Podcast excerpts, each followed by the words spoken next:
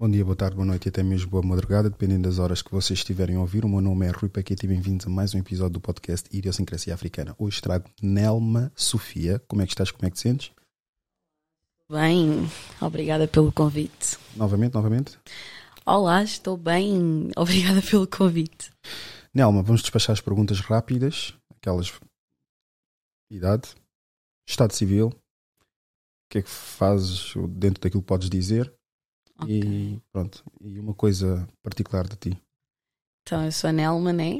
Como já foi dito, tenho 21 anos, tenho descendência africana, sou projetista, designer, vá, aspirante a designer de interiores e uma particularidade.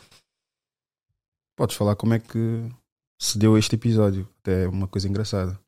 Ah, então, tinha mandado mensagem ao Rui em 2021, com 19 aninhos, um, a elogiar o trabalho dele. Ou que ele disse: Ah, um dia podemos fazer uma conversa, podemos ter uma conversa, mas tu és muito, já vi que és muito nova. E disse: Não, não, não, mas também não quero ainda, tenho que acertar algumas coisas da minha vida. E então, aqui estamos, passado dois anos, Agora com? com 21. E o que é que mudou desde então? Então, acabei a escola, sou mãe.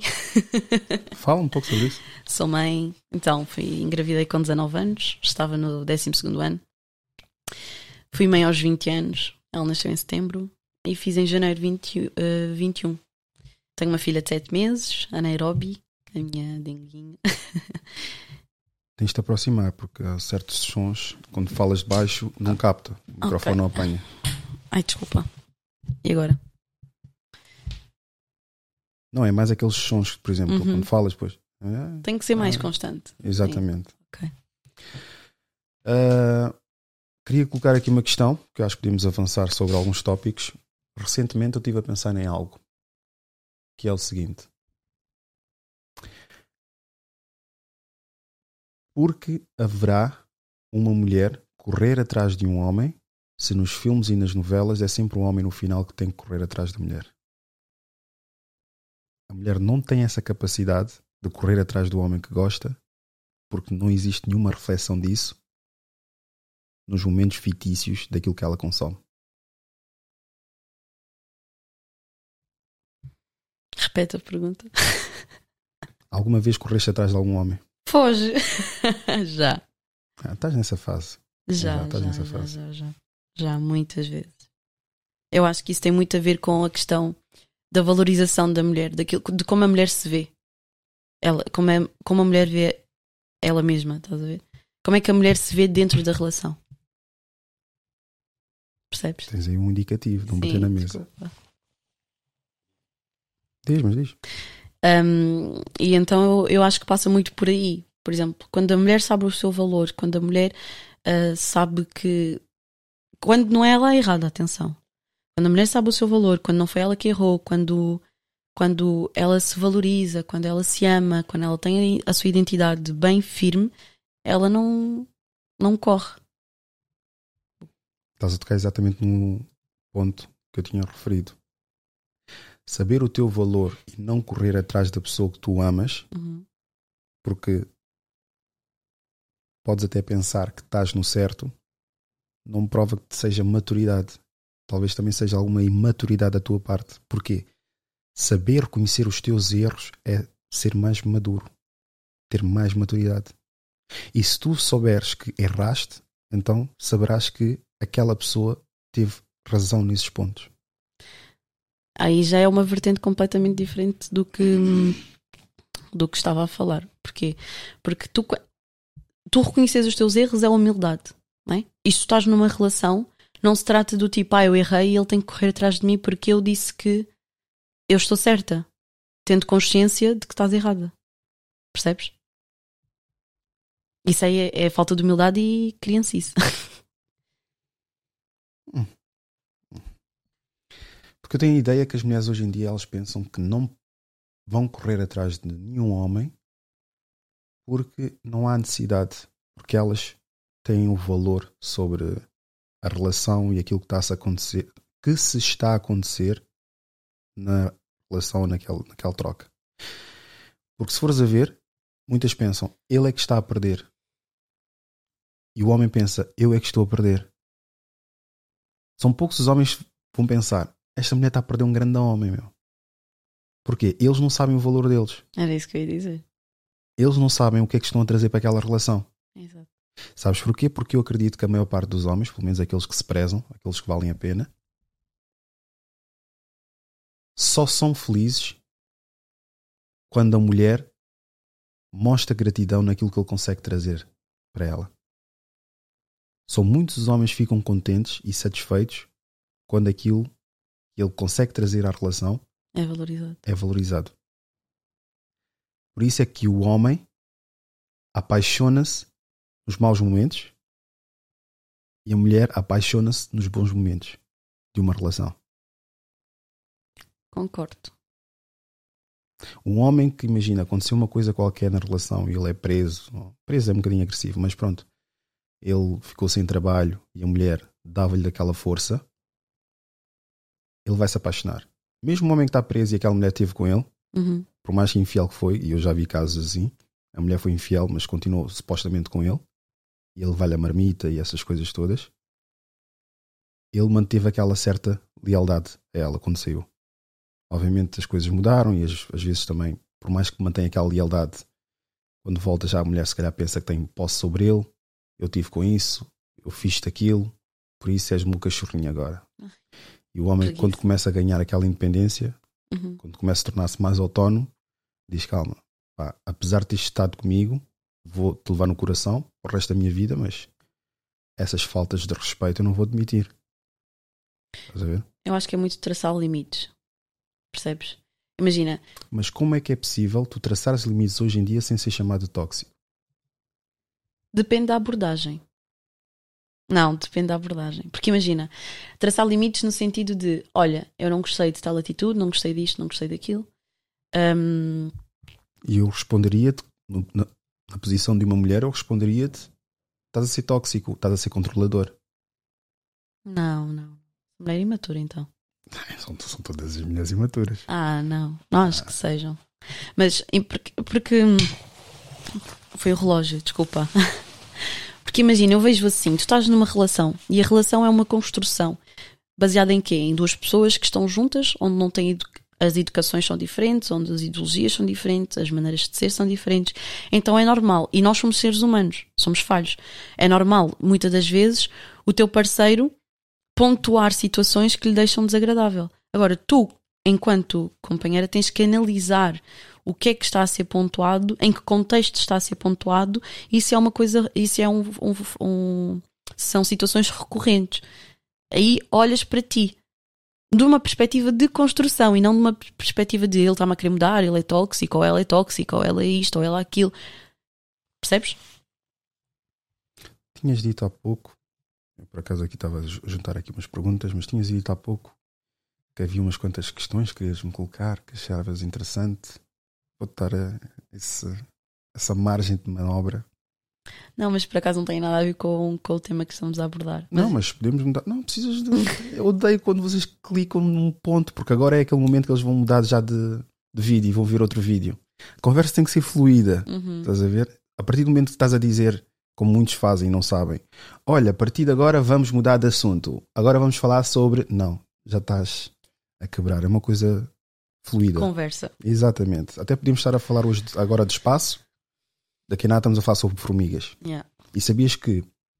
Lá está, transição rápida. O bicho ou ser mais forte do mundo é o escravelho. Não eram as formigas? Ou é as formigas? São as formigas. É as formigas? Aguentam 60 vezes mais o seu peso, se não tem erro. Não. Acho que é o escravelho. Eu acho que são as formigas. Eu pesquiso aqui enquanto tu vais-me colocar aqui uma ideia que estavas interessado em debater. Hum, qual foi o, o start do podcast? O que é que te levou a criar o podcast? É, essas perguntas de, de entrevista do. Não, mas eu queria mesmo saber, eu estava a pensar isso em casa. Quantos episódios é que já viste? Eu vejo mais os cortes, na verdade. Que anda vergonha, meu. Não, verdade. Então Olha, sou uma mulher muito fazer- ocupada, ok? Vais-me fazer repetir exatamente coisas que eu já disse em 20 episódios. Devia ter feito o trabalho de casa. Pô, exatamente. Basicamente o que me apeteceu, mesmo, é ter conversas que há muito. Ah, está a dizer aqui que é o elefante. Fisicamente, percebo que seja o elefante, mas. Ah, o ácaro. Primeiro está a dizer aqui, mas isso é 2016. Ácaro oribatídeos. Escaravelho em segundo e formiga em terceiro. Por isso eu estava certo. Ok. Isso também é 2016, mas pronto. Depois tem aqui a águia, mais fortes do mundo. Porque isso é, é feito de maneira proporcional com o seu peso e aquilo Hum. que. Humanos estão em sexto lugar. São fortes, mas eu refiro mais fisicamente. Uhum. O humano é mais forte fisicamente que muitos animais. O humano tem a capacidade de ser forte porque constrói, é mais inteligente. Bem, basicamente eu quis criar este podcast porque eram conversas não tidas que faziam falta. E aqui em Portugal, sendo uma, um país conservador, pelo menos uma grande maioria, e nós também africanos temos hábitos conservadores, não existem certos registros liberais a nível de conversa. E quando são liberais, são demasiado liberais. Estás a ver? E aquela nuance que eu encontrei perfeita para poder criar as conversas que eu acredito que a maior parte das pessoas já tem nos cabeleireiros, nos salões, com os amigos, com os familiares. Só que não nesse registro panorâmico, que é, ok, conseguimos ver pessoas a terem uma conversa que nós teríamos entre nós e elas despletam para outras conversas, outros debates entre amigos, familiares, Uhum. conhecidos, namorados e whatever. Muito bom. E como é que tu lidas com, com, com a tua opinião ser muito deturpada? Faz parte. Faz parte. Podia fazer aqui umas frases perfeitas e etc, mas não, faz parte. Faz mesmo parte. Porque se para já estás num olho público, depois, se queres essa autonomia, Está a fazer interferência? exato, não sei o que é que é. Não sei se é o teu telemóvel. Não sei se. Não sei se sabes, mas se estiveres num olho público, vais ser sempre sujeito à deturpação da ideia, deturpação de imagem, deturpação de tudo e mais alguma coisa. Eu acho que as pessoas hoje em dia não respeitam a opinião dos outros. Principalmente, imagina, agora no mundo da internet, tu não botes. Está mesmo a fazer interferência. Não sei se é o meu telemóvel. É. É? Tu não podes, imagina, dar a tua opinião. Uma opinião, desculpa, eu estou muito próxima da mesa. Uma opinião contrária àquilo que a massa acredita, que vais ser tipo cancelado ou vais ser posto de parte ou, ou xingado porque não pensas da mesma maneira que a grande maioria pensa. Entendes? Eu acho que a sociedade é muito hipócrita. Isso é muito clichê eu estar a dizer isto, mas é verdade. Porque as pessoas querem que tu, ah, não, temos que pensar fora da caixa, ah, não, temos que, que inovar, temos que, que pens- pe- pensar de maneira diferente, jovens têm que ser pensar de maneira diferente, trazer coisas novas. Depois, quando o novo chega, é taxado com, com preceitos antigos, percebes? Então, quando uma opinião nova chega, a pessoa não, não sabe respeitá-la. Não porque tem que ser assim, porque eu acho que é assim, porque eu penso assim. Nós somos pessoas hum, com, com educações diferentes, com, com maneiras de pensar diferentes, com, visão, com visões diferentes, e é isso que faz crescer, é isso que faz uma sociedade crescer, é isso que faz um grupo de amigos crescer, é isso que faz um relacionamento crescer. É exatamente pontos de vista diferentes e os debates. Percebes? Posso não concordar contigo na maioria das coisas que tu dizes. Não concordas? O que é que não concordas? Eu adoro discordância. Assim, não, não, não é que eu discordo assim totalmente, mas há certos pontos que tu, eh, que tu tocas que eu. Que é das mães solteiras, isso. Há muita, mas isso causa muita. É muito. Como é que eu ia te explicar? Também. Mas imagina, é, Mães solteiras com relações. Podemos pegar por aí, de certeza que tu discordas. São poucos os homens vão querer levar algo sério com mães solteiras. eu concordo. Foda-se. Concordo. Concordas porquê? Concordo, talvez porque o, o ambiente onde eu viva não. As pessoas com quem eu, eu vivo à minha volta, ou as pessoas que chegam até mim, não queiram ter uma. Não queiram levar a sério uma mãe solteira. Transcende o teu meio social. Não, sim. Sim. Estou nesse processo. Transcende porque estamos a falar de mulher com responsabilidade, de ligação que se calhar muitos homens ficam a pensar qual é que é a relação que existe entre o pai e da filha, qual é que é a relação que o pai da filha tem com ela. uh, o que é que eu vou trazer dentro daquela relação, qual é, que é a disponibilidade que ela vai ter, vou ser prioridade, obviamente não vou ser se ela for uma boa mãe, mas depois ao mesmo tempo vou estar a julgar ela por, te, por ter a sua prioridade como a sua, o seu filho ou sua filha. São pequenas coisas, essas matemáticas todas são feitas na cabeça um homem. E a mulher, infelizmente, não tem a noção. Olha, acho melhor guardares o meu telefone longe, mete aí em cima do sofá, porque isto está mesmo a fazer interferência. Desculpa interromper. A mulher não tem noção mas isso é uma enorme verdade. A mulher não tem noção, mas há muitos gajos vagabundos que veem a mulher como um sítio onde eles podem se desenrascar durante um certo tempo até ele poder ter alguma algum sítio onde pode se assentar. Isso é verdade. Estás a ver? Isso é verdade. Eles veem a mulher com um filho como ok, vou estar aqui, este puto ou miúda, vou estar a fazer o que tenho a fazer, vou, pá, vou dar aí, levar-lhe ao parque de vez em quando, falar fixe com ele, etc. Mas só estou aqui para executar o meu serviço. Assim que eu tiver uma fezada, vou arrancar. Uhum. Eu estou a falar em geral, não estou a falar nada específico. Estou a dizer, a ideia, pelo menos quando eu era chaval e à volta o que eu via, muitos deles aproveitavam-se dessas mães solteiras porque ela tinha aquela carência emocional uh, e chega a uma certa idade. São poucos os homens da mesma idade que ela, estou falar na casa dos 30, que as querem. E elas aceitam qualquer coisa que aparecer. E quando aparece, aparecem um que Um chavalo. E esse chaval só quer é endireitar a coluna. E ela certamente vai dizer: Ok, ao menos vai-me satisfazer nesta área. Mas até quanto tempo? Exato. E vai sujeitar o filho ou os filhos. E quais são os pretendentes normalmente que vêm como deve ser para ela, mas ela não quer? Exato. Os homens de 40 anos e 50 anos. Mas porquê? Porque ela está habituada a esse registro. Não só. E ela projeta. Como é que eu, eu ia dizer outra. Mas fugiu uma palavra. Para além dela estar habituada a esse registro, percebes? Ela, ela planeia, ela idealiza por vários fatores, tipo, ah, estou a ficar mais velha, porque a sociedade assim o diz. Coisas do género. Percebes? Não, se estás a ficar mais velha, estás a ficar mais velha. Não é bem a sociedade que está a dizer que estás a ficar mais não, velha. Não, não. A sociedade assim o diz, o tipo, eu tenho que arranjar esse tipo de homens, eu tenho. Percebes? Explícita. Não, eu vou-te vou -te falar aqui a nível do padrão. Concluindo, relativamente aos homens que, que as querem e aceitam da forma como ela está. Uma mulher de 30 anos, com filho, ou filhos, com filhos já é um bocadinho chato, com filhos, mas com filho, ela dificilmente, sendo africana, dificilmente vai encontrar um homem da idade dela que a queira naquelas condições. Depois, os pretendentes que vão mostrar algum tipo de requisito de bom potencial são homens de 40, 50 anos. Mas esse tipo de homens elas já não querem. Porque são muito velhos. Estou a falar da mulher de 30 anos. Uhum. Digo homens de 40, 50 anos porque já ultrapassam esse, essa mentalidade de ela tem filho. Não. Tem mais maturidade para lidar com a situação.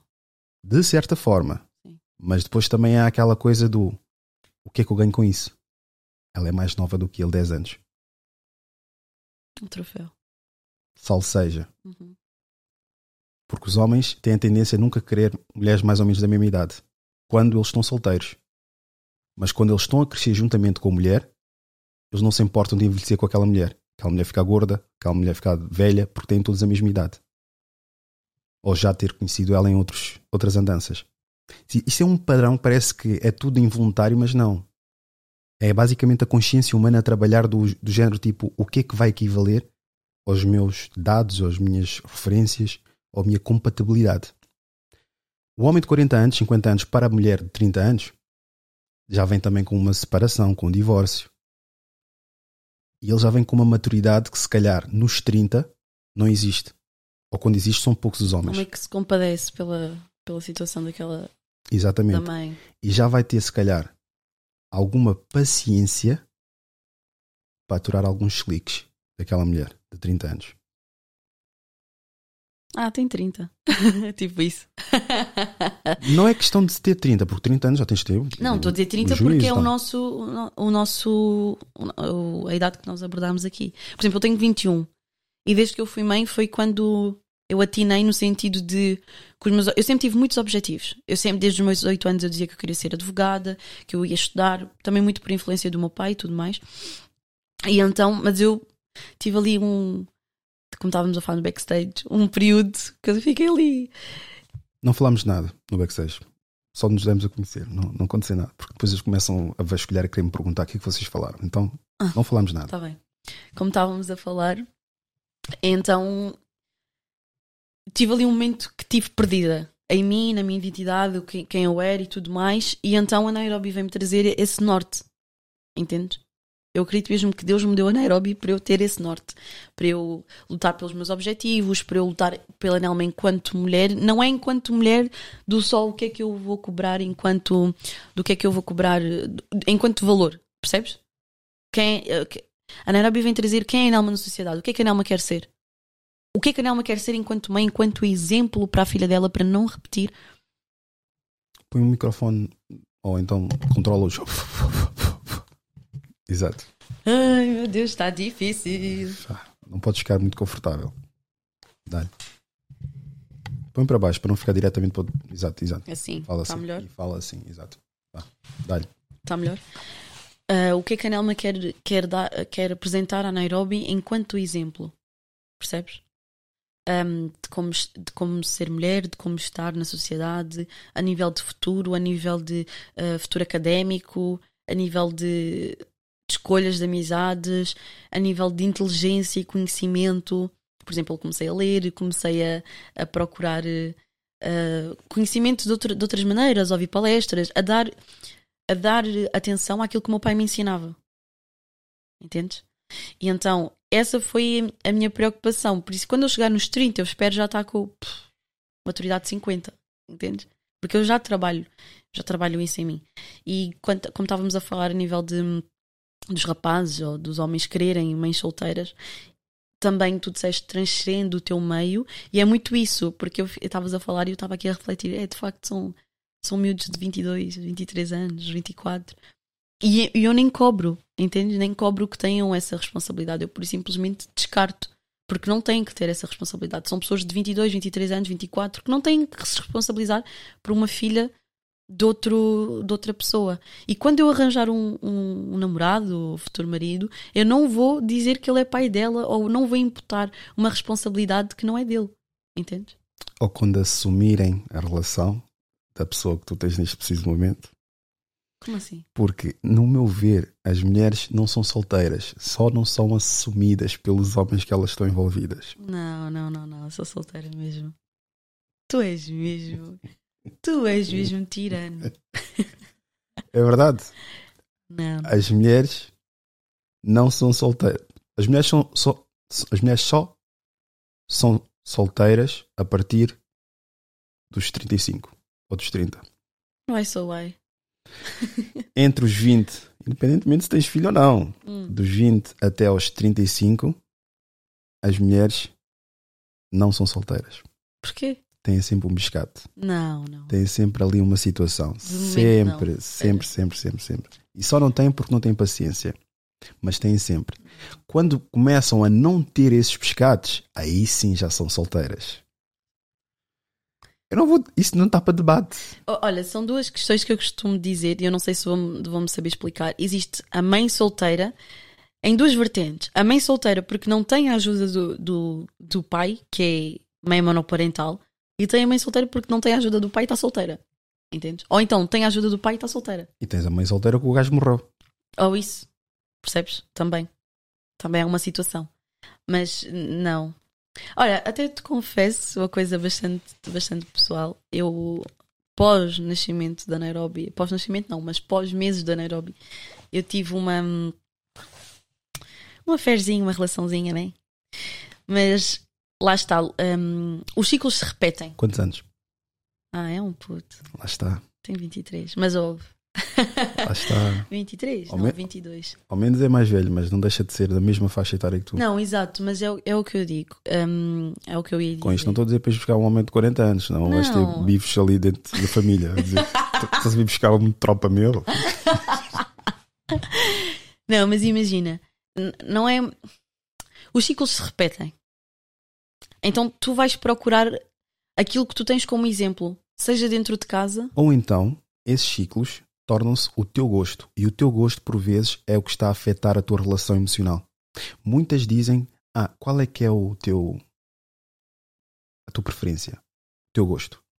E começam a descrever aquilo que, obviamente, teve como exemplo, mas também aquilo que já consumiu nas redes sociais. Eu dou sempre esses exemplos das redes sociais, principalmente as mulheres que deixam de ludibriar com essas coisas, redes Padrão. sociais e novelas, reality shows, vá. E todos esses padrões, quando contemplam um figurino, é esse figurino que supostamente a mulher deixa se iludir. E esse figurino normalmente está associado a pessoas extremamente vazias.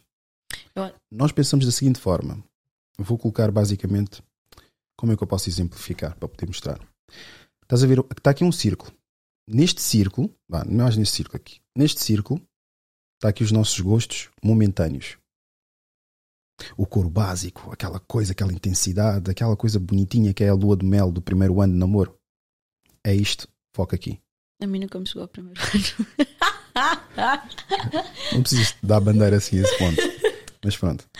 Tens aqui ah, aquela pequena experiência da intensidade sobre aquilo que acontece. Aquilo não, estou a dizer lua de mel. Nunca chegou, a lua de mel nunca foi de um Não, ano. não, é não. Eu estou a dizer, isso, isso, mentalidade de lua de mel é só as primeiras fases de uma relação. Uhum. Não precisa ter um, cronologicamente, um ano, dois anos, três anos. É tipo, na primeira fase que estamos a andar-nos a conhecer e queremos satisfazer um ao outro.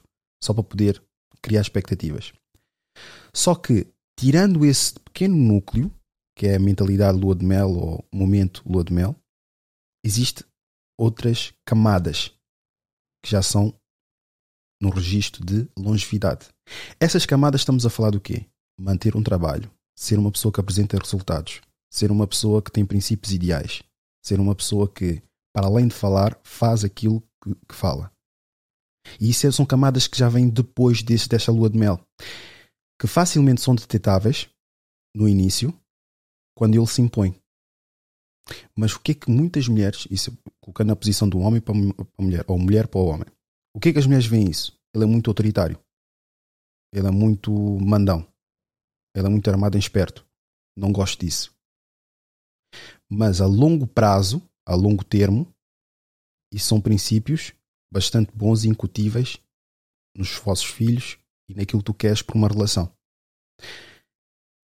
É bom dançar. É bom ter alguém com quem tu possas dançar e faz sucesso naquele clube, naquele, naquela discoteca. Mas é fodido quando vais para um outro sítio onde não é preciso dançar. E como é que vais te, como é que vais te exibir É, com aquele homem? é isso. Estás a ver? É por prazeres momentâneos, por decisões temporárias, emoções temporárias, acabamos por fazer escolhas a longo termo, a longo, a longo termo, a longo prazo, que prejudicam não só a nós, como os nossos filhos e o que vem adiante. Por isso é que aquela ideia, ah, nerd, mas há o gajo fixe da escola. Hoje em dia, 20, 30, 40 anos, em quase todos os tempos, principalmente nesses últimos 30 anos, todos os nerds estão a se ingrar. E os gajos fixes da escola estão todos na merda. Pegaram muitas mulheres que hoje em dia se calhar engravidaram deles e agora estão com o nerd ou estão solteiras. Mas os nerds, agora se muitas andam a, a ver as páginas das redes sociais deles todos os dias, mesmo casadas ou mesmo estando em outras situações, a ver o nerd a se ingrar. E quando digo nerd, há vários nerds a se ingrar. Que ninguém dava por eles. Eu acho que é muito assim. Tu, tu desejas que alguém te trate bem, tu desejas, tu imaginas e idealizas uma relação, né? onde tu és bem tratada, onde tu és valorizada, onde a tua opinião tem, tem valor, e depois tu escolhes o quê? Escolhes o figurino, como tu disseste, e catapultas todas as tuas, todos os teus ideais, todos os teus, teus valores, toda, toda essa, essa questão, tu catapultas no outro. Ou seja, eu te escolhi, então eu vou fazer com que tu sejas assim, porque eu quero que tu sejas assim. Aí é que, imagina, aí é que entra o que é tóxico, aí é que entra a falta de limites, a falta de respeito. Porquê? Porque tu me escolheste e já sabias que eu era assim. O que podes fazer é dizer, pontuar situações para que eu, para que eu cresça, mas sempre visando que eu sou um ser completamente diferente daquilo que tu achas que eu tenho que ser. Entendes? Eu vou dar um exemplo de como vocês deixam-se apaixonar por bacanos que são boca doce. Ah, não digas isso, porque é verdade. Não sei se vou acertar. Vou, vou ser especular. Vou, vou, vou ser espe- especulativo. Imaginemos que tu pediste para deitar o lixo e ele não deitou o lixo. Uhum. Mas ele das outras vezes deitou lixo. E tu decides fazer birra com ele. Deita o lixo, não deitas o lixo, etc. Estás, se calhar, mal disposta. Um daqueles dias que vocês acordam mal dispostas. Ele acaba por eh, não deitar o lixo, mas depois deita o lixo mais tarde. O bandido ou o cão, todas as, mulheres, todas as mulheres gostam, o que é que vai fazer? Vai chegar perto de vocês e ainda está chateada e não vais responder, não vais fazer nada. O que é que ele vai fazer? Vai beijar o pescoço, vai fazer carinho, Uhum. vai fazer qualquer coisa do toque, sensual, whatever. Ou então vai mandar mensagem. Vai dizer queres fazer o quê? Queres... Vai, vai mostrar aquela tensão momentânea. O homem que supostamente é tóxico, o que é que vai fazer? Das outras vezes, quem é que deitou o lixo? Há necessidade de estar a, estar a discutir por causa do deitar o lixo? Se vamos deitar ou não vamos deitar o lixo? Deitei ou não deitei o lixo? E não há abraços, não há nada. É só tóxico. Agora, esse fica taxado como tóxico, Exato. esse que impôs limites, e o bandido que procria que nem um, rato, um, um coelho, que todas adoram, porque é o homem gostoso e não sei das quantas, se conseguiu satisfazer o ego durante aqueles pequenos momentos que vocês fizeram birra.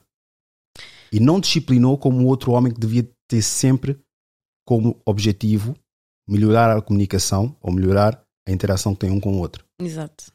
Concordo. Não concordes comigo. Diz-me uma coisa que não concordas. concordo. Não, mas eu coisa. concordo porque eu vejo as coisas. Olha, eu fui criada por um homem. Ok? Eu fui criada, assim, a, a, a criação e a educação. Aliás, não é criada, eu fui educada por um homem. Né? O meu pai, o meu pai pegou mim com 11 anos e disse que eu era uma autêntica bomba relógio, literalmente. E disse: Não, sais de Lisboa, Lisboa não, na altura Margem Sul, e vens viver para o Algarve. O que eu tive de conversas, o que eu tive de hum, apresentação de um mundo completamente novo de ideologias, tipo, foi, foi, foi de outra dimensão. Então é, é normal eu concordar com essas, com essas questões, porque é o óbvio. Se as pessoas forem pensar e meter o, o- o cérebro delas a pensar, não, faz sentido. Entendes? E faz mesmo sentido. Quando eu estava-te a dizer que o, que o ciclo se repete, quando eu estava-te a dizer que o, que, o, que o ciclo se repete, então era basicamente por isso, porque eu estava a repetir, quando estava-te a dizer daquele relacionamento que eu tive há, há pouco tempo, eu, eu estava a repetir, não é que a pessoa te tratasse mal ou faltasse ao respeito, mas era boca doce. Entendes? Fazia, falava muito para o que fazia. E, e a, a pessoa abordou-me, né? Há pouco tempo. Eu estava a comentar com uma amiga minha que essa pessoa tinha, tinha falado comigo. Ela disse: toda hora arroz. Tipo, porque é literalmente toda hora arroz. Mas essa percepção, essa percepção do é toda hora arroz veio por quê? Por uma situação infeliz que eu tive, por a minha filha ter vindo, dado, eh, vindo dar, vir-me dar esse norte, percebes? Daquilo que eu, até onde é que eu aceito, quem eu sou, aquilo que eu quero. E eu comecei a analisar pequenas coisas e disse: Olha, não é. Não é aquilo que tu, tu queres fazer com que. Não é aquilo que tu. Não é aquilo que tu queres que eu acredito que- é. Entendes? Porque há muito. O boca deve ser muita, muita a manipulação. Entendes? Não de um lado pejorativo, mas. Ah, porque não é assim, ou porque é assim, ou porque eu vou fazer isto, ou porque eu vou melhorar, ou porque. E quando tu vais analisar, não melhorou nada. Quando tu vais analisar, a, a situação continua a mesma. Continuas a reclamar das mesmas coisas. Não agrega nada, não evoluís nada. Continuas sempre no patamar do a reclamona, percebes? Não, estás a reclamar porque tu és assim. Não, a última coisa que me foi dita é vai para o manicômio quando voltares, quando estiveres curada. Eu, fiquei, eu ouvi aquilo e fiquei assim, desculpa. Foi o que eu disse, olha. chega. E, não, é uma, e não, não foi uma situação onde eu fui maltratada, onde eu fui humilhada, que, que foi o que tinha acontecido antes, percebes? Não foi nada, nada disso. Eu apenas mudei as minhas preferências, entendes? Deixei de escolher o que era bonitinho, imagina, cabelo, mulato, tal, tal. É, sempre foram essas as minhas preferências. Se fosse angolano, então era. Entendes? Sempre foram essas as minhas preferências. E não é aquilo que eu estou à procura. Por isso, quando perguntaste a idade, assim, a minha mentalidade está aqui, tipo, eu quero crescer, eu quero evoluir enquanto pessoa, eu, enquanto uh, carreira, enquanto mãe, né? Porque vai se evoluindo enquanto mãe também. Eu quero nutrir o amor pela minha filha, eu quero nutrir o amor por mim mesma. Então não tem, não, não tem como eu estar com um boca doce. Não tem como eu estar com, com uma pessoa que fala, fala e não faz. Entendes? Não tem, não faz parte dos meus planos, não faz parte dos meus objetivos. Então se não faz, salta fora. Para de tentar querer mudar o outro. Tens querer... maturidade suficiente para estar com um homem com barriga? Ainda barriga, não. barriga, barriga. Sinceramente, ainda não. Ok. Eu, quando eu digo que eu, eu quero mudar, não é que eu já mudei, entende? Estou em processo de mudança. Deixa-me ainda errar até. Não, não, não, não, não, não. Não porque eu já tenho consciência de, entende? Eu digo isso porque essa fase é muito bonita. Pensar que vais conseguir fazer exatamente o que vês nas redes sociais, que é ter o power couple. É pá, porque eu acredito, não sei, não sei, Deixei de querer isso. não sei, não sei se é essa mentalidade de algumas mulheres, mas há mulheres que pensam que eu vou ter esse homem, mas acho que é numa fase muito inicial. Eu vou ter esse homem, vamos tirar uma foto e vamos ficar tão bonitos os dois nas, nas, nas fotos. É pá, se tivermos esse bebê, o bebê vai ser tão bonito e etc. Vejamos para além da beleza, vejamos mais pela longevidade de princípios ideais. Não vamos nos prender pelo sintético, pelo aparentar. Vamos a prender pelos valores. Porque se disser, ok, a filha é muito bonita, o filho é muito bonito, mas os dois estão presentes, vamos ter mais uma pessoa bonita desorientada no mundo. Exato. Sem valores, sem ideais, sem conhecimento, E depois vai com traumas emocionais. Mais outro ciclo. Reprodução. E vai, Reprodução social. vai reproduzir exatamente Exatamente. com outra pessoa com Exatamente. mesmos traumas. Os americanos chamam isso de trauma bonding. Já que tu expuseste aqui uma situação, eu vou expor uma situação que já tinha exposto um dos episódios que não foi muito. que levei com boca de um e do outro. Como eu te disse, tenho uma irmã de 23 anos. Essa irmã de 23 anos teve um abaixo. Mas tendo em conta que teve aqui o Rui Paquete como irmão, não sei até a data, também não me interessa. Mas acho que nunca aconteceu. Mas tiveram durante. Ele tinha 17, ela tinha 16 ou 15. Namoraram até aos 19. E acredito, não sei, pelo menos da boca dela e da minha mãe, a minha mãe sempre acompanhou. Hum.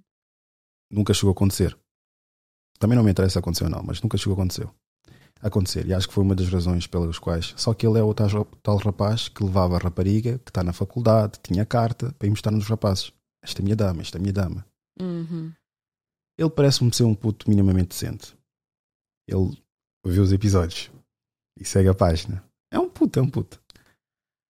E cheguei até a conhecer. E ele, mas lá está. A minha irmã carrega princípios ideais que foram trespassados pela família. E os exemplos que ela tem, tanto o irmão mais novo, mais novo, velho, sou eu, depois o meu irmão, é de ter estado com mais uma mulher só e não estar a trocar mulher a mulher. Uhum. O pai dela é o pai dela, não quero entrar por esses caminhos, mas sempre foram esses ideais, esses exemplos que ela teve dentro de casa. Sim. E agora, parecendo que não, isso é contagioso. E ela tendo depois um rapaz que está na zona, está relaxado, deixa acontecer, lá está. Também. Clarinho, mulatinho, cabelo comprido e etc, pintarolas, estás a Ai, ver? meu Deus. Tal e qual. Tal e qual. Ao contrário da minha outra irmã, que é a irmã prima. Essa aí é muito mais, mas cresceu com o pai. E o pai é aquele tradicional de raiz, quinense. Raiz mesmo. E ele é daquele género tipo, pá, tu não podes ser uma qualquer e envolver com qualquer pessoa. E o homem não é nada à frente de ti. É meu pai. Completamente, sem tirar nem pôr. Mas à frente, ele, pronto, pensa e outra- de uma forma diferente das mulheres. Tudo para dizer o quê? E essa fase é normal acontecer, só convém não tomar decisões permanentes durante situações temporárias. Não devemos tomar decisões permanentes perante as circunstâncias temporárias. Como assim? O problema é que nós não sabemos identificar circunstâncias temporárias, como a beleza, como aquele hype de relação no início, que é tudo bom, está a saber bem, é isto que vai ser todos os dias. Não. Convém saber identificar logo de início como é que é a pessoa sobre um momento de pressão. Sobre, não é depressão, é de espaço pressão. Pressão social, pressão de fracasso. Como é que é ele chateado? Como é que ele resolve os problemas? Estás a abordar coisas que implicam, que implicam a pessoa pensar. Será que estão dispostas a pensar? Sim, mas isso é uma triagem Entendo. que nós próprios temos de fazer nas conversas. Temos que transcender fotos, temos de transcender boca doce, temos de transcender pegadas. Mas imagina, é o, é o que eu digo. O que é que o meio apresenta? O que é que em casa apresentam?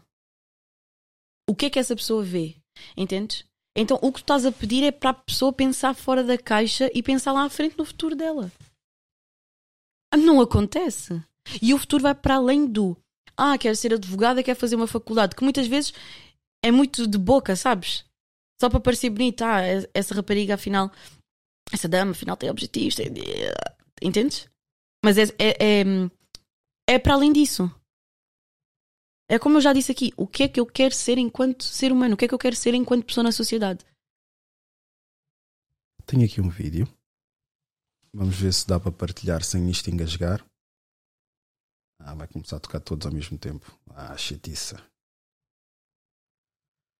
Basicamente é uma, é uma senhora que teve uma conversa recentemente com o pai da filha dela e quase nunca acontece que ela pedir basicamente And we just had a conversation that left me in tears and apologizing.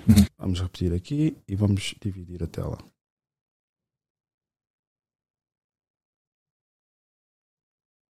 Conversation that left me in tears and apologizing. I wanted to make this video because I want to encourage other parents to have the conversation. I never understood Jenna's father's perspective, and I never understood him. I never took the time to listen because I was so fixed on I'm the victim. It happened to me. You did this to me. You did this to me. You did this to me. When you're dating somebody, it's two different worlds coming together. And without understanding, there's no way those worlds can come together. I didn't know him. I didn't know myself.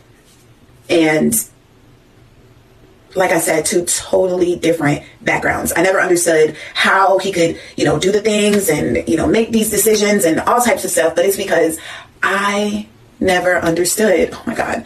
I'm so like low key heartbroken and I'm just so remorseful. Like, I can't believe I never understood the part that I played in the whole situation. I, I never knew. I never knew how I was affecting him.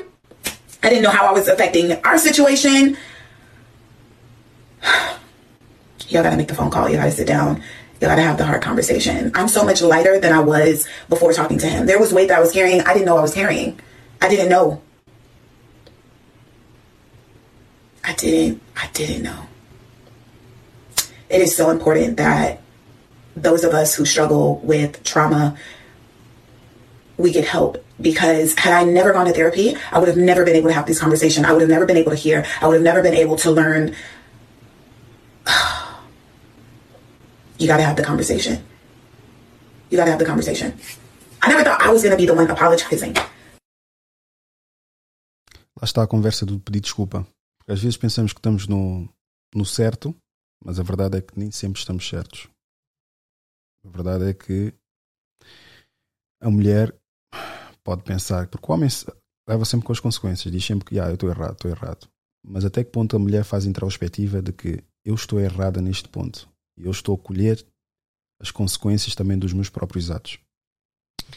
Um, ela é mãe solteira, por o que percebi. Ou deu a parecer isso? Se tiver mais que 35 anos, acredito que sim, solteira. meu pai fez-me uma pergunta quando eu tinha 5 meses de gravidez. Um, e eu fui ao Algarve, né? E o meu pai é extremamente conservador e é muito da, da evolução e do conhecimento e tudo mais. Então imagino que é para ele a desilusão de ver uma filha grávida solteira, sozinha, com 21 anos, 12 ano, sem carta de condução, sem casa própria, sem, sem nada. Só a filha no nome dela. Entendes? E ele virou-se para mim E diz assim, eu contar toda a situação, não pai, porque ele é isto, ele fez aquilo. Eu, eu, eu passei muito mal na minha gravidez, eu chorei muito, tive ali um pé na depressão, tive mesmo muito mal. E ele virou-se e disse assim: Filha, foi assim mesmo. Tu não foste cabra com ele? Disse: Não, em momento algum. Ele disse assim: Vou-te dizer uma coisa. Um homem nunca irá te tratar de uma maneira que tu não tivesses permitido ser, um, que nunca tivesses permitido como que ele te tratasse. Ele disse assim: Porque eu vou te explicar. Eu ah, já vem já vem casca grossa. O que é que tu demonstraste? Quais foram as atitudes que tu demonstraste para que a pessoa te tratasse daquela maneira? Estás a ver? Eu naquele momento parei, pensei, analisei, analisei as minhas atitudes. Disse, não, eu acho que não fiz nada para merecer ser mãe, mãe solteira. Mas também tem outro ponto. Eu decidi avançar com a gravidez. Né?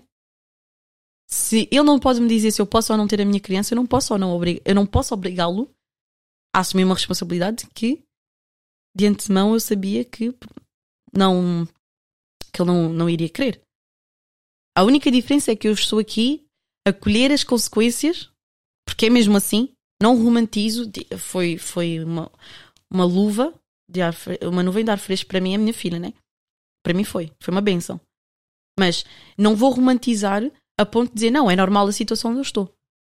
Não é. Percebes? E então eu não posso obrigá-lo mas eu estava-te a dizer, desculpa, viajei.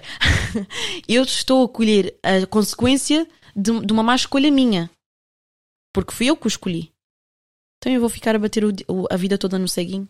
Do faz isto, tu faz aquilo, ou tens que ser assim, ou tens que ser a, colar e o outro. E quando eu percebi isso, aos três meses de vida da minha filha, aí eu disse: eu não, o que é que eu estou a viver? Foi um ano e meio.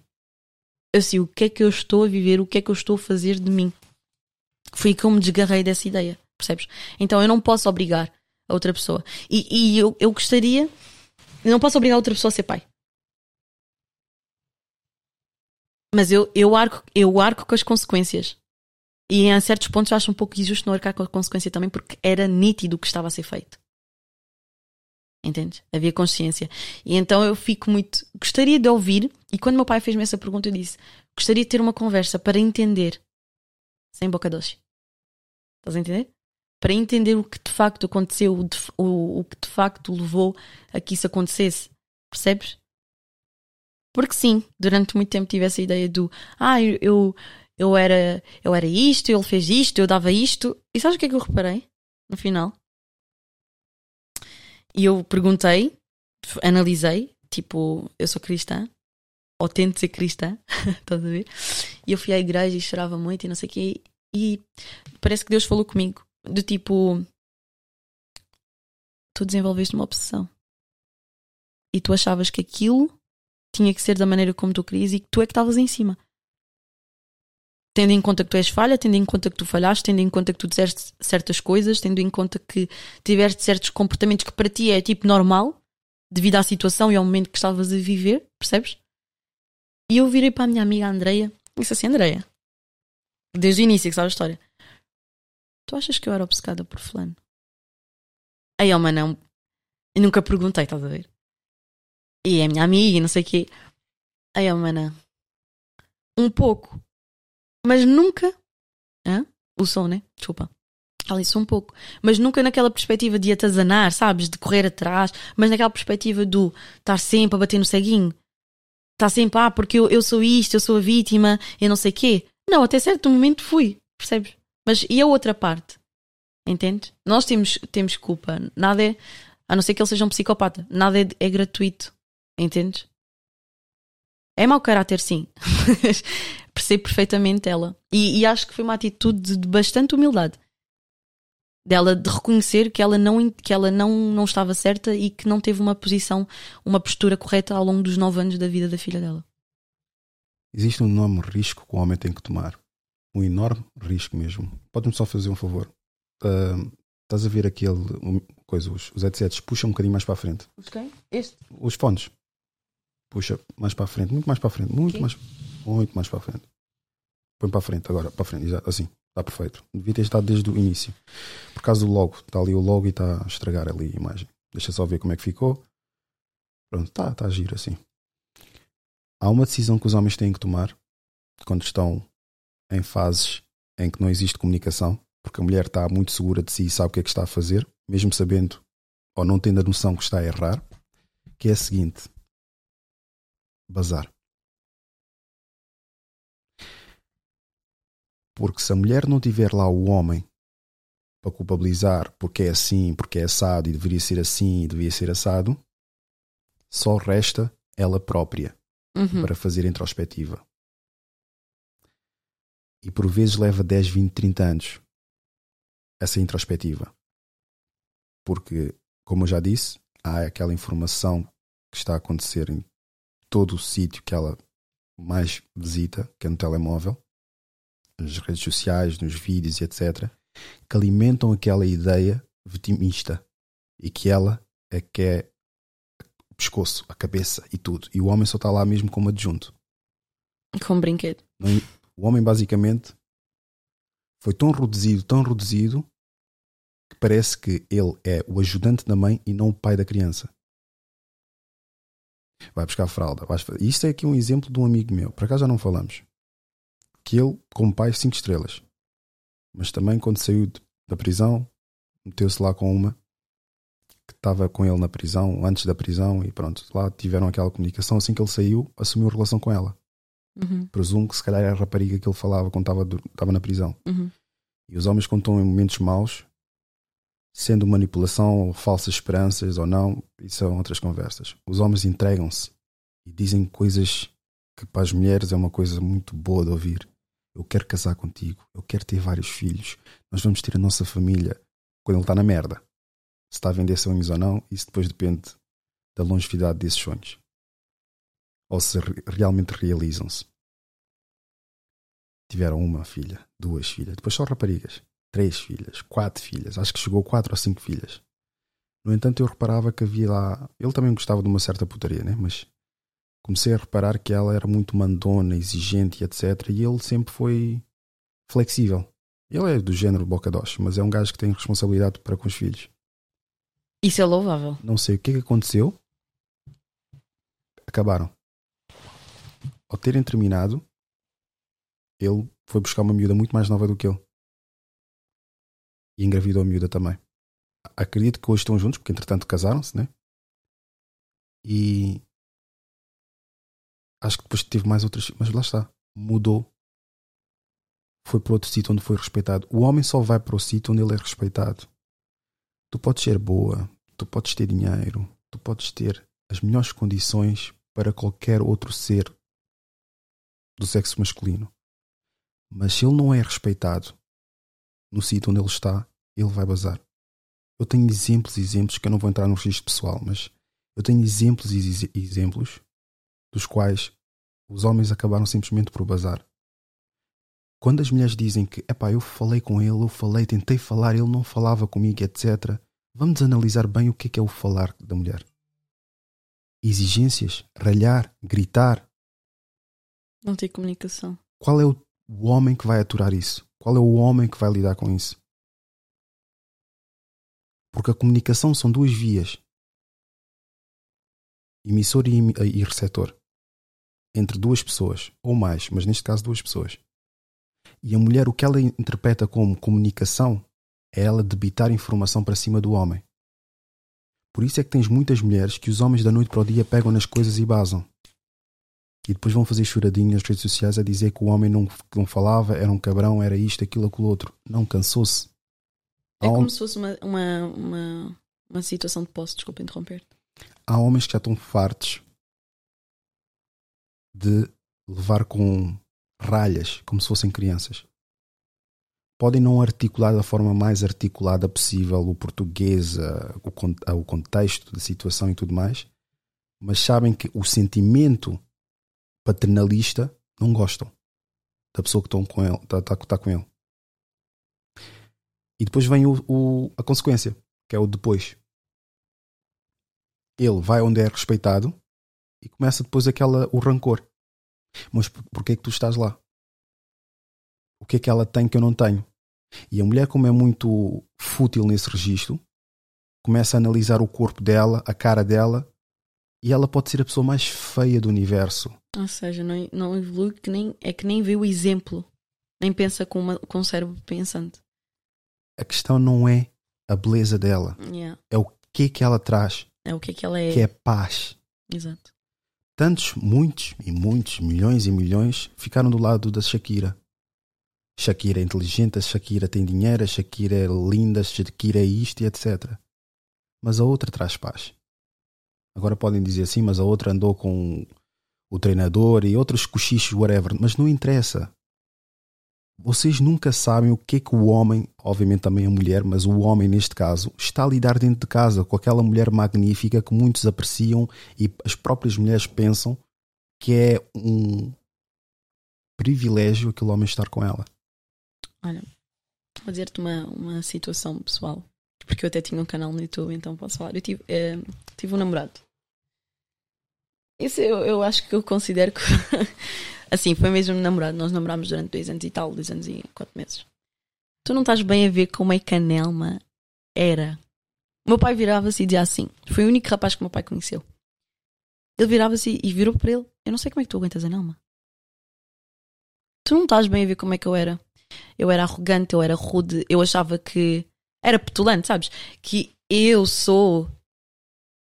Tipo, é um pouco choque porque eu cheguei a essa, essa conclusão. Então é muito do. do. Tu tens que me servir.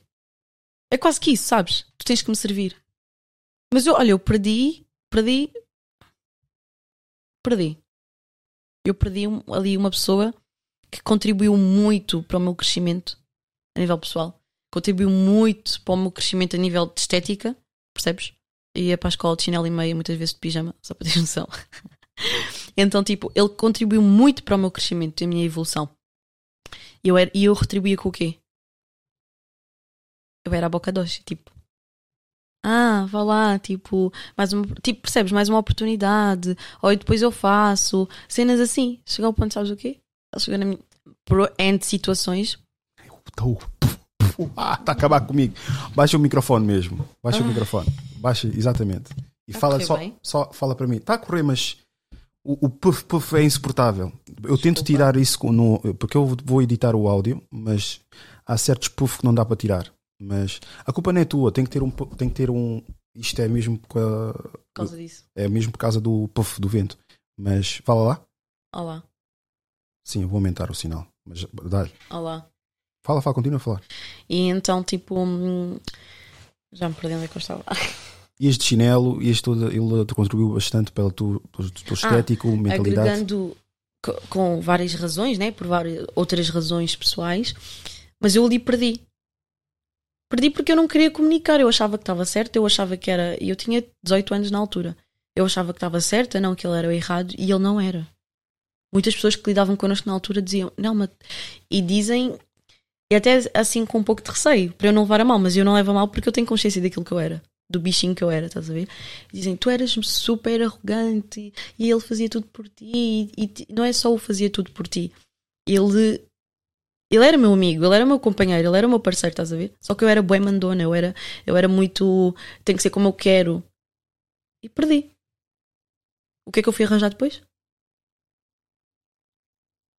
Sabes, passou, a situação virou completamente ao contrário, porque eu tinha o ego de eu sou a Nelma. Entendes? E hum, houve aí um sujeito. Ele literalmente fazia assim: És quem? Sem perguntar quem eu era. Entendes? Com atitudes. Que eu corria, mas olha, quando eu digo que eu corria, eu corria. Eu era espezinhada, humilhada, maltratada. E eu continuava ali. Por livre, espontânea vontade. Tem aqui um outro vídeo que eu acho muito interessante também vermos, que é sobre. Não sei se concluí aquilo que tu tinhas perguntado, mas. Não, um mas é tranquilo. É tranquilo, tranquilo. Isso é uma das coisas, pronto, que se- trabalha-se com o tempo, que é o homem de sucesso. O que é que as mulheres hoje em dia querem e andam a pedir ao, Pessoal. ao pessoal. Partilhei isso. Foi quê? Foi ontem, salvo erro. Podem seguir a página. Vocês vieram pela Nelma, sigam a página, mas não, não exijam que haja certas publicações. Ok? Ou não sigam, vá à página. But I do want you to speak, Ayanla, to how women need to, uh, I don't know, position ourselves so that we can be in our divinity, so we can have our crowns right, how we can create and not build, when some of us, quite frankly, feel that the men that are available to us, and I'm talking about across the color spectrum, across the age spectrum, trust me, I've done them all, um, they are not positioned to protect nor provide because of some of the statistics we just talked about. They're not earning the incomes. They're not having the resources, and some of them are not even showing up in the leadership. Would you date a bus driver? You. Would you date if a bus he owns driver? the bus? If he owns No. it. If he owns the bus. That's a problem. That's a problem. That's a problem. Okay. Because the standards and requisites, and I'm not talking about him laying on his sofa playing video games all day. I'm not talking about mm-hmm. that. But the standards and the criteria that we use to measure men is off for who mm. we are as women and who they are in this society. I would date a bus driver. If he was if he loved driving the bus, if he was a man of integrity, if he was good to his mama, if he treated me well, I would date a bus. I know that you've said that you cannot teach a man or tell a man. Acho que aqui o teu caso, como não estás nesse registro de independent woman, tal, a ladies, e ganhar aqueles 2 mil euros ou não sei, não sei a tua vida, mas pronto, como não estás nesse registro, eu acho que esse teu- não é o teu problema. O teu problema é mais estético. Yeah. Sabes que eu tive um, um- o padrinho da minha filha estava a falar comigo no outro dia. Ele disse assim: Não, as, as mulheres escolhem um homem por, por- homem, um homem por duas razões: ou por beleza ou por dinheiro.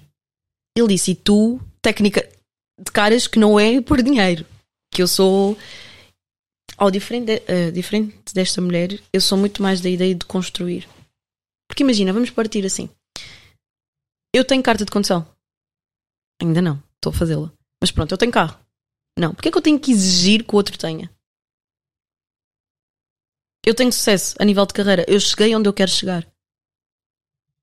Tenho sucesso para, os parâmetros que as empresas estipulam, mas assim, sucesso independente. Não tenho. Porque é que eu vou exigir que o outro tenha? Eu tenho casa própria. Não tenho. Porque é que eu vou exigir que o outro tenha? Para quê? Para me bancar tudo aquilo que eu não tenho. Para ser mais fácil. O processo. Para ser mais fácil o caminho até lá. Não, eu sou muito mais, mais da ideia de, de crescer, de evoluir, de, de, de- de estar ali ao lado a lado com a pessoa, de construir uma história, uma narrativa, entendes? Do que propriamente estar a cobrar. Sabes porquê? Porque eu vou estar num, num patamar que não fui eu que conquistei. E isso vai contra todos os ideais que o meu pai incutiu em mim. Nelma, não tens que estar com um rapaz só porque ele tem isto ou porque ele tem aquilo. E pronto, eu fui muito, como tu disseste, é muito mais estético. Estás a perceber? E é uma coisa que eu, que eu confesso que eu estou a trabalhar em mim. Porquê? Porque não vai dar nada. São, lá está a situação que tu disseste, tomar decisões permanentes em situações temporárias. Uma pessoa que não tem. Quanto, quantas pessoas. Ai, e, e, e o. Opá, é, é muito difícil de identificar, pronto. Objetivos zero, estás a ver? Tipo, quantas pessoas chegaram e objetivos zero. E nenhum compatível com o meu. Eu tive um, um boom de maturidade tão grande ao longo de um, deste, deste um ano e pouco, por causa da, da situação que eu estive e por ser mãe, que eu não teria se assim não fosse, que eu, que eu parei e pensei. E eu pus em cima da mesa, naquela, naquela relação que eu estava, e disse assim: Nós não temos objetivos iguais, tipo, compatíveis. Para que é que vamos estar juntos? Para que é que. Entendes? Porquê? Por uma coisa estética, vou-te passear como um troféu. E com esse meu namorado que eu tive, que o meu pai conheceu, o meu pai jogava-me na cara, ele dizia mesmo assim, e não era naquela altura. Ele dizia assim: Tu estás com ele. Ele dizia mesmo, ele assim para mim: Tu estás com ele porque ele é uma cara bonita. Ele dizia mesmo isto. Ele dizia: Tu achas que isto vai levar a algum lado? E a primeira coisa que eu digo assim: Pai, olha, estou a namorar, trabalha. Primeira coisa que ele pergunta: É responsável? eu passei a ser mais seletiva. Percebes? Agora, neste, nesta nova fase que eu estou, neste novo, neste novo período que eu estou a viver, passei a ser mais seletiva no sentido de como é que ele trata a mãe? Exatamente como esta senhora falou. Como é que ele trata a mãe? E eu digo-te, analisando de acordo, de acordo com, as, com os parâmetros que eu tenho hoje em dia, analisando as situações onde eu me coloquei, eu digo, como é que eu não pensei nisso, meu? Não tratava bem a mãe, não trabalhava, não tenho perspectiva de futuro, não tenho objetivos, estás a ver? Até bancar chulo já banquei. Entendes? Então, tipo, é muito isso. Uh, eu sou muito mais de construir. Eu acho que as mulheres deviam de ter essa, essa, essa, essa, essa ideia. Entendes? Porque cobram excessivamente. E depois outra coisa, quando tu fores falar com elas, o conteúdo é zero. O conteúdo é zero. Eu não estou a dizer que eu sou mais inteligente. Por exemplo, havia um rapaz que eu achava engraçadinho e ele disse assim, e postou uma foto e uma, e uma, e uma legenda assim: Penso logo existe. E eu respondi à história: A verdade indubitável de René Descartes. E só ficou assim: Oh, calma aí. Entendes? Quando tu, vais, quando tu vais desenvolver ali. Acabou por não dar em nada. quando tu vais ali. ali está o discurso do método de uma ponta à outra. Quando tu vais ali a certas situações, estás a ver? Não, eu vou-te dizer uma coisa. Tu estás a fazer exatamente, mas lá está, essa tua fase é a tua idade. Quem sou eu? Mas com uma filha, eu acho que já o mindset tem que mudar mesmo. E está a mudar, de facto. Só que no toca a seleção de homem, tens que transcender esse tipo de, parâmetro. Uhum. Porque tu, independentemente do que tu possas estar a dizer, tu vais associar sempre esse tipo de inteligência a homens que ou têm muitos likes, ou são bonitos, ou têm um destaque por favor não faças isso, porque é exatamente o conselho que eu estou a dar, eu costumo dar aos chavalos. Yeah. É aquela questão do catapultar. Não, não procurem valores tradicionais a essas raparigas que só têm fotos de biquínis no, no Instagram. Yeah. É a vida que ela quer levar. Se ela vai, vai arrepender-se mais tarde ou mais, ou mais cedo, isso já é com ela. Nada tem a ver contigo. Se ela tem fotos de lingerie sentada no lavatório, é com ela não queiras pegar naquela mulher e converter numa mulher para casa. Exato. A mulher para casa tem poucos followers. A mulher para casa não tem 70 a 80% da página dela a mostrar carne. E tipo, essa triagem tem que ser feita. E é isso que eu normalmente costumo dizer aos homens. Mas Não- eu fiquei nesse registro a vida toda. As minhas escolhas foram toda. essas. É jovem ainda. Sim, mas imagina, eu sou jovem e eu, mesmo sendo jovem, é uma vida toda porque é de acordo com a minha experiência e tipo com aquilo que eu vivi, aquilo que eu permiti viver. Até a percebes? data. Até à data, exatamente. Mas é a vida toda, até agora. Mas é exatamente essa questão que. É isso. Pronto, não quer ser picuinhas também, né? Mas isso. É o do casaco, eu meu sei, Deus. Mas estás-te a coçar, está a fazer muito barulho. Eu, Ai, sou- eu já disse que sou perfeccionista com isso. Sorry. Mas eu também percebi que queres mostrar o casaco. Por isso vamos gravar com, com o casaco. Relativamente a essas escolhas, normalmente as pessoas associam beleza ao intelecto. São raras as pessoas com essa capacidade. Porque quanto tempo de ginásio tens que ter? Quanto tempo de consumo de algo para o intelecto também tens que ter? Tu acreditas que a maior parte das pessoas vão ao ginásio e estão a ouvir um podcast sobre algo bastante instrutivo? Não, estão a ouvir música. O que é normal. Não estou a condenar ningu- ninguém. Mas o tempo que nós dedicamos a certas coisas vai refletir fisicamente naquilo que nós somos. Por isso, obviamente, se fores um gajo burro e gordo, pá, é como uma coisa que. vai ser forte agora dizer isso. Uma mulher voluptuosa, desproporcionalmente falando, e que não sabe cozinhar é algo que não bate. certo. Nota-se claramente que é uma má alimentação e não saber cozinhar. Uhum. E isso desce um bocadinho. Mas lá está. No padrão que ela se encaixa, é uma mulher que se calhar é gerente, é uma mulher que está a trabalhar num sítio onde ganha minimamente, ou talvez mais que um homem. Só tem uma alimentação má, porquê? Porque hor- horários de trabalho que ela tem, geneticamente também se calhar não lhe favorece. Envolverias-te com, com uma mulher que não, Não. sabe cozinhar? Não, Porquê? custa-me isso. Sabes cozinhar? Sei ligeiramente. Então porquê que tu não, não abatias essa falta, essa carência dela? ainda estou com resíduos graves também do passado. Entendes? Porque é algo que era-me facultado independentemente do sentido do humor ou da situação. Estás a ver? Há, há partes positivas e negativas que uma pessoa tem que saber sempre identificar. Uhum. Às vezes ficamos de cu tremido. Mas isso eram valores que eu já queria antes. E isso é uma pré-seleção que eu já tinha estipulado, porque é algo também que já vem da minha família. A minha própria mãe. Pá, fiquem sentados que eu vou levantar aqui a mesa. E levantava a mesma, ajudava a levantar. Mas ela ensinou-nos a isso.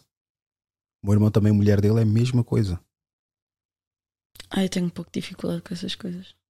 Ah, mas Porque isso estavas é a dizer que eu não estava. Pá, eu muito sinceramente, o que se calhar tu querias perguntar é: estarias com uma mulher moderna?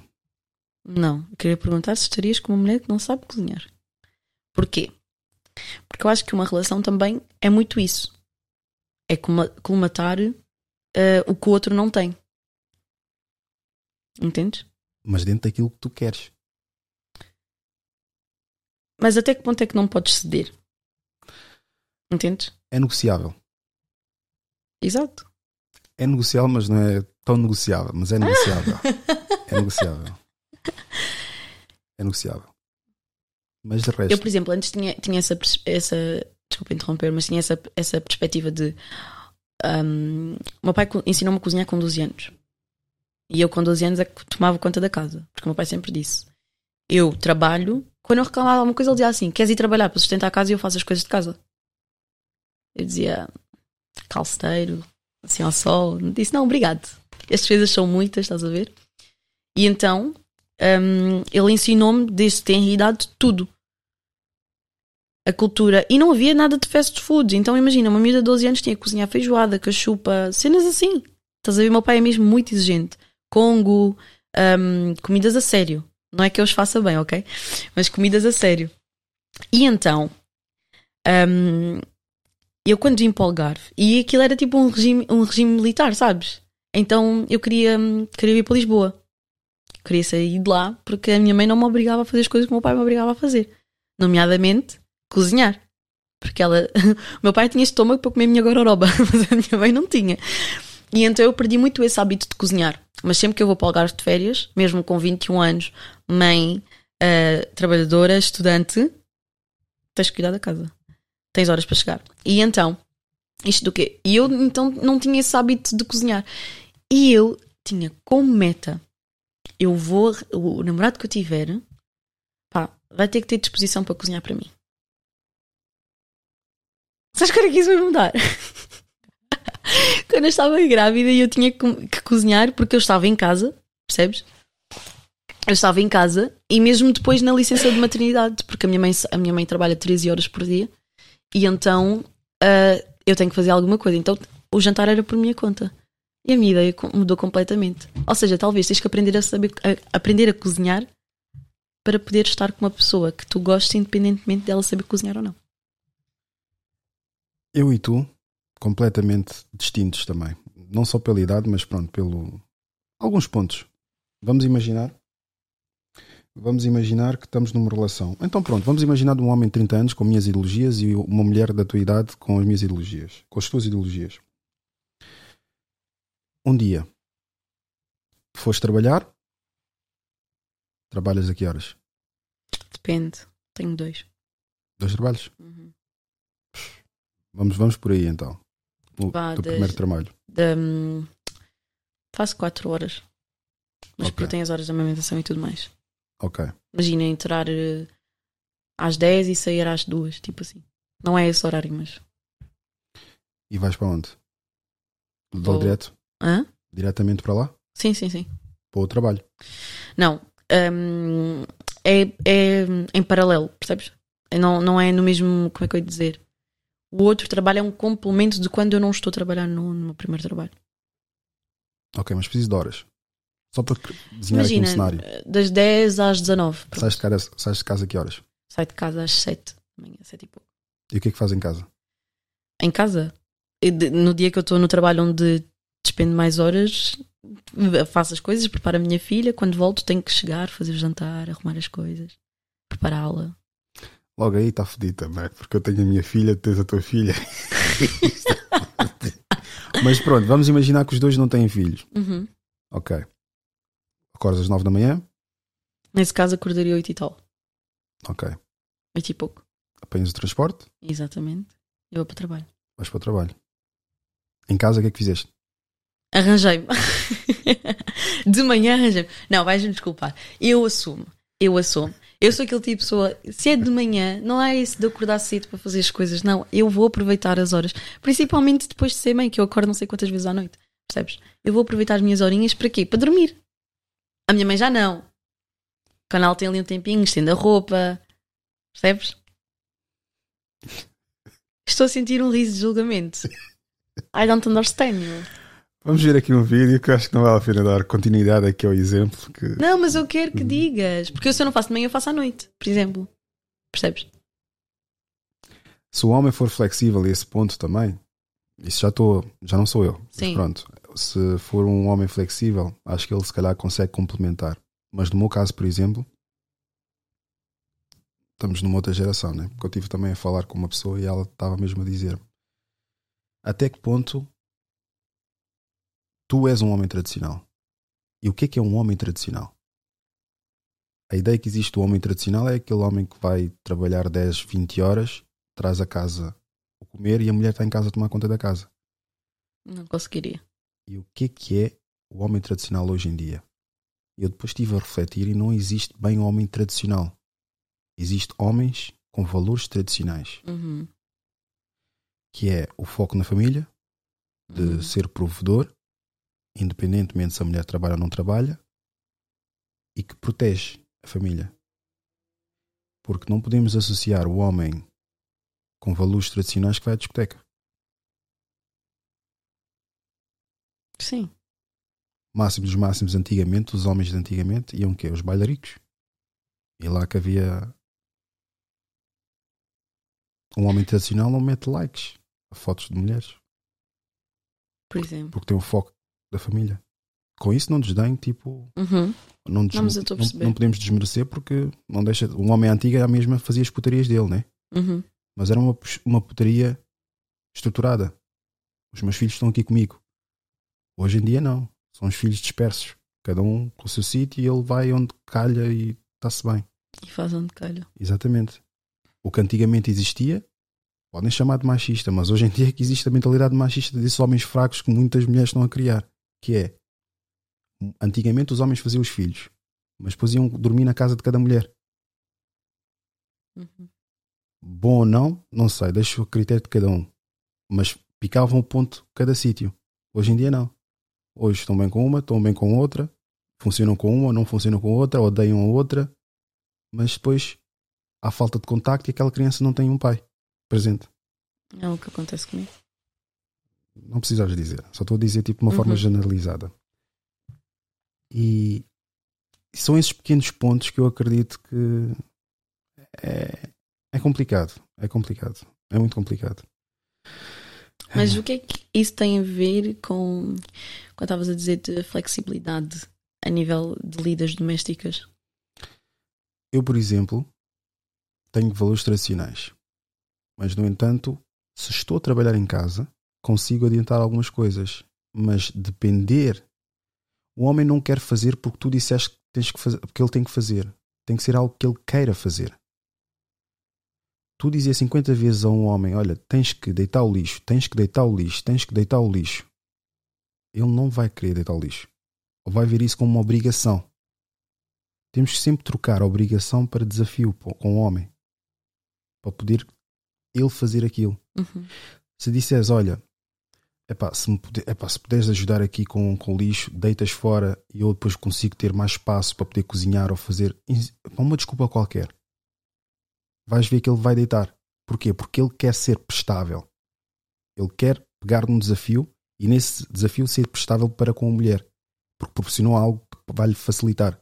Uhum. Agora, se transformares isso como uma obrigação, ele não vai te conseguir ouvir sequer. E só vai quando der jeito. Pode até deitar, mas é quando lhe der jeito. Mas o der jeito dele para a hora que tu queres ou o segundo que tu queres são duas coisas totalmente distintas. Então não concordas que um casal, não é? Mesmo a situação que te retrataste, sem filhos. Os dois trabalham, ficam nove horas fora de casa. Não achas que, que as lidas deviam de ser, ser repartidas? Não, não ter que estar sempre Não, a mas lançar eu- desafios, mas, Não, mas eu, eu concordo que deve ser partilhado e deve ser feito. Eu é que não o faria. porquê? Faria até um certo ponto. Só que depois, quando começar a reparar que a pessoa se encosta para eu fazer isso, já começa a ser um bocadinho uma dependência que se calhar que não quero. Com isso não estou a estimular os outros. Não, se eles têm essa facilidade, se eles querem fazer, se isso satisfaz. Porque, por exemplo,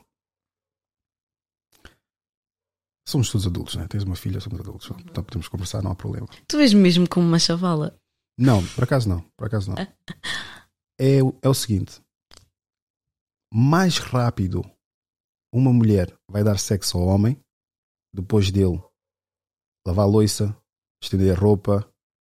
Tipo, lá está o desafio prestável. Foste tão prestável que deste margem para um objetivo. um prémio. Exatamente. O que não deveria ser, porque o sexo é para os dois. Uhum. Estás a ver? Mas por criar aquela margem, já ele fica não só contente, mas começa a ganhar. Olha, um desafio, olha, vou fazer isso. E pouco a pouco dá, dá, dá por ele, já está a fazer isso de uma forma autónoma. Mas já, olha, ela já chegou, tem mais tempo, ela própria já vê as coisas a serem feitas, depois depende da consciência de cada mulher, porque as mulheres nem todas interpretam de igual forma. Uhum. Muitas vão ver, não fez mais com a obrigação dele. Outras dizem, não, fogo, pá, ele esteve aqui, disponibilizou do seu tempo e fez isso. Portanto, eu como ele temos essa obrigação de o fazer, porque a casa é dos dois. Exato. Mas, no entanto, ele ao fazer isso, pá, comoveu-me. É ele fazer alguma coisa. Não é ele fazer mais que a obrigação dele. Não. Será que o homem pensa assim? Ou também não pensa que é a obrigação ele da pensa. mulher? Não, ele pensa. Quando, quando ele vê. É por isso que eu disse que o homem apaixona-se pela mulher nos, nos piores momentos. E os piores momentos é quando ele não está a conseguir fazer, mas a mulher faz. Hum. É claro que exigir que a mulher não reclame é muito difícil, porque já é um, é um dispositivo. É um, existe um botão. Exatamente. Existe algum botão qualquer que ela tem que é complicado. Mas pedir isso a ela é complicado. Que ela não reclame. Eventualmente vai reclamar. Mas foi o que eu disse uma vez num vídeo. Queres fazer um homem chorar? Basta o filho ou a filha, ou os filhos. Mulher também, né? Mas valorizarem aquilo que ele fez. Como eu já disse, nós temos aquele mecanismo Uhum. extremamente mecânico, mentalidade mecânica de trabalhar todos os dias. Se dissermos a um homem, olha, a partir de hoje tu não vais receber e nem tens contas para pagar. Ele, durante vários anos, inconscientemente vai estar a trabalhar, porque já está robotizado esse ponto. Uhum. Estás a ver? E pegando. Agora até me perdi agora nisso. nisso. Eu estava a dizer o quê? Robotizado dos homens. A nível do salário. Que eles não vão trabalhar e vão demorar 5 a 10 anos para descobrir que. Sim, mas era para fazer uma correlação com algo que eu tinha acabado de dizer. Estavas a falar sobre o facto hum, da obrigação de fazer as coisas. Se o homem homem. ah, o homem, pronto. Quando ele é valorizado por aquilo que faz, Exato, é todos os dias, quando chega aquele momento e diz assim: Muito obrigado por teres me educado da forma como me educaste. Olha, basta fazer esse exemplo com o teu pai. Fácil. Ah, ele não acredita. Apesar dos apesares, é claro que também existe da forma como deve, deve ser feita, né? Mas tu, se chegares e disseres: Olha, pai, apesar dos apesares, pá, foste um bom pai para mim, foste isso, ele vai chorar, meu. Ele vai chorar, vai ficar comovido, não precisa estar a chorar, mas vai ficar comovido, porque o homem só quer ser valorizado pelo trabalho que ele consegue proporcionar às pessoas, seja os filhos, seja a mulher. A mulher só quer ser valorizada por ser ser mulher, simplesmente. É uma posição de carência extrema, tens noção disso? O quê? O- essa questão do, do ser valorizado, do- da necessidade de ser reconhecido por, por aquilo que faz. Não, nós não, nós não fazemos as coisas para ser reconhecidos. Mas quando é reconhecido, é algo que nos comove. Como eu já disse, nós somos mecânicos, nós fazemos as coisas sem procurar valor. Uhum. Mas quando há um valor associado e tens que pagar as contas, é óbvio que ele faz isso. É mecânico. Por isso é que eu estou a dizer: se não dessem dinheiro a ele, estás a ver? Ele não. Porque há bacanos, durante 40, 30, 50 anos trabalham numa empresa e não são. são- quando são valorizados com um bolo, eles até ficam contentes, etc. Mas depois com, querem, com quem querem partilhar? Com mulher. Quando acontece alguma coisa de, de bom na vida de um homem, de bom, de- sim, de bom na vida de um homem, ele quer logo partilhar com quem? Com mulher. Quando acontece alguma coisa de bom na vida da mulher, ela quer partilhar com as amigas. Vê o quão narcisista que nós estamos em termos de dinâmica do homem e a mulher. E quando digo partilhar, não digo tipo, ok, não vai dizer ao homem. Não, primeiramente vai falar com as amigas, depois é que vai dizer ao homem. Amigas, irmãs, primas, Eu acho que que valor, os valores estão extremamente invertidos. Percebes? Hum, Faz-me só um favor. Estavam-me a ligar. Vê-me lá se tenho uma chamada por causa da minha filha. Sim, mas continua, continua. Estava-te a dizer que hum, os valores estão extremamente invertidos. Talvez essa mulher não tenha liberdade para falar com o seu marido. Olha, aconteceu isto, aconteceu aquilo, tive esta conquista, conquista isto, conquista aquilo. Percebes?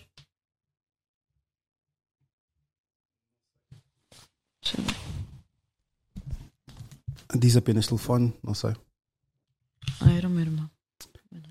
Mas, sim, continua. Entendes? Porque isto vai puxar tudo aquilo que nós já falámos. Percebes? Tipo de, de como as relações, como é que o homem vê a mulher, como é que a mulher vê o homem, a relação que eles têm. Percebes? Isto vai puxar tudo o que está para trás. Mas muitas vezes as pessoas estão em relacionamentos onde não têm liberdade para ah, falar as suas vitórias, onde, ou então as vitórias simplesmente não vão ser reconhecidas. Por exemplo, vejo essa situação que estás a dizer, da mulher de acontecer uma coisa boa, não, não vejo isso tão, tão generalizado, mas sim em, em algumas situações, percebes? Tipo, quando o trabalho dela não é valorizado, quando as conquistas dela não são valorizadas, quando ele não valoriza como é que o trabalho correu, entendes? Ou as conquistas dela.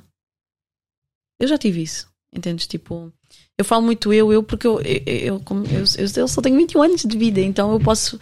E não li muitos livros quanto isso, não, não, não passo a vida a ler palestras, então, devido à minha inexperiência, eu falo com base na minha, na minha experiência, percebes? E então eu virava-me para a pessoa com quem eu estava e gostava e dizia: Olha, hum, como eu já. Eu, eu sou designer, né? Uma pseudo-designer. E então eu faço projeto cozinhas, casas de banho, roupeiros e tudo mais. E eu, nesse, processo de aprender a projeção de cozinhas, eu ficava muito feliz porque é uma coisa que eu amo. Descobri há pouco tempo que amava mesmo. Ah, e é uma coisa que eu amo e eu partilhava com a pessoa com quem eu estava. A pessoa, tipo. Para mim era uma conquista, né? Mas a pessoa não queria saber, entende? Então, automaticamente ia partilhar com quem? Em primeira instância. Estás a perceber? Eu acho que é muito mais por aí do que propriamente a nível generalizado que estavas a dizer. Mas o problema é que, de uma forma generalizada, nós estamos a, a descartar aquela má escolha de parceiro.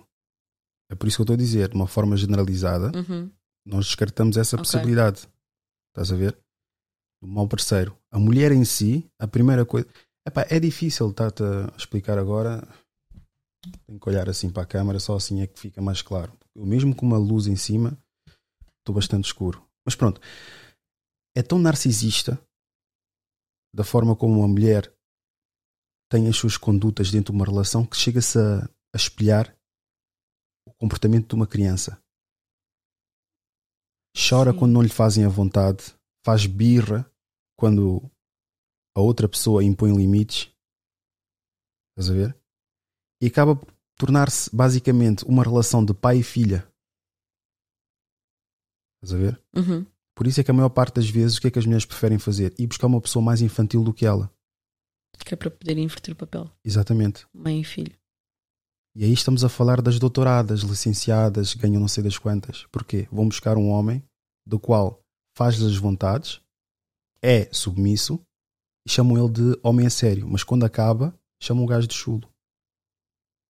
Faz as vontades temporariamente, mas não Isso é deep.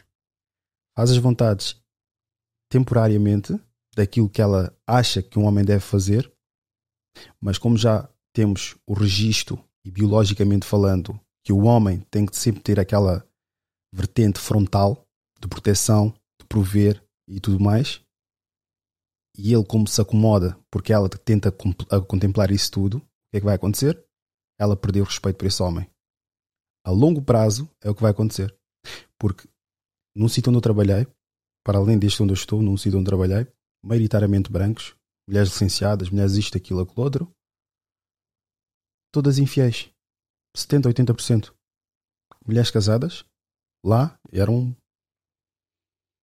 BANCO, que claramente sabia-se que eram casadas, mas andavam ali a saltitar com os putos que entravam ali naquele sítio.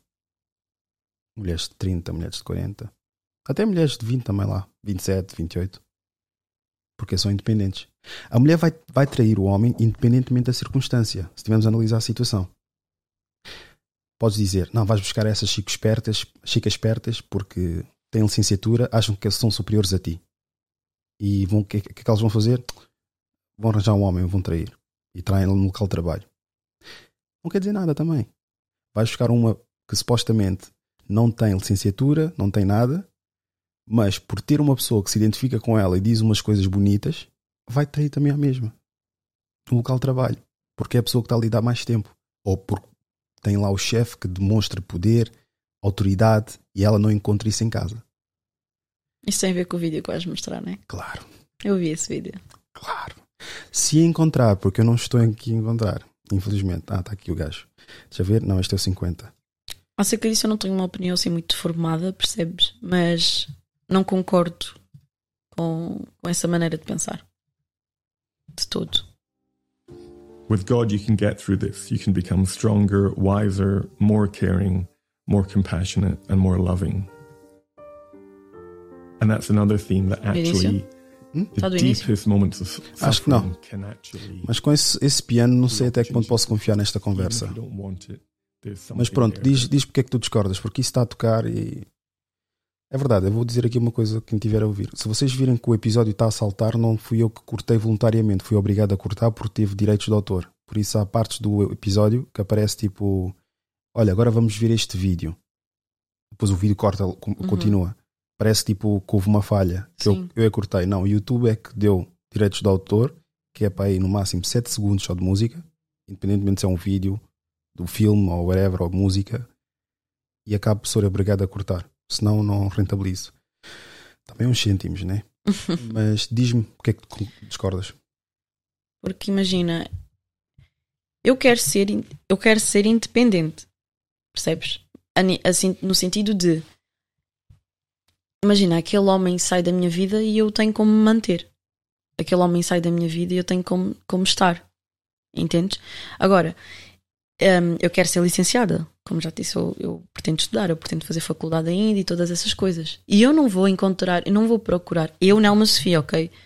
Eu não vou procurar uma pessoa mais nova que eu ou com menos hum, exigências do que, outra, do que o meu antigo parceiro tinha ou algo do género só para poder satisfazer o meu ego. Só por curiosidade, carecas. Nunca tive um careca. Mas eu gosto dos cabeludos. Lá está. Dizem que a maturidade do homem vem com a perda de cabelo. Olha, tem aqui um vídeo muito interessante. Olha aqui. Que eu acho que vais ter uma opinião bastante boa. nossa vida Calma aí. funcionar com uma pessoa que ele não confia. Ah, Miriam, mas por que que você terminou com um cara que te assumiu na sua gravidez? Por quê? Gente, tanta gente me faz essa pergunta, eu fico até assim, sabe? Eu fico até assim, sem saber como responder. Porque assim, não dá pra negar que é um negócio que eh, não é todo homem que faz, né? Assumir a mulher ali depois de todo um rolê e tal, grávida de outro. E, e enfim, e querer ficar com essa mulher. Não, não é qualquer um, não é pra qualquer um. Mas, gente, o que que acontece? Eu acho que com isso, é, dele assumir a minha gravidez, assumir a minha filha e tudo mais, ele se achava no direito de me tratar de qualquer jeito. Era isso. Como eu já disse antes, como pai ele é maravilhoso, continua sendo, mas como companheiro não era tão bacana assim, gente, se é que vocês me entendem. É uma pessoa maravilhosa, do coração bom, tudo mais, é um bom pai, mas comigo, comigo Miriam, foi um, foi um negócio assim, minha filha, que olha, ele se tornou uma pessoa extremamente ciumenta. Eu acho que por conta de toda a situação, assim. Mas, é- mas, mas era um extremo, assim, gente, que, que não é uma coisa básica, sabe? Não é uma coisa que é aceitável. Porque, assim, pra ser bem sincera, ele tinha ciúmes até da própria sombra dele. Gente, era um negócio bizarro. E eu sou uma pessoa que quando eu tô num relacionamento, eu tô num relacionamento, eu estou com aquela pessoa e eu não tenho olhos pra mais ninguém. E ele não entendia isso.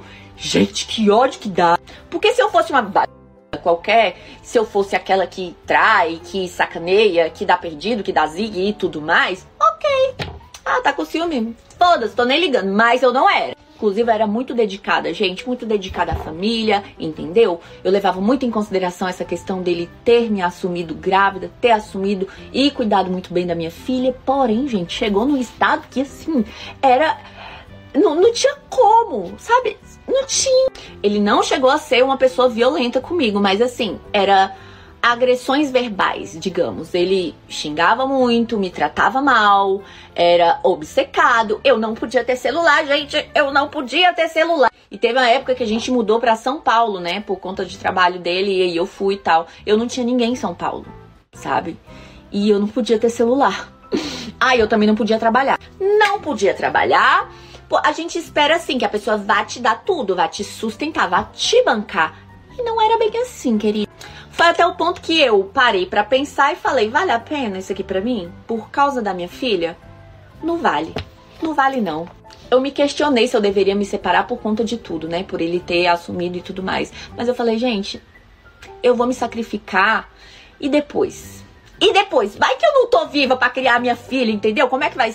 E aí eu larguei tudo lá em São Paulo, gente, voltei para Brasília com o rabo entre as pernas. Foi a melhor coisa que eu fiz. E olha só, rapaziada, vamos respeitar a moça nos comentários aqui embaixo, beleza? Bom, a minha teoria para homem que assume uma senhora grávida no sentido nossa vida como um todo, porque uma das piores coisas que existem na vida de um homem é se relacionar com uma pessoa que ele não confia.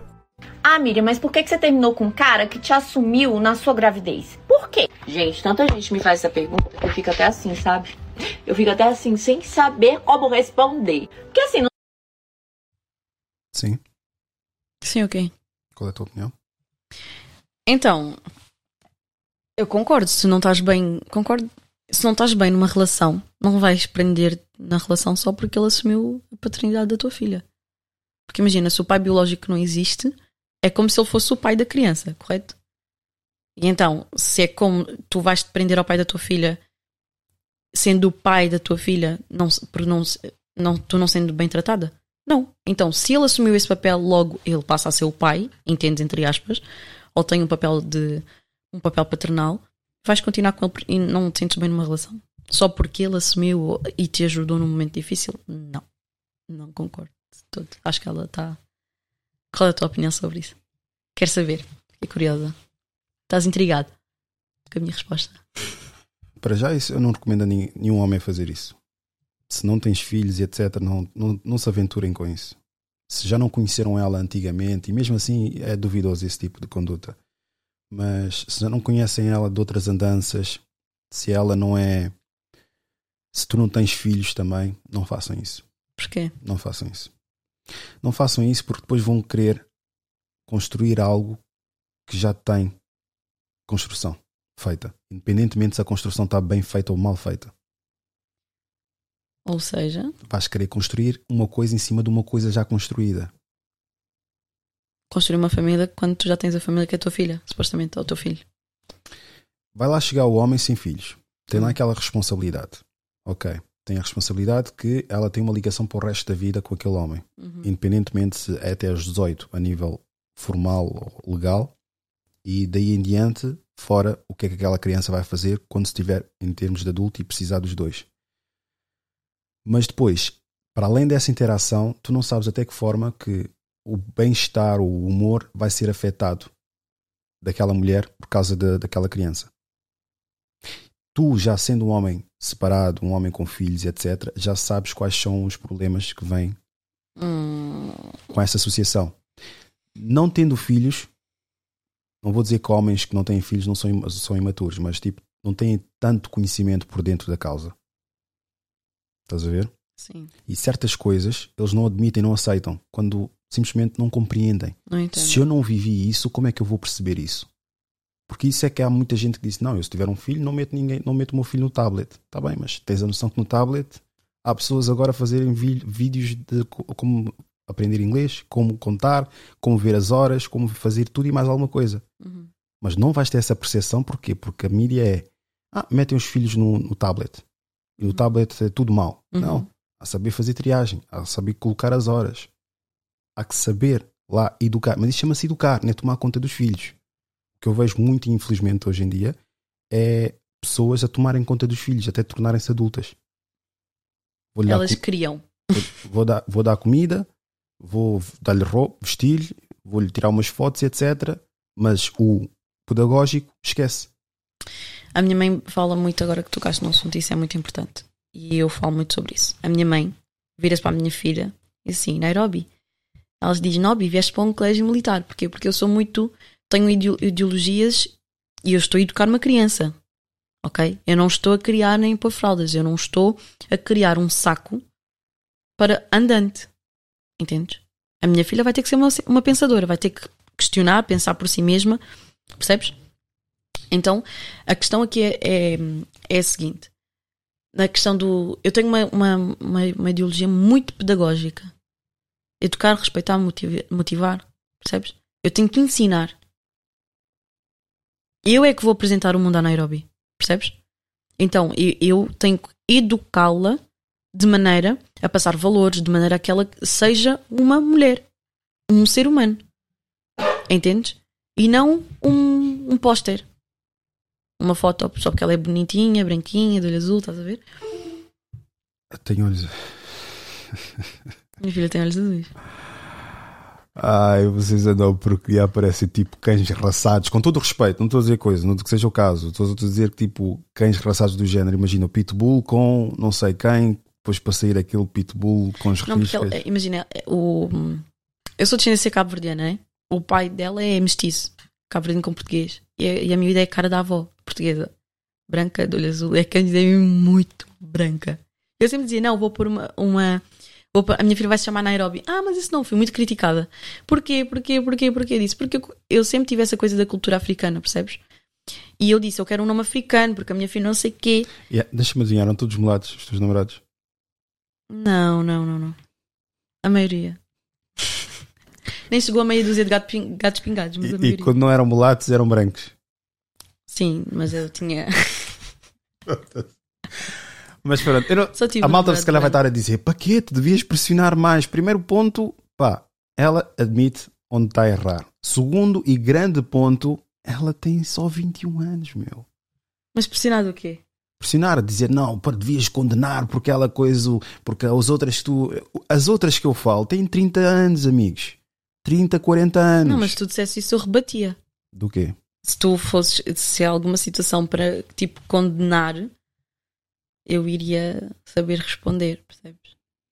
E eu sou uma pessoa que eu admito muito aquilo que, como tu disseste, eu. É isso é que está a estragar aqui o, o episódio.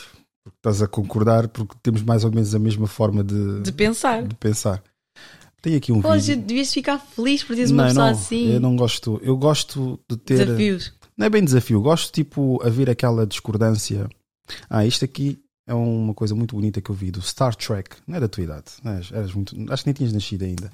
Isso é discriminação, sabes? Não tenho- Isso é preconceito. Caguei. Esta Para com frase, quem nasce em 2000. essa, essa frase é muito espetacular. Eu vou partilhar aqui para ver. É do Star Trek. Traduz, por favor. Não fala inglês. Is it possible to commit no errors and still lose? That's not weakness, that's life. Não está aí, mas eu sei que é a frase. Basicamente, ele está a dizer que tu podes não cometer nenhum erro, o que é quase impossível, e mesmo assim falhar ou perder. Uhum. E isso não é fraqueza, É vida. chama-se vida. Por isso é que, pá, muitos podem levar isso. Mas depois, pronto, vais dizer, ah, mas tu, mas tu criticas, criticas quem erra. Não. Falamos sobre os aspectos que erramos e continuamos a nossa vida. Se de alguma forma agregou para a nossa mentalidade, nosso mindset, que é quase a mesma merda, mentalidade, mindset, se, se agregou de alguma forma a nossa, a nossa vida, isso é um juízo de valor que tu próprio tens de fazer. Vamos colocar aqui o vídeo que tu querias tanto partilhar, mas com 20 anos. Vamos entrar então numa questão aqui agora. Mas não esperes com essa idade, com os rapazes que estás a ir buscar, com o. Ir não, que eu ia buscar, ok? Também, de ontem para hoje mudou Não, completamente. não foi de ontem para O mais hoje. recente era como? Era, enfim. Ah, ok. Então, não, mas não, eu já é expliquei essa história, eu já expliquei essa história. Não foi de ontem para hoje. Ah, ok, tá bem. Vá, vamos avançar aqui. Por quê? Qual que é o problema? Não precisa falar que me ama pra me comer. Porque ao mesmo tempo que você quer, quer me comer, eu quero te dar. E tá tudo bem. É então não isso. cria um relacionamento. Se você. Não precisa criar relacionamento, Sim, meu amor. eu é falo- só você falar, quero te comer. Eu vou falar, tudo bem, eu também quero te dar. Vamos apertar as mãos e vamos pra cama transar. É sobre, isso. Entendeu? E eu, falo, odeio eu falo isso pra Sim? não falaria com essa atitude toda da maneira como ela falou. Porque imagina, eu, sou, eu tenho uma. que não é um problema. Eu apaixono-me muito rápido. Começo a gostar muito rápido, entende? Então nem dá, não tive essa fase louca da minha vida. Assim, sabes? De, de estar com vários ou de, de ter essa.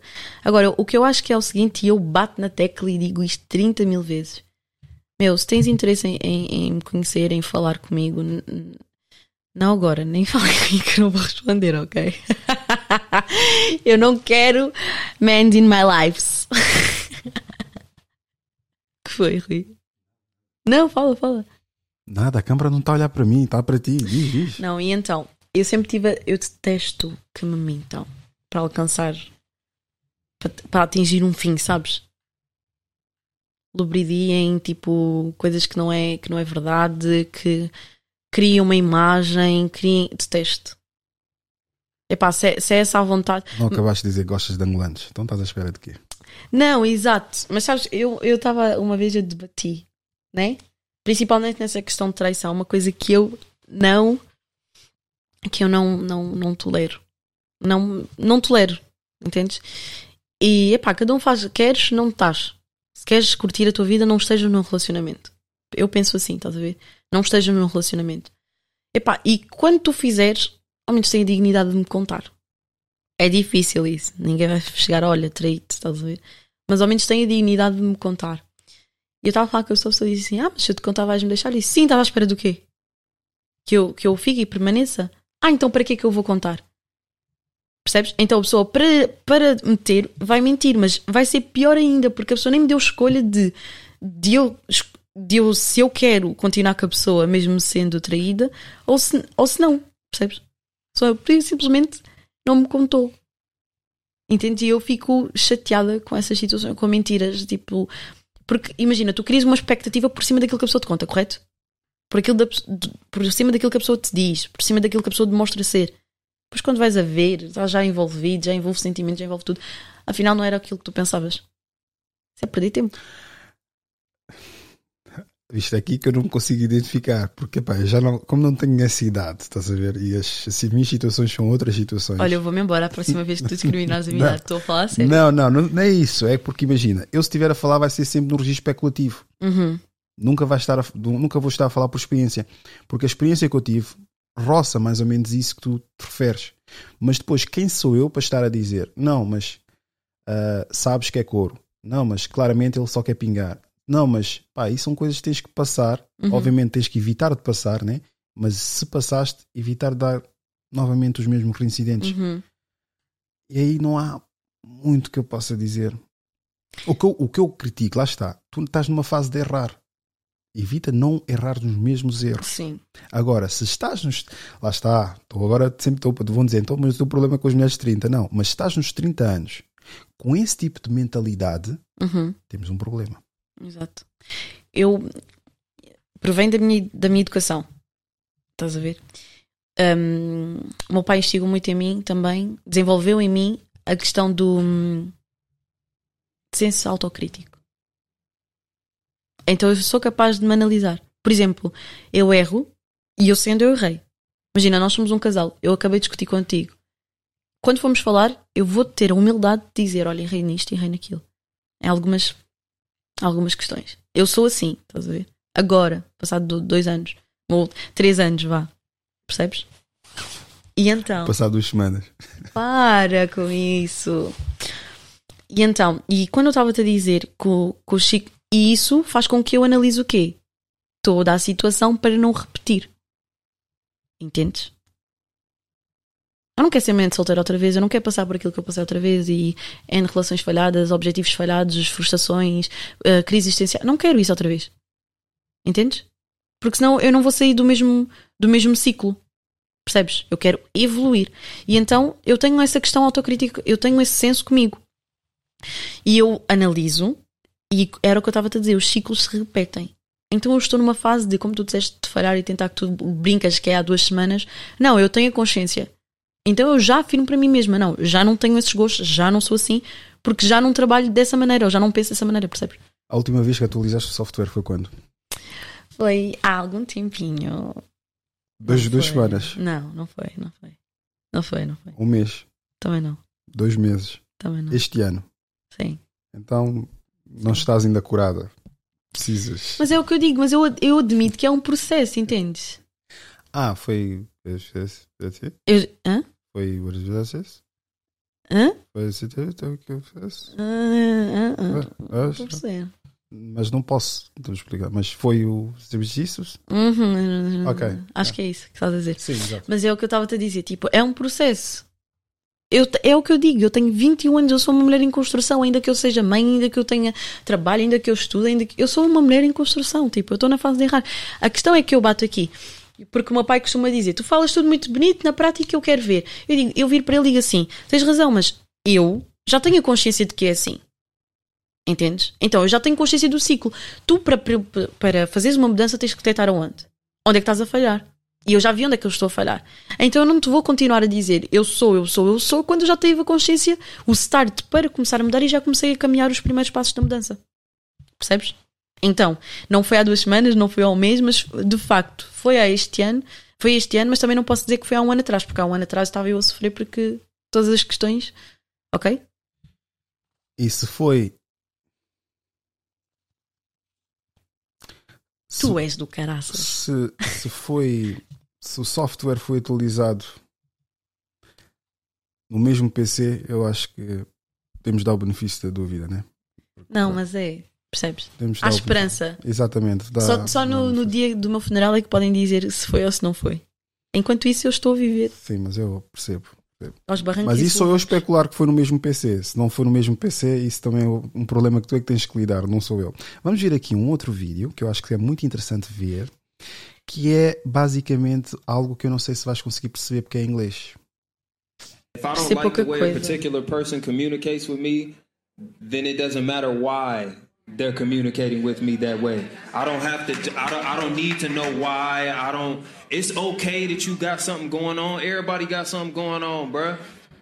We not in season.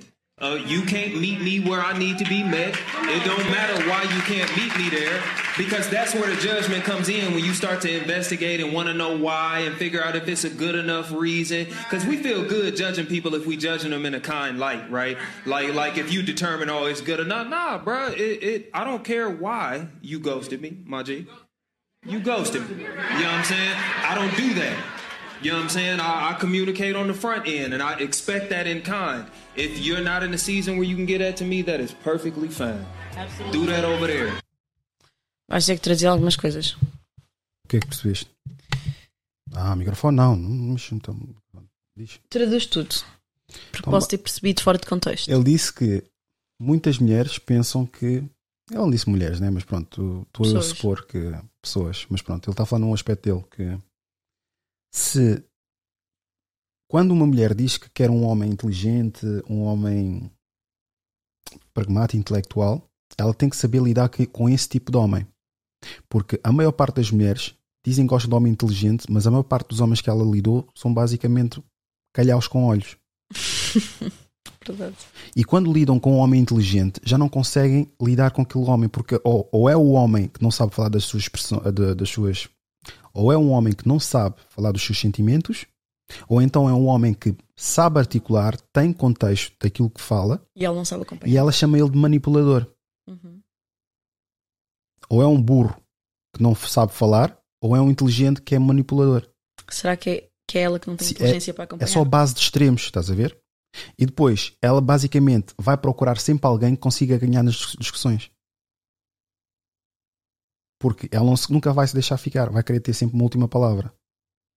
E a verdade é, é essa mesmo. Muitas mulheres dizem que era um homem inteligente, mas não sabem lidar com um homem inteligente. É o que ele estava a dizer. Porque um homem inteligente tem inteligência emocional, sabe lidar com as suas manipulações de choro, ah, de ah, frenético, quando estás frenética, quando estás mal disposta, etc. Ele sabe lidar com isso. Mas o lidar com isso não é passar-te a mão na cabeça. É chamar-te a razão. É confrontar-te. Estás a ver? Mas o confrontar não é bater boca. Não, confrontar-te com a realidade. dizer, olha, é esta situação que está a acontecer. Isto aqui não está correto. O que é que vamos fazer para avançar a partir de agora? Sabes que estiveste errado ou errada. Uhum. O que é que vamos fazer agora? Estás a ver? E são essas pequenas coisas que um homem com inteligência emocional tenta trazer à mesa. E a mulher não consegue lidar com esse tipo de homem. Por mais que diga que quer um homem inteligente, não consegue lidar com. Por isso é que ela prefere sempre o calhau com olhos. Porque o calhau com olhos faz as coisas mínimas. Está chateada, vai passar pela mão, vai Não é dizer só uma isso. coisa e etc. É aquilo que, ela, que a inteligência dela consegue alcançar. Não diria melhores palavras, mas queria evitar o máximo dizer isso. Mas é. Mas há mulheres que pensam que são inteligentes, mas nem por isso. Tanto mulher quanto para homem. Atenção, estou a falar de mulheres porque é o, o que se fala, mas é o que é inteligente. Não, mas o problema é que o homem burro, desde que seja bem, bem aparentado, com cabelo comprido e etc., consegue atrair mulheres inteligentes. Estás a ver? A questão é essa. A questão é essa.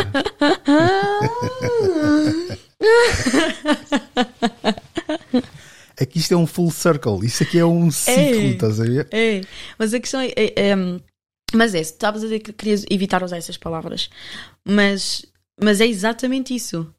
Por exemplo, o homem, ah, tu és manipulador, não sei o quê. Não. Tu não consegues entender e detectar onde está o problema. E eu, por ter essa, essa, essa inteligência emocional, eu não deixo que tu lu- ludibries a situação. Percebes? Eu não vou deixar que tu faças parecer uma coisa que não é. Entendes? E ela não tem a capacidade, não tem a humildade, não tem a intenção, tipo, a intenção de melhorar, estás a ver?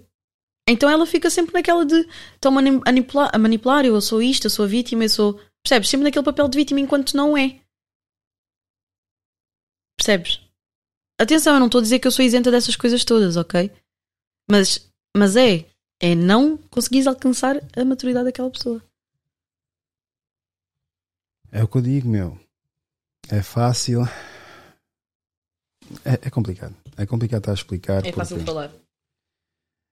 É complicado. É complicado. Porque, pá, porque isso também, de certa forma, baixa na consideração que um homem. Porque um homem inteligente, quando está ou fala com uma mulher, vê que ela é inteligente, há muita coisa que depois ele não diz, mas afeta-lhe psicologicamente. Porque, imagina, imagina agora que eu conheço uma mulher de 30 anos que ela é espetacular Uhum. mas depois tem dois baby daddies, tem dois pais de filhos. E um é da street life e o outro é, é trabalha numa padaria, nada contra, é tranquilo, trabalha na padaria. Com 30 anos eu fico a pensar, o que é que levou a essas decisões? És hoje em dia uma pessoa interessante, mas até que ponto isso não vai afetar também? Porque é o vício do açúcar. Há quem diga, pá, cortei o açúcar. Cortaste o açúcar, de facto. Mas vais ter quedas, recaídas. Abstinência. Exatamente. Cortaste só.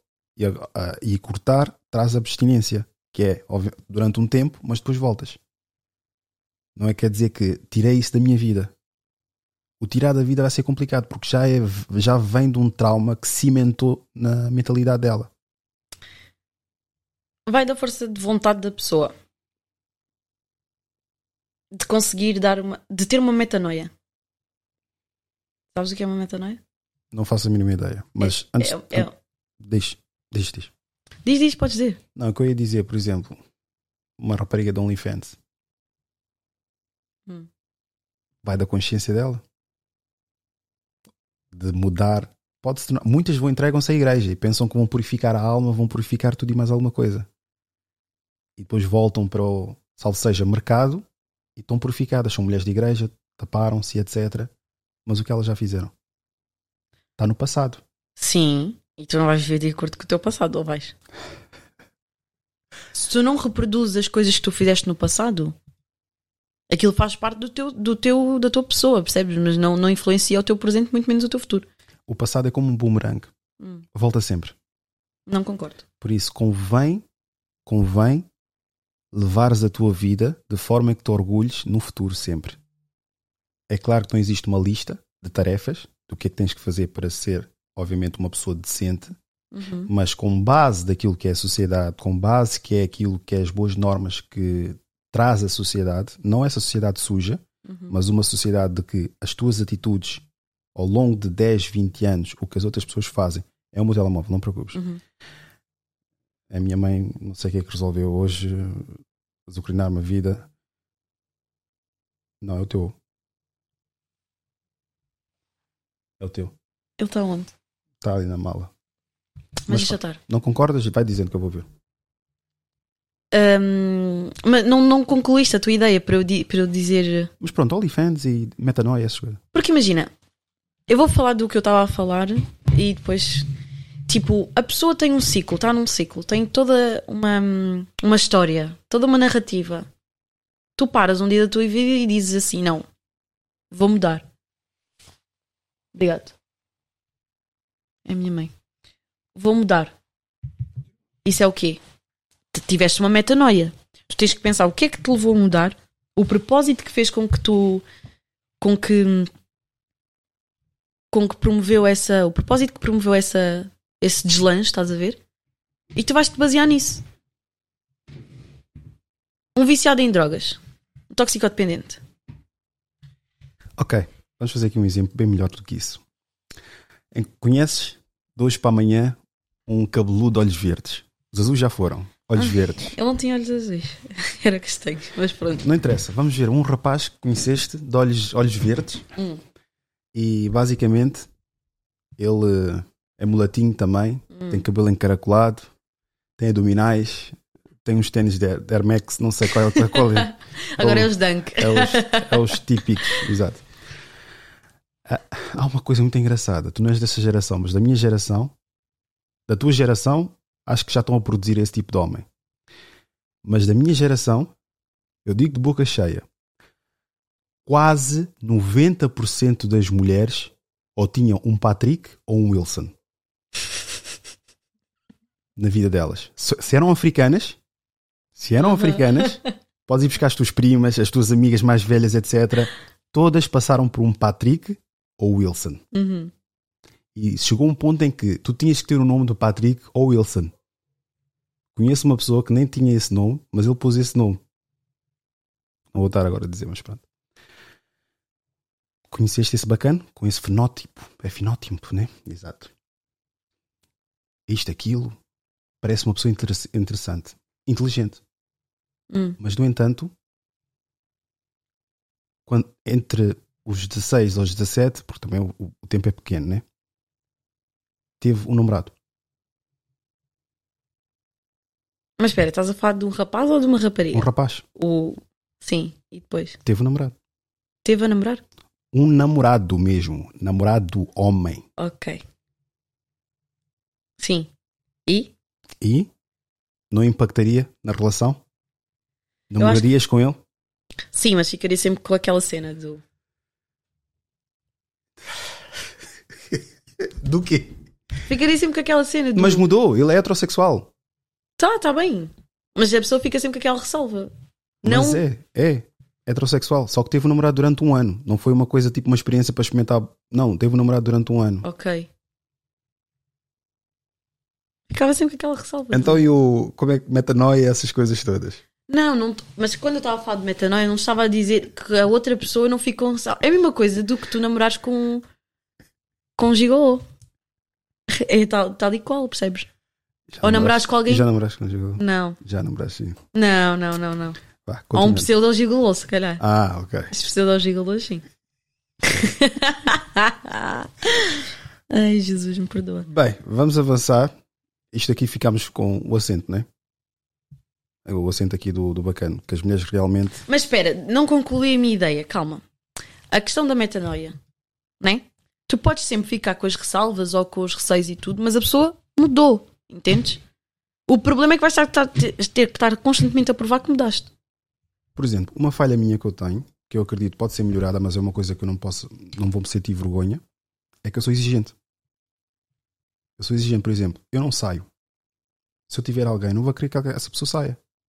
No sentido de ir à discoteca e eu ficar em casa. Então vais escolher uma pessoa que não sai, não vais escolher uma pessoa da discoteca que e vais dizer para ela exatamente, sair. mas a lógica tem que ser exatamente essa. Exato. E, e tendo em conta que eu também sou aquela coisa, epá, eu vou atrás do meu, eu procuro e posso, do máximo dos máximos, estimular a outra pessoa, quero o mesmo. Exato. E parecendo que não, nos dias de hoje, isso é visto como uma exigência e não uma reciprocidade. Para além de hum, reciprocidade, não é visto como uma oportunidade de evolução. Entendes? Que eu acho que, para além da reciprocidade, é mais profundo ainda. Como assim a vida te deu uma oportunidade de tu evoluires e tu não queres evoluir por. por eh, entendes? Percebes? Há uma terminologia aqui muito feia que os brasileiros utilizam, que é o leitado e ghost. Pronto, que é mesmo, infelizmente. Sim, mas é, é é a terminologia desses gajos da Red Pill. E vamos ouvir aqui o que é que faz com que uma mulher seja sujeita a isso. que você não é namorado da pessoa, mas você tá ficando com a pessoa. Às vezes tá ficando só com a pessoa e ela tá ficando só com você, mas vocês não namoram. Você conhece a família, mas vocês não namoram. E assim, particularmente, apesar de eu não gostar muito desse modelo aí, eu me adaptei, entendeu? Eu me adaptei, eu aprendi a ser assim. Então, por exemplo, meu ficante não pode mandar em mim. Não pode mandar em mim.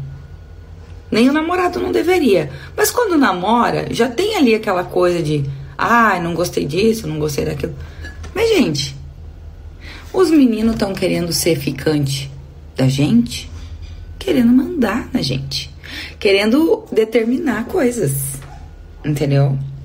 Isso foi uma das coisas que eu aprendi nesse tempo aí que eu tô solteira. Que você não pode dar os direitos de namorado para um ficante. Entende? Uma coisa é uma coisa, outra coisa é outra coisa. Aí esse ficante nunca vira seu namorado e você deu todos os direitos pra ele que o namorado tem que ter, que só o namorado pode ter. Nananina não. Tenho uma, Qual é a tua opinião acerca disso? tenho uma forma. Então é assim, entenda uma coisa de uma vez por todas. O homem não é querer mandar em vocês. O homem, quando começa a criticar-vos, a dizer que vocês podiam melhorar nesse aspecto, podiam deixar de vestir assim, poder sair e etc., pode ser interpretado como obsessivo controlador, mas também pode ser interpretado como ele está a ver algum potencial de uma futura mãe dos filhos dele. O problema é que vocês mulheres, como vivem nessa cena de modernidade e que eu vou dar o sexo, que é a coisa mais íntima que podem ter a nível físico para com o homem, e dizer que os privilégios de eu respeitá-lo é quando estivermos numa relação, é que faz com que mantenham sempre todas solteiras. Ponto.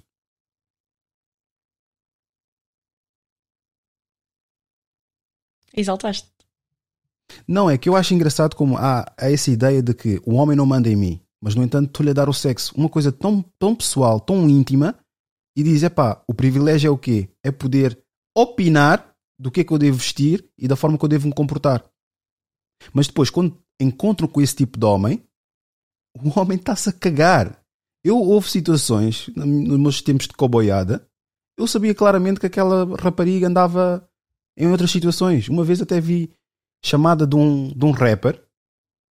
Eu olhei para aquilo, está-se bem, caguei e andei. Estás a ver? Uhum. Porquê? Porque eu sabia que ali estava de uma forma muito passageira. Já tinha na minha cabeça, é passageiro isto. É claro, depois a própria pessoa depois começa a, a, a criar afeição. Porquê? Porque a mulher adora ser ignorada.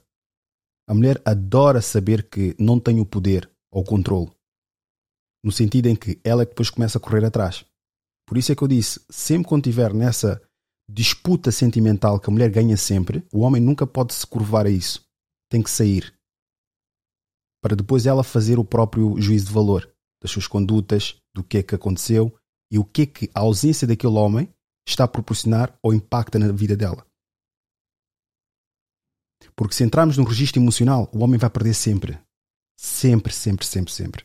Estás-me a ver aqui, mas mesmo assim, qualquer mulher, a capacidade de manipulação sentimental e emocional que a mulher tem, qualquer homem cai. É claro que, pronto, podemos fazer duas pesos, duas medidas, né? Saber quando ela está a chorar e está a fingir, quando ela está a fazer. Mas o problema é tão agressivo a intensidade da mulher de tentar manipular o homem emocionalmente que há sempre uma coisa ou outra que ele acaba por sair, a sair afetado. Estás a ver? Uhum. Independentemente da idade, independentemente do, do, do género, a mulher toca a emoções, ela está sempre lá. E o homem se descai nesse âmbito, perde sempre. Por isso é que, quando estamos a falar de emoções, a mulher ganha sempre. Quando estamos a falar de lógica, o homem ganha sempre. Podes falar das regras das exceções, mas eu não me guio pela minoria, guio-me pela maioria. O que, é que tens a dizer sobre isso? Então, isto é delicado. É delicado porque imagina.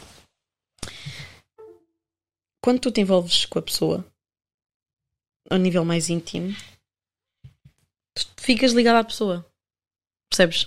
Tipo, lá está, porque é íntimo. Entendes? Não tinha que. E, eu já, já cometi esses erros. Jura? De tipo. Como é que eu ia te explicar isto, meu? Por exemplo, nessa do. na- Deixa-te contar isto brevemente. Eu namorava com esse meu namorado, não sei o quê, aquele que eu há três anos atrás, que me tratava bem, isso, nananana. tipo, e eu converti-me, né? Sou evangélica. E eu converti. Yeah. E eu converti-me depois. Ele era evangélico. Não. Então essa ideia de evangélico veio de onde? Foi uma, tipo uma cena minha, uma necessidade minha, tipo, precisava de Deus, estás a ver? E eu fui. Lá está, purificar. Eu, eu tenho a dizer que é, não sei, não estou a dizer que eu estou caso. Ah, é, é que já, já viste a minha cara, eu já Não, ia não. saltar para si. Não, não, não, não. Eu tenho a dizer que eu já disse até ofendeu, é ofensivo. Que é o homem quando vai para a igreja é por causa de droga, vícios, ah, era criminoso e tudo mais. Coisas que desgraçaram a vida dele. A mulher quando vai para a igreja é por causa da putaria. Não, não, não foi o meu caso de todo. Não estou a dizer que eu estou caso, mas tu, a malta fica a ver só mulheres, Não, tipo, não é só roupas, por isso, não é só por isso. vestidos. Não, eu estou a dizer tipo, normalmente nesses Estás a brincar, porque nem. Hum, Não. olha, às vezes uma pessoa fica a ver uma mulher já com, com vestido até o tornozelo. Fica a dizer: Isso é uma mulher de respeito. E, de facto, é de respeito, mas depois vais a ver sete filhos, quatro homens diferentes. Pá, a vida foi agressiva para ela. Ah, fazia isto, fazia aquilo, aquilo outro. Mas pronto, é a forma como as pessoas fazem para a redenção e o respeito. Não se trata de uma questão só de redenção, trata-se de uma questão de. Imagina, é, este assunto é bem mais delicado do que Sim, é que a gente já falou. Mas espiritualidade, mas também não vamos, imagina, não vamos. Mas muito rápido, então. Trata-se. É muito para além disso.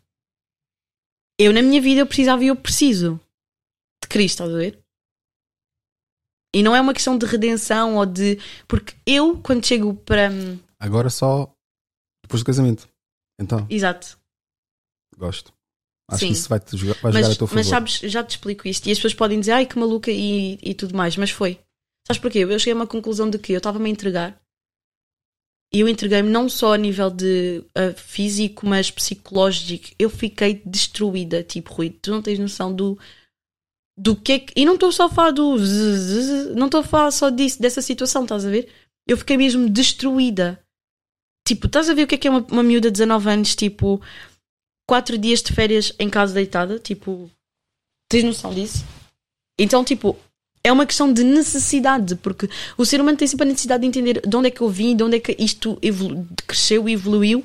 E eu, naturalmente, eu sou a única cristã da minha família, estás a ver? Tipo, naturalmente, isso surgiu na minha vida. Essa necessidade de Cristo, percebes? E então, eu fiquei, eu converti-me, não sei o quê, e eu saí da igreja. Eu saí da igreja porquê? Porque os meus comportamentos não eram coniventes com aquilo que Jesus Cristo diz para nós sermos. E eu não gosto de perder tempo. Aliás, para umas coisas perdi muito. Mas enfim. Imagina, eu não vou estar a ir a aquecer um banco e dar mau testemunho depois, percebes? Has de reparar que nesta conversa há certos temas que eu não toquei, justamente porquê? Porque eu voltei. Entendes? Há certas, há certas abordagens, à forma como eu abordo certos temas, para quê? Para não chocar. Entendes? Porque eu já não, já não, tipo, eu decidi não viver por mim. E eu, e eu fiquei esses dois anos, mas tu não estás a perceber como é que eu estava. Estava assim. E não é que eu dava para todo mundo, como eu já disse, eu apaixonei. Estás a ver? Eu apaixono-me muito facilmente. Percebes? E eu ficava. Sim, mas isso dá, tens o mesmo resultado que uma bandida. Sabias? Não. Sim. Eu vou-te explicar. Porque imagina. A ideia que Hum. a única Isso é diferença. profundo. Não, mas isso é uma coisa. Isso é bem. Isso é uma coisa que eu já disse. Já, já estive a falar com. Não sei com quem que eu estive a falar. Que uma mulher ingênua Uhum, e uma mulher bandida têm exatamente os mesmos resultados. uhum. A única diferença é que a bandida sabe para onde é que está a ir Uhum. e sabe quais são as consequências, mesmo que mais tarde se arrependa. Já a ingênua não sabe, não tem a consciência disso. Mas isso não seria a nível. O que distingue também não é Porque a a, bandida- quantidade de. A bandida manipula para conseguir e acaba por dormir com vários homens. Uhum. A mulher é manipulada e o homem consegue e acaba por ter vários homens. Mas não, não era o caso. Não foi o caso. Não estamos aqui para disputar isso, mas pronto, continua. Não, mas eu, eu estou-te a dizer uma coisa que eu vivi porque é a minha história, ok? Ok. Então, por isso é que eu estou a dizer que não era o caso. E então, eu. hum, Pronto, porque eu queria, queria viver e queria. E estava nessa de. Tudo ilusão da minha cabeça. Porque não faz parte do meu caráter, não faz parte daquilo que eu sou. Não faz, percebes? Eu sou muito mais assim. Eu gosto de conversar, entendes? Então, Sim, mas. Não. Desta parte. Ah, Só apenas. Gajos como eu, raros, meu. Gajos, gajos como eu, muito raro. Não só cativa. Olha para cá, tem que dar comigo. Não só cativo as pessoas a expressarem aquilo que têm a expressar, como o desafio ao mesmo tempo. E Uhum. normalmente o homem na conquista não desafia porque tem medo de perder alguma coisa. O que faz esse, eh, esse, eh, esse podcast ter eh, a projeção que tem é que deste lado não tem um homem que vai estar a não só concordar para não deixar mal, como também não vai estar a concordar porque vai querer alguma coisa em troca. É isso é que mata a maior parte dos conteúdos no que toca a conversação. Uhum. Não quero ofender ninguém e não quero perder as minhas chances. Mas ouve, eu gosto de conversar. Eu gosto, tipo, dos desafios a nível intelectual. Porque eu sempre tive isso. Por exemplo, o meu pai sempre instigou isso. Ele via os debates políticos na... comigo e ele vinha debater comigo porque éramos os dois. Eu costumo dizer que era no tempo das vacas, vacas anoréticas. Que tipo. Que a gente não, não, não- que nós não tínhamos possibilidades tipo de sair ou etc. Ou de encontrar pessoas com a mesma densidade cerebral com a mesma densidade cefálica, entendes? E então, tipo, eu, eu gosto disso. Meu, quando eu encontro alguém que eu con- consigo conversar, ter uma conversa, tipo, debater pontos, pontos de vista, podem ser diferentes, mas eh, e nós respeitamos mutuamente, para mim é tipo pão com açúcar, estás a ver? Eu sou assim. E então, tipo, isto era para dizer o quê? Já me esqueci. Ah, e então eu não, não eu não conseguia me cingir à cena do tipo, ah, vou sair, porque eu também não, não sou muito de sair, saí muitas poucas vezes, né? Compa- comparando, claro. Não sou muito de sair, então eu não conseguia do tipo, ah, gostei, vamos lá. Percebes? Tipo, a pessoa que eu tive, assim, a nível de, de tempo mais rápido foi. E eu acho que é por isso que eu, colho- que eu colhi as consequências que colhi, estás a ver? Percebes? Imagina que é que é daqui a 20 anos, está a tua filha a ver este episódio. Estás a chamar o pai de... Já esfigaste o nome do cara, cara. Não, porque isso. Nós estamos aqui com códigos e tu, e tu tipo, desbocas. Não, mas isso é uma coisa porque. Eu estou a dizer isso porquê? Porque é um facto. Porque se tivermos a analisar, é mais ou menos. é Mas não beirei, não beirei a bandidagem. Entendes? Porque não faz parte da minha pessoa. Não é só questão Mas do. gosto disso do depois do casamento. Gosto. Se, mas se mas, é, cabo, mas né? é como tem que ser. Quando eu, Se quando, cabo, quando não eu estava. Estou na luta. Quando eu estava. Mas é. A vida do cristão é que é peleja nesse Agora- sentido. Agora, sais daqui, cruzas com o gajo, Não, não, não. Mas aí está. A matur... Ok, não, mas tu já percebeste. Tens mesmo abusado.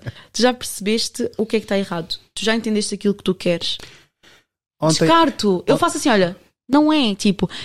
Em, em enche-me os olhos, estás a ver? Carnalmente é tipo, ai, como eu queria. Não minto. Não minto. Mas não. Não farei. Porque não vai dar frutos. Entendes? ontem, com a pessoa que eu estava a dizer que eu tive a conversa, Olha, este podcast. Eu não sei se este programa pode ir ao ar. Estou a gozar. a, a pessoa disse-me o seguinte: Mas tu neste momento o que é que estás à procura? Eu disse: É claro que eu não vou dar o, o ouro ao bandido. Uhum. O que eu acredito que seja o maior problema, principalmente quando as pessoas estão-se a conhecer, as pessoas dizerem o que é que gostam nas outras. O Steve Harvey teve a dizer que é isso é que devemos fazer porque assim é que nós dominamos o homem. Não. Vocês, ao dizerem aos homens o que é que gostam num homem, aquele homem vai, Vai se tornar naquilo. É como se fosse uma síndrome de borderline. Exato. O que é que ele vai fazer é basicamente conquistar-vos à base de tarefas. Foi isso que aconteceu. Eu gosto de um homem que fala sobre isto. Ok, então vou ter que me tornar especialista nisto. Olha, eu gosto de um homem que é assim, então eu vou ter que me tornar desta forma. A longo prazo, aquele homem que não é isso e não sabe sobre as coisas que tu gostas, por mais que ele instrua momentaneamente até conseguir o que ele consegue, a longo prazo isso Isso é um Cristo de psicopatia. não tem muita longevidade. Por isso, o que é que eu digo? O meu filtro. O meu filtro, posso obviamente mencionar é isto, aquilo, aquilo outro. Mas agora, as particularidades do dia a dia e as interações das quais eu vou estar a avaliar, não vou mencionar. Sabes qual foi a cagada que eu fiz? Só mais um ponto. Só uma coisa que eu reparei recentemente. Cheguei ao consenso ainda ontem. Por mais que tu digas que não vais a uma coisa de família porque. E tu sempre foste. Não gostes dessa situação, desta coisa ou daquilo ou aquilo outro. Não vão respeitar o teu não. Porque és obrigado a ir a esse evento, a fazer essa coisa.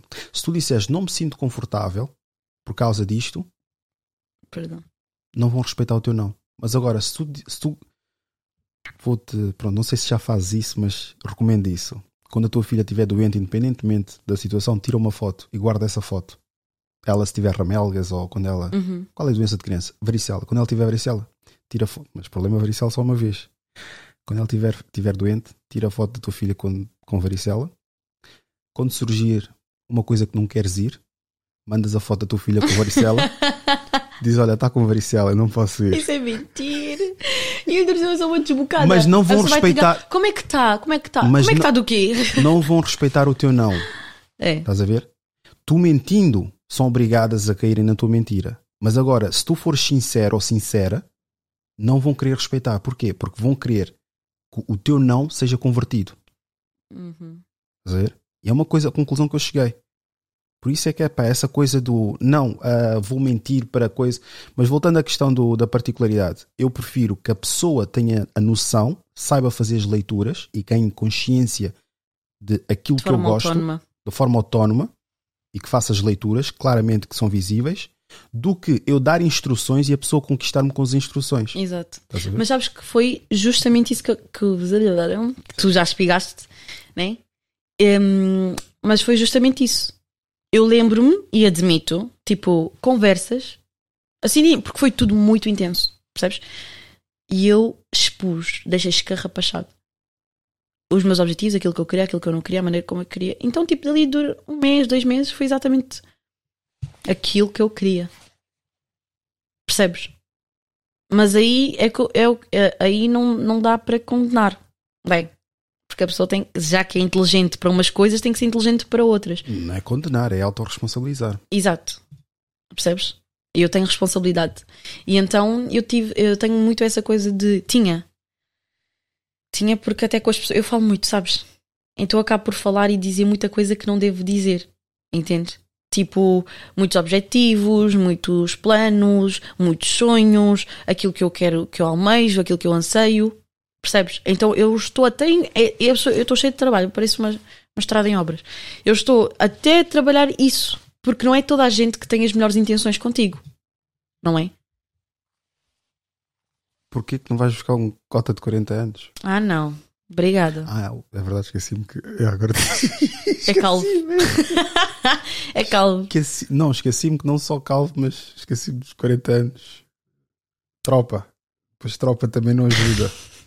Não, porque imagina, de momento, na fase onde eu estou, não, não, não, eu, eu pus na minha cabeça que é não quero ninguém. Pus na minha cabeça. Sabes porquê? Vai-me desfocar. Sabes que podes colocar na tua cabeça, mas não é. Mas onde é que tudo começa, Rui? Claro que é na cabeça. Então? Mas tens que entender que a cabeça não funciona de igual forma todos os dias. Mas se nós formos fazer a E a proporção... carência, a carência, verdade seja dita, afeta os dois, mas Sim. afeta mais nas mulheres. Mas então vou-te dizer, aí é que entra o quê? A inteligência emocional. E a pessoa trabalha o quê? Começa a trabalhar o quê? A pesquisar sobre o quê? Eu, muito sinceramente, Entendes? na posição que tu estás, é muito fácil. O quê? Na posição que tu estás, é muito fácil tu estares com esse registro de não quero mais um, não quero ninguém, etc. Porque deixa-me ver eufemismos que eu posso utilizar. Ah, Porque- Este assunto, de certa maneira, é muito delicado, não é? porque o menu não é saudável. Como assim? Exatamente. Perfeito. É fácil fazer dieta porque onde vais, o restaurante onde vais almoçar, ou os restaurantes que tu vais almoçar, não são nutritivos. A refeição. Por isso, fazeres uma dieta em casa vai ser muito mais prático. O problema é tu descobrires um outro restaurante como Com vit- qualidade. vitaminas. Não, com estrelas Michelin, por favor. Isso está a exigir muito. Isso leva tempo a acontecer. Vais ao vitaminas. Mas eu tenho tempo. Tenho 21 Exatamente, exatamente. Agora sim, agora estás a falar. O problema é quando encontras um vitaminas Uhum. along the way, no meio do caminho, e começa a fazer-te questionar a tua posição. Isso é que vai ser o, o derradeiro desafio. Não é dizer, é pá, por exemplo, é uma coisa que eu estar aqui a dizer. Eu, eu não vou me entregar a esses modelos de, de Instagram. Não vou me entregar. Ah, pode surgir uma oportunidade, etc. Entregar. Claro que eu não vou perder o meu tempo com isso. Como é óbvio. Uhum. O que é que eu e ela temos em comum? O que é que vamos falar? O que é que vamos ter em termos de objetivos futuros? Eu não estou para perder tempo. A mentalidade é família que eu tenho. Por isso, logo aí é muito fácil de filtrar as pessoas com qual eu vou me envolver. Se não temos isso em comum, não vale a pena sequer dar continuidade à conversa. E tu, no teu registro, se realmente estás com esse filtro, esperemos que Uhum. sim, é fácil. O problema é não se deixar ilustrar com ah, olha o gajo tão bonito e sim começar a pensar O que é que ele pode agregar? quando começares a ver as fotos de um gajo na internet, Uhum. isso é a recomendação para todas as mulheres. É claro que há muitos que manipulam isso, né? Também são gajos que têm que ter cautela. Há dois tipos de homem que vocês têm que ter cautela: o homem do lifestyle e o homem da esquina. O homem da esquina é o tropa, o rapepa, está sempre a tirar foto em cima de um passeio. Estás a ver um passeio daqui, um passeio dali, passeio do Colombo, passeio do Babilónia, passeio, passeio, passeio, passeio, passeio, passeio. E depois tens o, o gajo que tira fotos, tipo, em hotéis. O gajo que tira. Um não tem objetivo, pelo menos traçados. Nota-se claramente pela- pelas fotos que tira. Pode estar melhor grife, pode ser muito bonito, mas está num passeio, claramente não tem objetivo. O outro está só em lifestyle. Tu, se és um gajo empresário, empreendedor, tu não tens tempo para estar constantemente a tirar foto de segunda a sexta. A dizer agora estou a almoçar, agora estou a fazer isto, agora não sei das quantas. E se estás a fazer isso é porque és traficante ou estás a fazer alguma coisa ilegal. Uhum. Porque os homens que têm a capacidade de o fazer não o fazem. Tu vês o Bill Gates a tirar sempre fotos. Quando tira fotos é porque ele fez alguma coisa. E o Bill Gates não é exemplo para ninguém, né? Mas pronto. Milionários, bilionários, quando tiram fotos é de alguma coisa realizada. Não é do dia a dia. E muitos dos homens, quando o fazem, é para pescar. Porque gostam. Porque, gostam não, porque sabem que é isso é que as mulheres gostam de ver. Ah, ele sabe ler. Vou tirar uma, ele chega lá, tira uma foto de um livro. Não preciso nem ler aquele livro. Mas a ideia que já te vendeu é que ele lê. Uhum.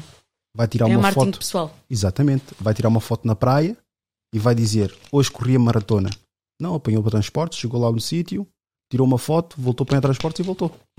Porque é isso que vocês consomem. É isso que vocês esperam dos homens.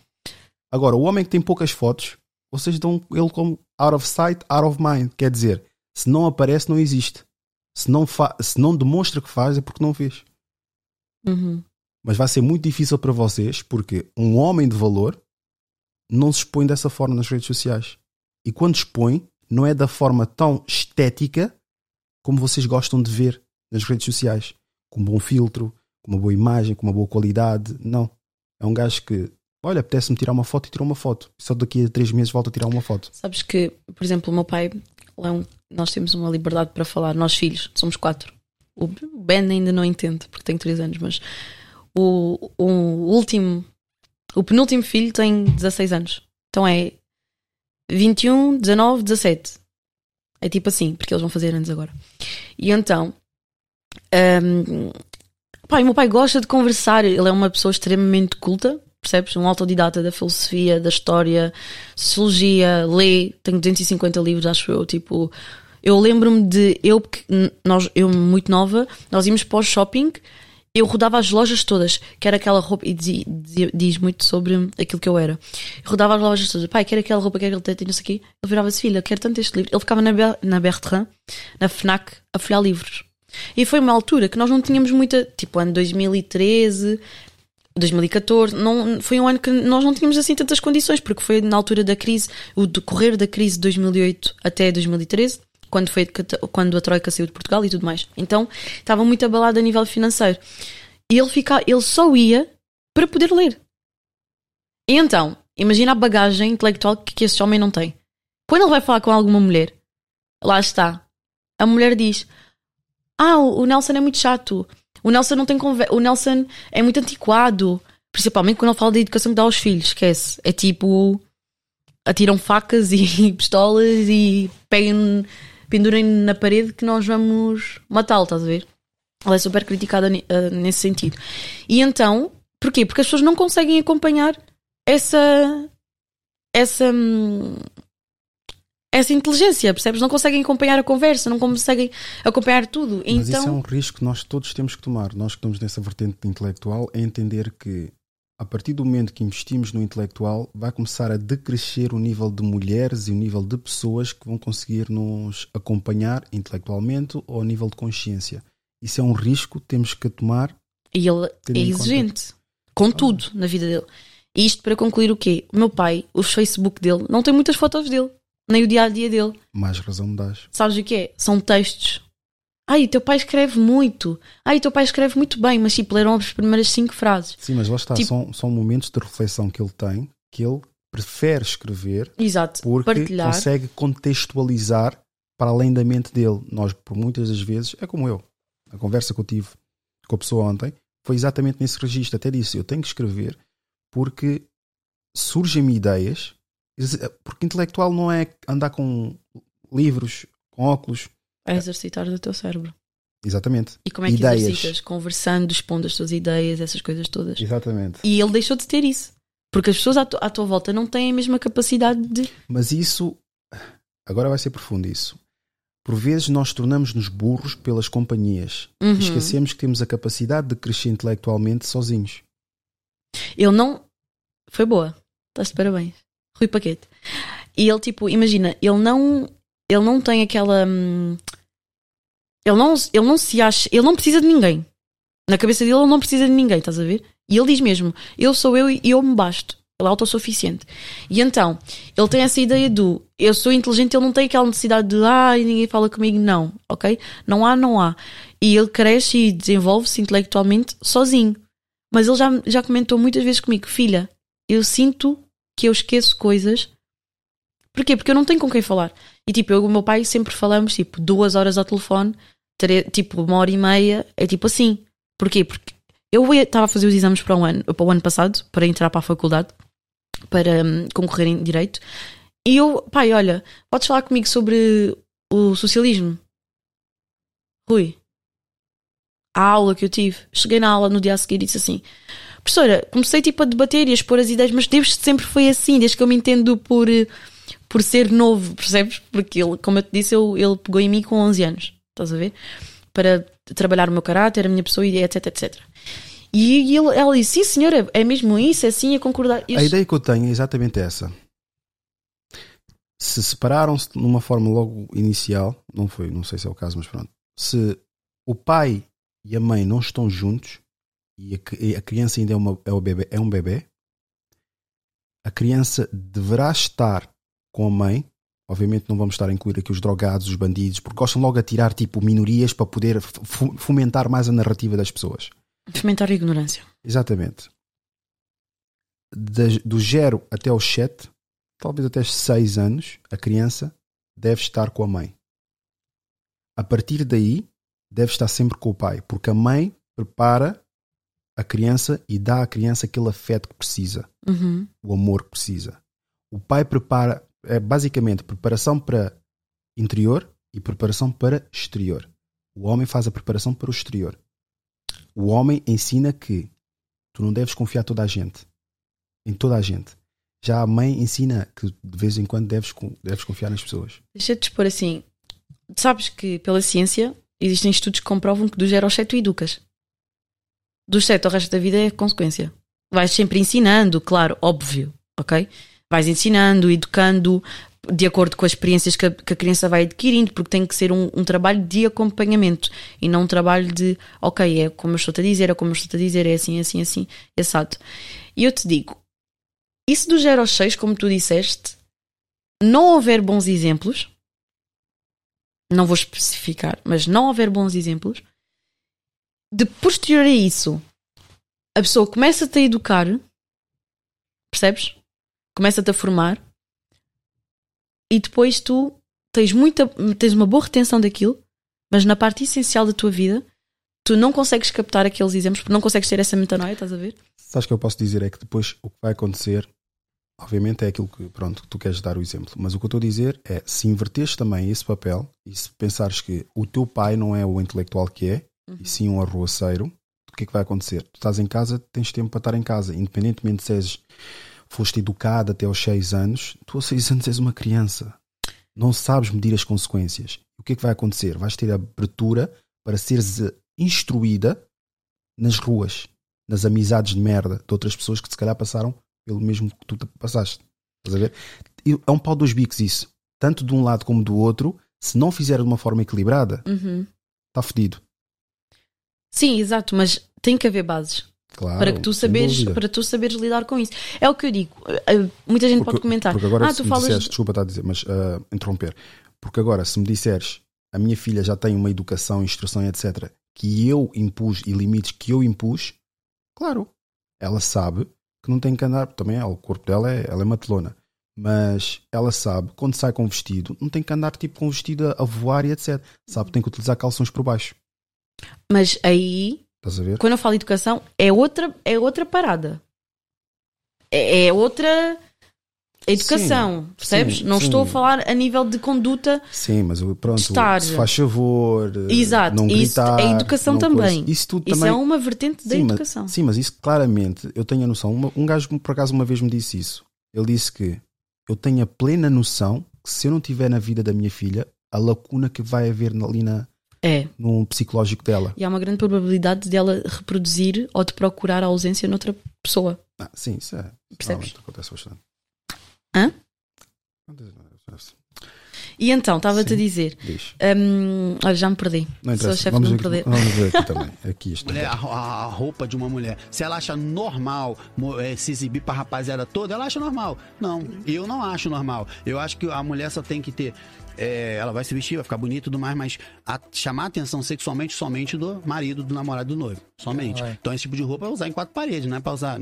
Mas se ela acha normal, ela tá errada? Não, Quem não tá acho. errado é você, tá namorando uma mulher dessa. Diz? Concordo, concordo. Então, mas ela não está no direito de utilizar aquilo que ela quer. Opa, sim, mas olha, eu vou-te dizer. Diz-me. Como eu te disse, eu, eu voltei para a igreja depois daquele, de eu ter-me convertido, dois anos afastada, não sei o que, não sei o que mais. Eu, particularmente, não gosto de usar roupa curta. Não estou a dizer que nunca vão me ver usar roupa curta, atenção. Mas eu, particular. Ah, diz. Comenta. E então tu tens sempre aquela ressalva de tipo, ai, o que é que eu vou usar, o que é que eu vou vestir, será que isto vai. Então é uma coisa que eu não tenho uma opinião. É uma coisa simples, mas que eu ainda não, não consigo opinar. Entendes? Tipo, imparcialmente falando. Porque eu, eu sou assim, cada um é livre de fazer aquilo que quer, desde que não interfira, desde que não falta o respeito ao outro. Mas estás numa relação. Nem? Se estás numa relação, estás a faltar o respeito à, à pessoa. Tu és livre de fazer o que quiseres com a tua vida, Eu com o teu vi- corpo. Eu vi um vídeo, eu publiquei um vídeo, não sei se tenho aqui. Acho que não tenho aqui. Da Léo Pires. Está aqui. Você não buscava algo perfeito? Cleo. Perfeito. Cléo Pires, exatamente. E o que é que ele pergunta? Se não estás à procura de um homem perfeito. Isto aqui eu acho que é mais ao contrário. Ela, ela da forma. a- o maneirismo dela só tornou-se mulher depois na última frase que, que- que utilizou. Mas A resposta que ele deu inicialmente é o que o homem tem que lidar com as mulheres de hoje em dia. Você não buscava algo perfeito, não? Perfeito demais? Não, perfeito não. O mínimo é me respeitar como um ser humano, não como uma extensão do seu ego, concorda? O quê? A Adele. Por causa dos direitos de autor. Mas como fizemos pausa, aí a 8 segundos, está fedido. Vais ter que cortar. Não sei. Primeiro eu faço o envio do vídeo e depois no envio do vídeo eles fazem uma leitura. É um robô que de Uhum. certeza faz a leitura e vê se encontra música. Independentemente se ela está a falar. Se tem música de fundo, está fedido logo. Mas pronto. Uh, Não sei se cortei essa parte, mas ela diz que a pessoa que ela está em termos de relação Isso está legendado, podes tirar o som. E nós lemos. Sim, pode ser, não, é? não tem o mesmo impacto, né? mas porque lá está, isso vai para o Spotify, esqueceste. Ah, c'est vrai. Mas pronto, ela diz aqui que ela não tem que ser a extensão do seu ego, mas eu acho que é isso é que o homem normalmente está a lidar hoje em dia. A extensão do ego da mulher. E isso vai de encontro com aquilo que estavas a falar há pouco. Mas pronto, também já nos deixamos perder aqui por causa dos direitos do autor. Mas há aqui um vídeo que eu queria falar sobre as roupas que a mulher está a utilizar. Não, gente, meu marido tá bravo comigo porque eu coloquei essa roupa pra vir aqui ajudar eles a colher banana, que agora é época de colher a banana aqui, do- aqui do Bananal. Aí veio eu, meu marido, veio um peão e só. Aí ele ficou bravo porque falou que eu tinha que me dar o respeito na frente dos outros. Daí eu pensei, olhei pra roupa que eu tô, pensei, tá, mas por que me dar o respeito se eu tô com uma roupa normal? Tô aqui falando que eles estão lá na esquina, ele não tá nem me vendo. Ele tá vindo, na verdade, agora. Aí ele pegou e. sei lá. Aí ele pegou e falou que isso aqui não era roupa de ficar perto de outro homem, que esse tipo de roupa só pode usar ah, em lugares que tenham mais gente, etc.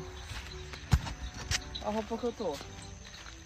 Qual o problema? Se fosse minha esposa, talvez eu não gostaria muito, não. Não que eu acho que tem alguma coisa errado e tudo, mas será que precisa? Sendo que às vezes para colher banana a pessoa precisa se movimentar, baixar, se erguer e roupa de ginástica, geralmente ela entra. Não, gente, meu marido tá Percebi a, eh, percebi a perspectiva. Não percebi? Percebi, percebi, percebi a perspectiva. Eu não percebo porque que um homem. Epá, eu não, eu não sei, meu. Eu não, Faz-me confusão, meu. Como é que é possível tu, uma adulta, uma, uma fêmea adulta, supostamente com cérebro e consciência, com discernimento, precisas de um homem para te dizer o que é que tu deves vestir, em, em que ocasião deves vestir. E a parte, se calhar, que a mulher mais desenvolve e mais procura desenvolver é a estética do que é que é combinar, o que é que vai bater, se calhar. Eu tive aqui convidadas, que, obviamente pela minha lógica da batata, eu reparei que elas já vieram a tentar combinar, se calhar, com o plano de fundo, com, com a poltrona, porque já conhecem, viram o episódio, viram como é que é a poltrona, a parte estética, estás a ver? Se a mulher tem essa capacidade de fazer esse cálculo de como é que ela vai estar vestida, bater com, se calhar, o intelecto do podcast, se calhar com o registro do podcast e se calhar com o cenário também do podcast, por que que ela não pensa de igual forma quando vai estar no meio de outros homens, sejam amigos ou familiares, em que existe algo que o homem admira e quer sempre, que é respeito. Exato. Porque a conduta da mulher vai sempre refletir naquilo que o homem escolheu como mulher parceira. Ah, às vezes eu, eu não gosto da opinião dessas coisas, mas às vezes eu vejo com cada coisa que eu fico, irmã, sério. Deus te abençoe. Não é bem. Irmã e irmão, né? Irmão, até que ponto que os homens também andam, andam com Só se for os ginásios. Sabes o que é que eu acho? Mesmo. Muitos querem respeito, mas não se dão. Tipo, ao respeito. Entendes? Eu falo mesmo por mim. Eu queria respeito numa situação onde eu me coloquei de uma maneira totalmente errada. Mas vamos avançar porque não estar sempre a bater no ceguinho, né? Mas eu estou a falar de várias, de várias Sim. experiências. Tu é que achas que é apenas Lá, essa? lá, lá, lá, lá, lá. Ó, isto aqui, qual é a tua opinião? A quantidade de ex-namorados define a falta de juízo de uma mulher. Imagina. Eu Sim. sei que vem bullshit sempre quando, as, sempre quando as pessoas começam com imagina, já sei vem vem bullshit aí. Diz. Não. Mete lá a imagem outra vez. Às vezes eu crio os meus argumentos visualmente, sabes? A quantidade de ex-namorados define a falta de juízo de uma mulher. Epá, já. Sim. O que não impede que ela ganhe juízo futuramente, ok? E que ela se case. Isso é possível, é garantido. Só que o problema é que lá está. Até- Eu acho que defino falta de juízo no passado dessa mulher, se essa mulher de facto mudou. Ok. Eu estava a falar com um amigo meu. Ele disse assim: Eu disse, olha, já chegou tipo raparigas, não era bem amigo, mas pronto, já chegou raparigas tipo querem que querem, tipo, tu estás com elas uma vez e querem namorar. Oh, prato do dia. Eu falei, então, ela vem com um bem de bodies account, não sei o que, não sei que mais, chega em mim mesmo, quer-se quer -se assentar. Isso, querendo ou não, isso cria tipo no homem aquela cena do mano, qual é a tua? Entendes? E eu tenho um irmão que está na fase da, da pavirada. Então ele, ele diz: Não, mas eu. E galera, sempre que respeitar uma, a mulher, não sei quem, não sei o que mais, papá, papá. Sempre aqueles valores de coisas baseadas nas minhas experiências que eu não gostei que me fizessem. Independentemente do, do- da, da natureza da vossa relação. Estás a ver? E ele vira-se: Olha, Alma, quer dizer, a pessoa rodou, rodou, rodou, rodou, rodou. Em mim mesmo é que vai se apaixonar. Não, vai escolher outro e não sei o que. Ele fica assim. Pois isso dá que pensar. Porque, tipo, a pessoa é, jul... Temos... é, é um pau de dois bicos. Porque a pessoa é julgada por causa do passado dela. A gente não sabe se ela de facto mudou e se ela quer mudar. Estás a ver? Mas são poucos os homens que se interessam para ficar e se querer saber, não é? Como é óbvio, porque nenhum, nenhum de nós somos padres para estar agora a abençoar aqui pessoas satânicas. Isso, não. Mas, tipo, imagina. Tens que dar sempre o benefício da dúvida. Sei lá, as pessoas mudam. Eu acho que as pessoas mudam, ok? Ok. Vamos aqui ver outro, um outro vídeo aqui que eu acho que seria muito interessante partilhar, que é perfeito para aquilo que, estamos a acabar, que acabamos de falar. Nossa vida como um todo, porque uma das piores Ah, coisas já que vimos. existem na vida. Mas ia um pouco também com essa conversa, quando assumimos. Está aqui a conversa ainda. Vamos falar de shortinho? Eu fiz um vídeo falando sobre a liberdade de poder usar shortinho branco e curto e algumas pessoas entenderam. Gente, mulher tem muita noia com o corpo e o branco marca demais. Se vocês forem pra academia, comecem a reparar. A maioria das mulheres usa preto, porque o preto não marca. Só que eu cheguei num ponto que eu não tô mais nem aí. Agora eu tô usando uma bermuda curta, lilás e um top que aparece a barriga. Ó a barriga aqui. Claro que toque tem filtro, né? Então não dá pra ver, mas eu tenho imperfeições como toda mulher, né? Nós temos imperfeições. Só que eu não ligo mais se vão achar que eu tô com celulite, se não tô, se eu flácida, se não tô, entendeu? Eu vou ir pra academia sim, porque eu tô cansada de passar calor. Toda tapada. E isso é libertador. Ai, ai. Claro que as pessoas têm o direito de andar com a roupa que elas quiserem e terem o mesmo respeito. Mas quem faz isso tem que entender que corre o sério risco de estar passando vergonha. Ou no mínimo tá passando uma imagem de desespero. Faz tanta diferença assim? Porque lá onde eu trabalho mesmo é um calor miserável e não vejo ninguém de calça leg. Ainda mais branca ainda e tochada. Será que refresca mais mesmo ou é só porque marca o corpício? Porque imagina um homem então. O cara decide que agora ele quer começar a ir nos lugares públicos com aquele shortinho de jogar bola. Vamos falar de shortinho? Eu fiz um vídeo falando sobre a liberdade de poder usar shortinho branco e curto e algumas pessoas não entenderam. Gente, mulher tem muita noia com o corpo e o branco marca demais. Se vocês forem pra academia, comecem a reparar. A maioria das mulheres usa preto, porque o preto não marca. Só que eu cheguei num ponto que eu não tô mais nem aí. Agora eu tô usando uma bermuda curta, lilás e um top que aparece a barriga. Ó a barriga aqui. Claro que o toque tem filtro, né? Então não dá pra ver, mas eu tenho imperfeições como toda mulher, né? Nós temos imperfeições. Só que eu Sim, sorry. mais se vão achar que eu tô com celulite, se não tô, se eu flácida, se não tô, entendeu? Eu Concordo com o que ele disse. pra academia sim. Imagina, tu tens a liberdade eh, na questão do se quiseres ir, vai. Agora tens que ter noção de que vais, poderás estar a passar vergonha ou uma, ou uma imagem de desespero.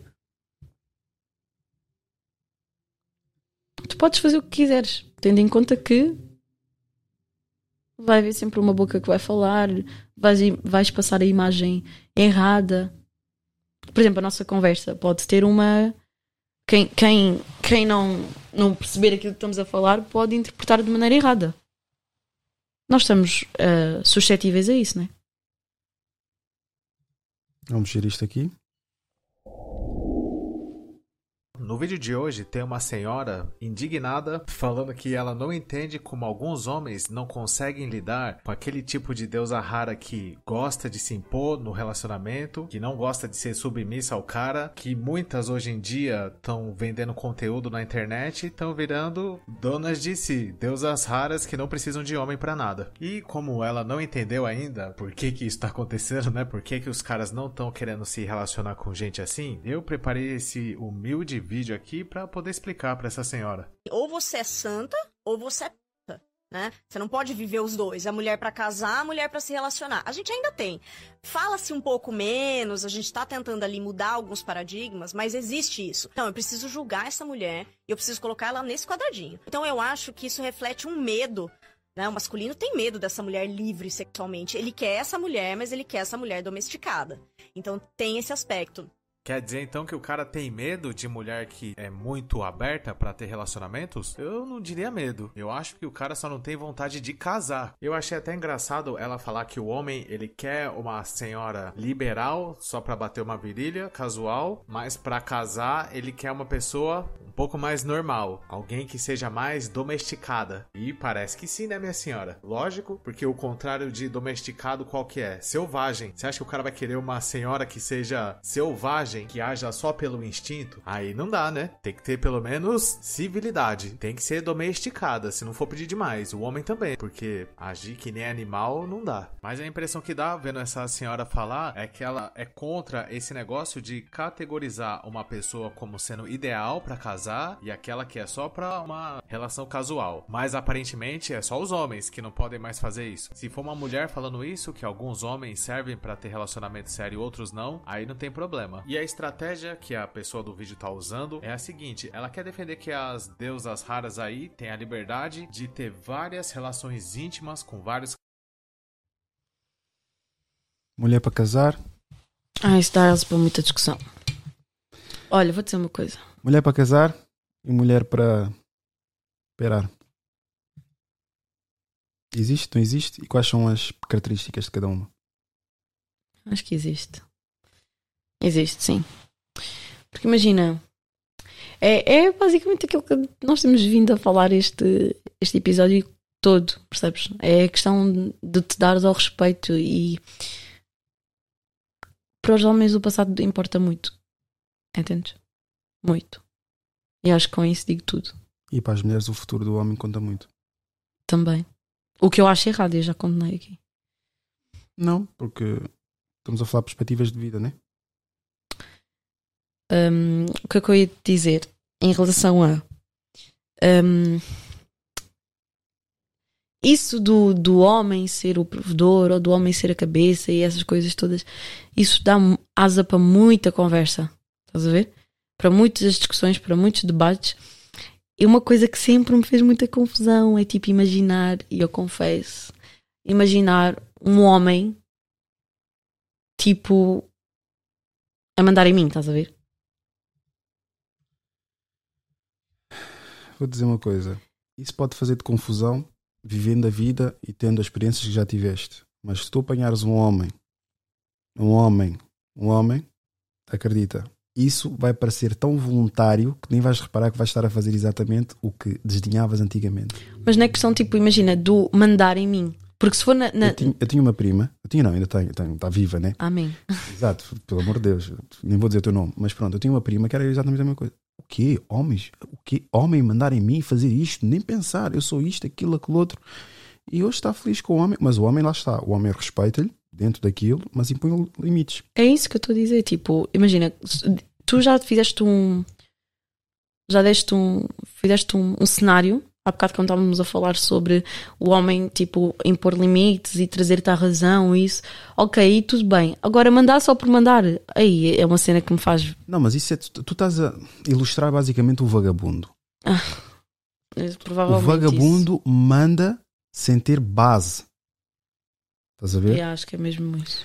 E não tendo base, o que é que estamos a falar? Estamos a falar de uma pessoa que diz: é pá, não deitaste o lixo, é pá, não coisa, não fizeste isto, aquilo, aquilo outro. E o que é que ele fez em retorno? Nada. Isso é um vagabundo. Uhum.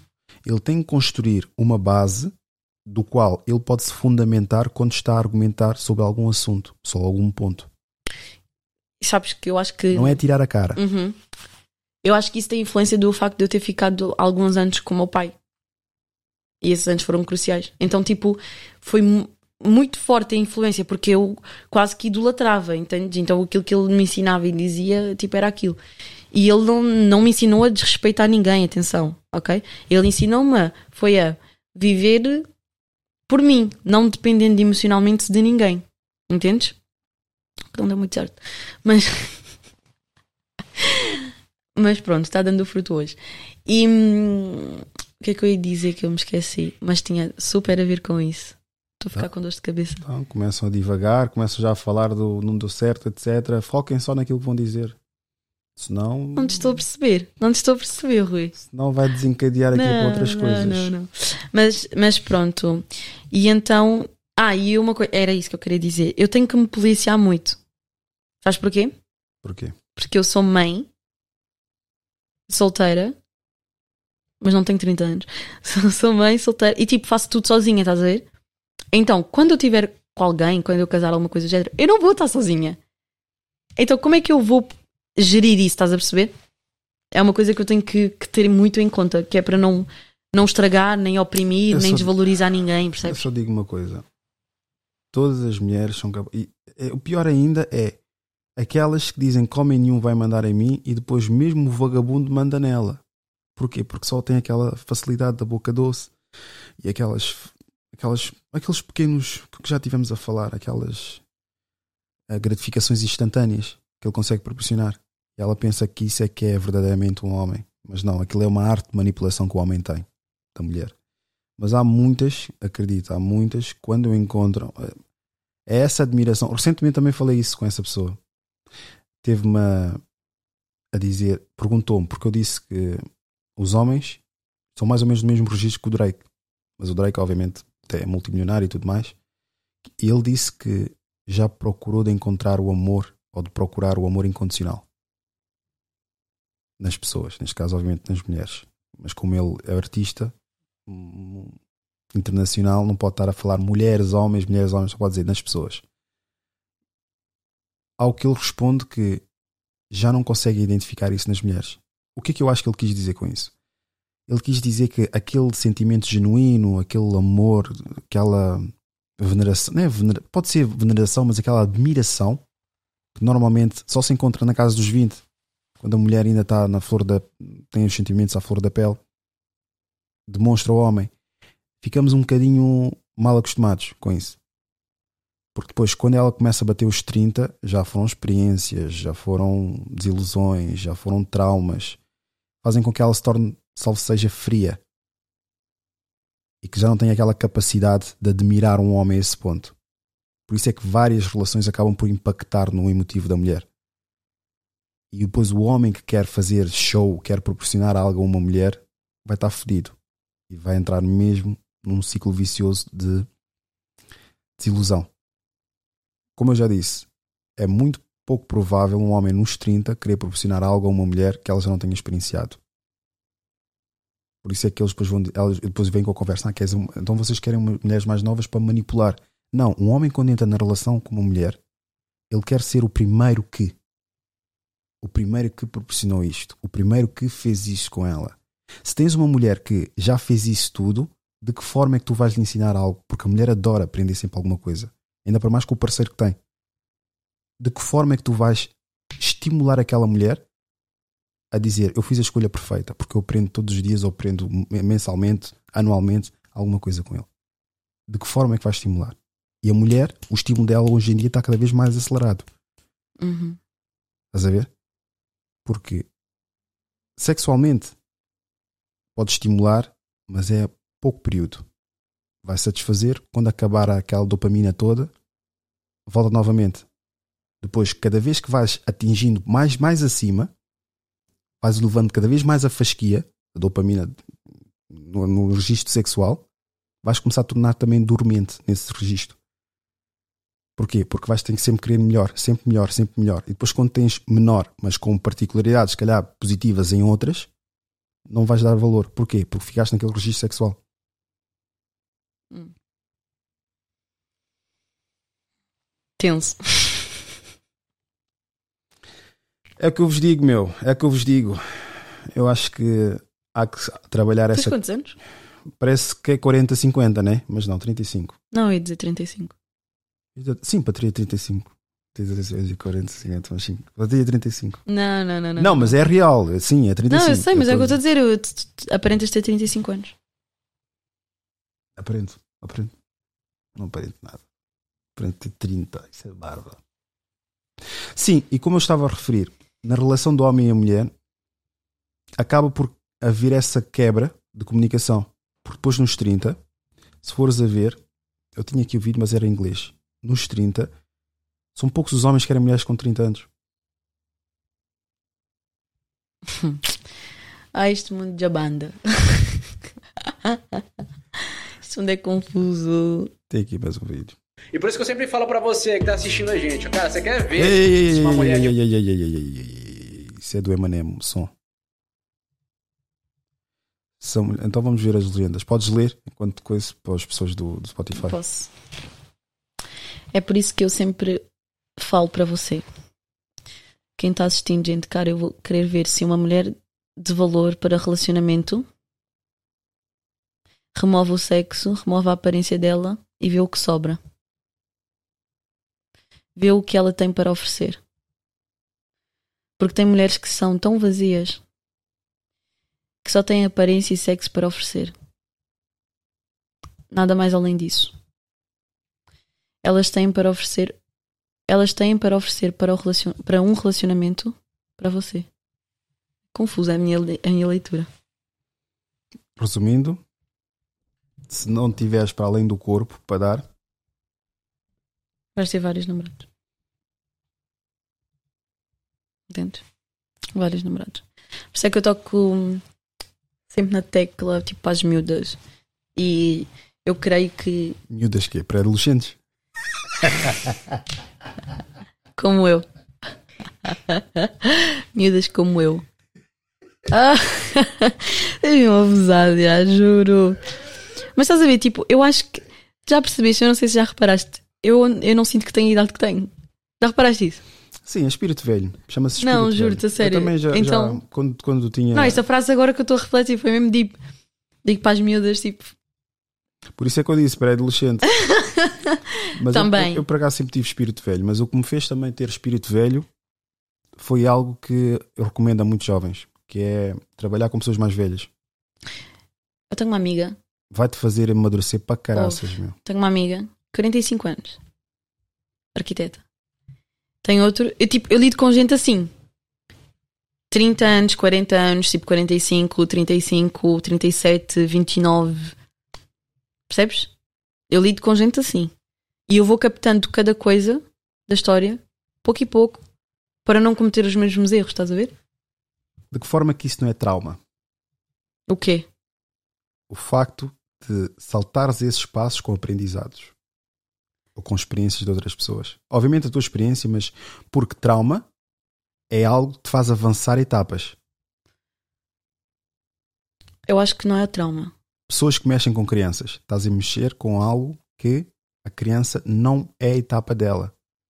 São várias etapas que estás a, a avançar. E isso marca na criança.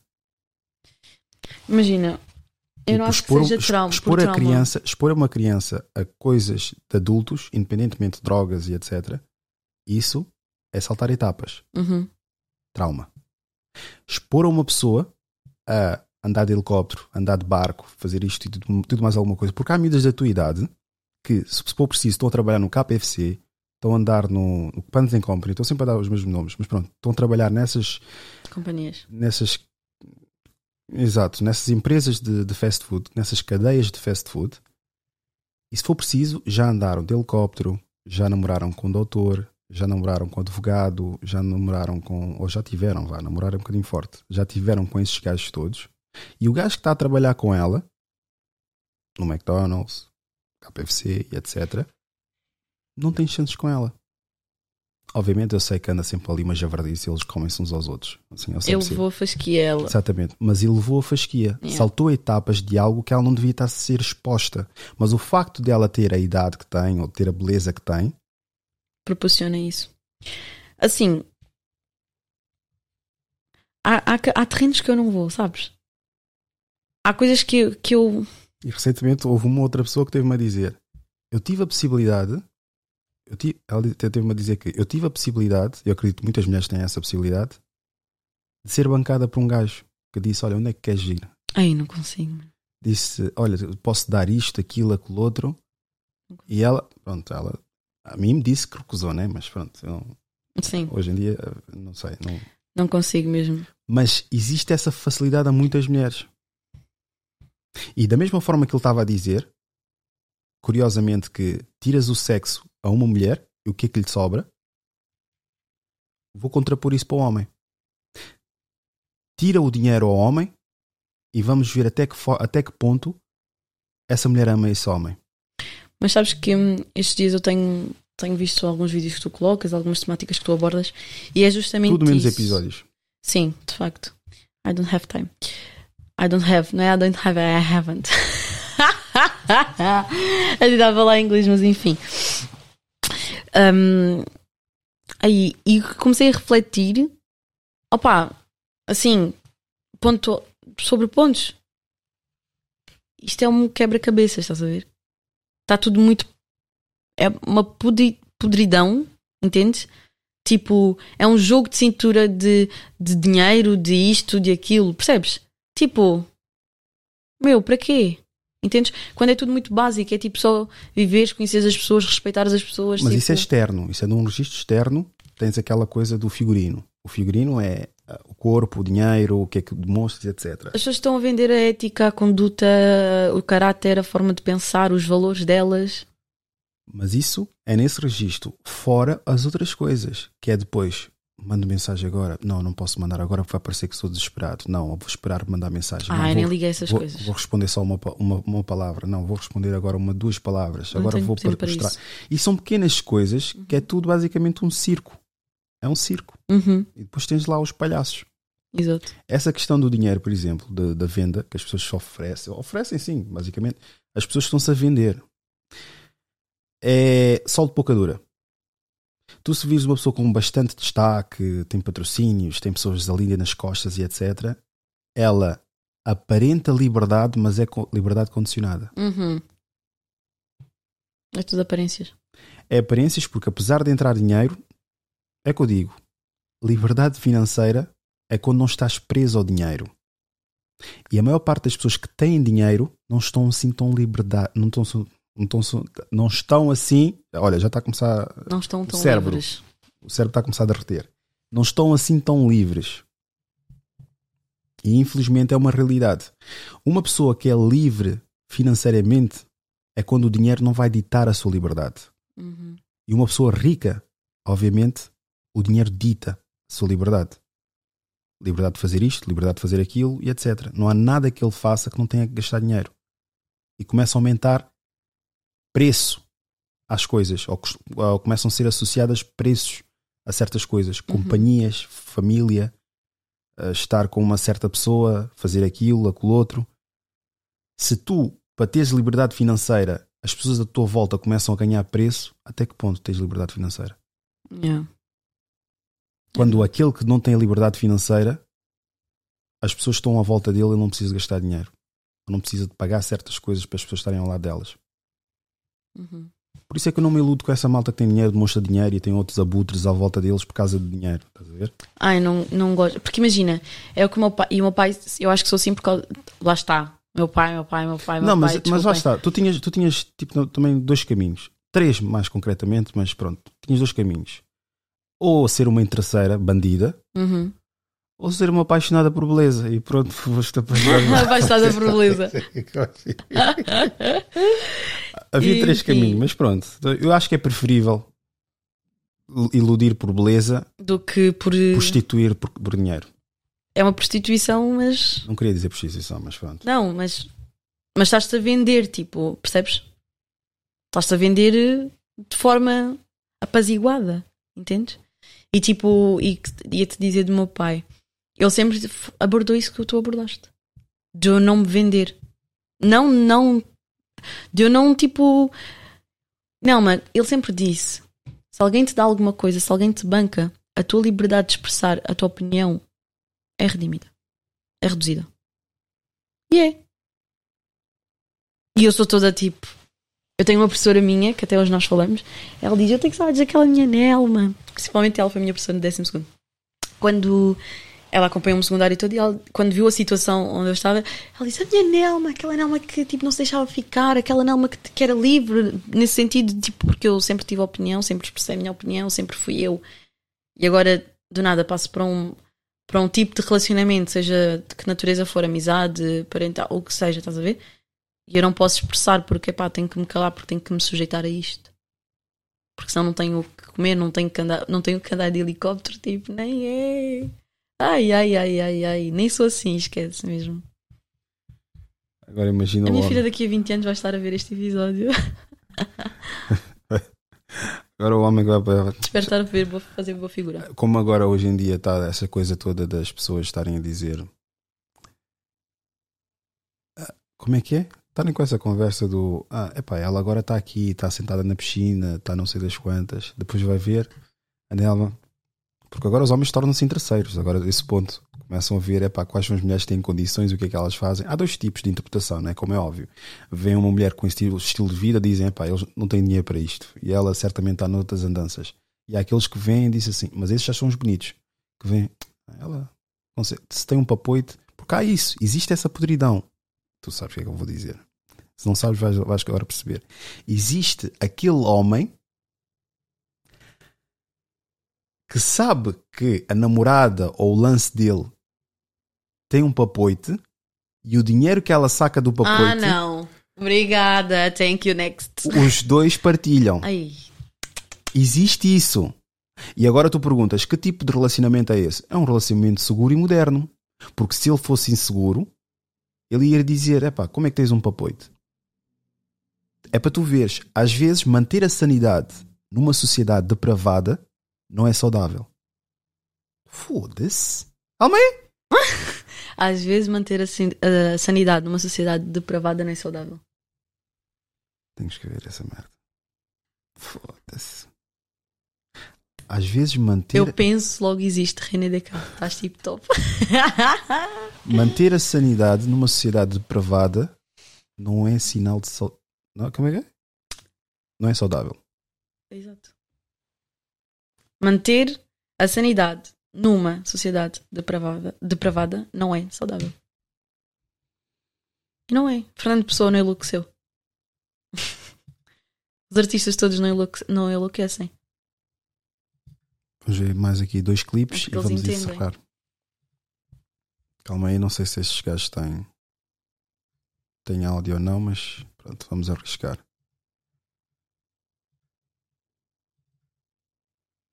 Regras pra tua vida hoje. Não implore por atenção, nunca corra atrás de ninguém, para de querer agradar as pessoas, prefira a rejeição do que o arrependimento, entenda o teu valor e se for pra escolher, escolha você sempre.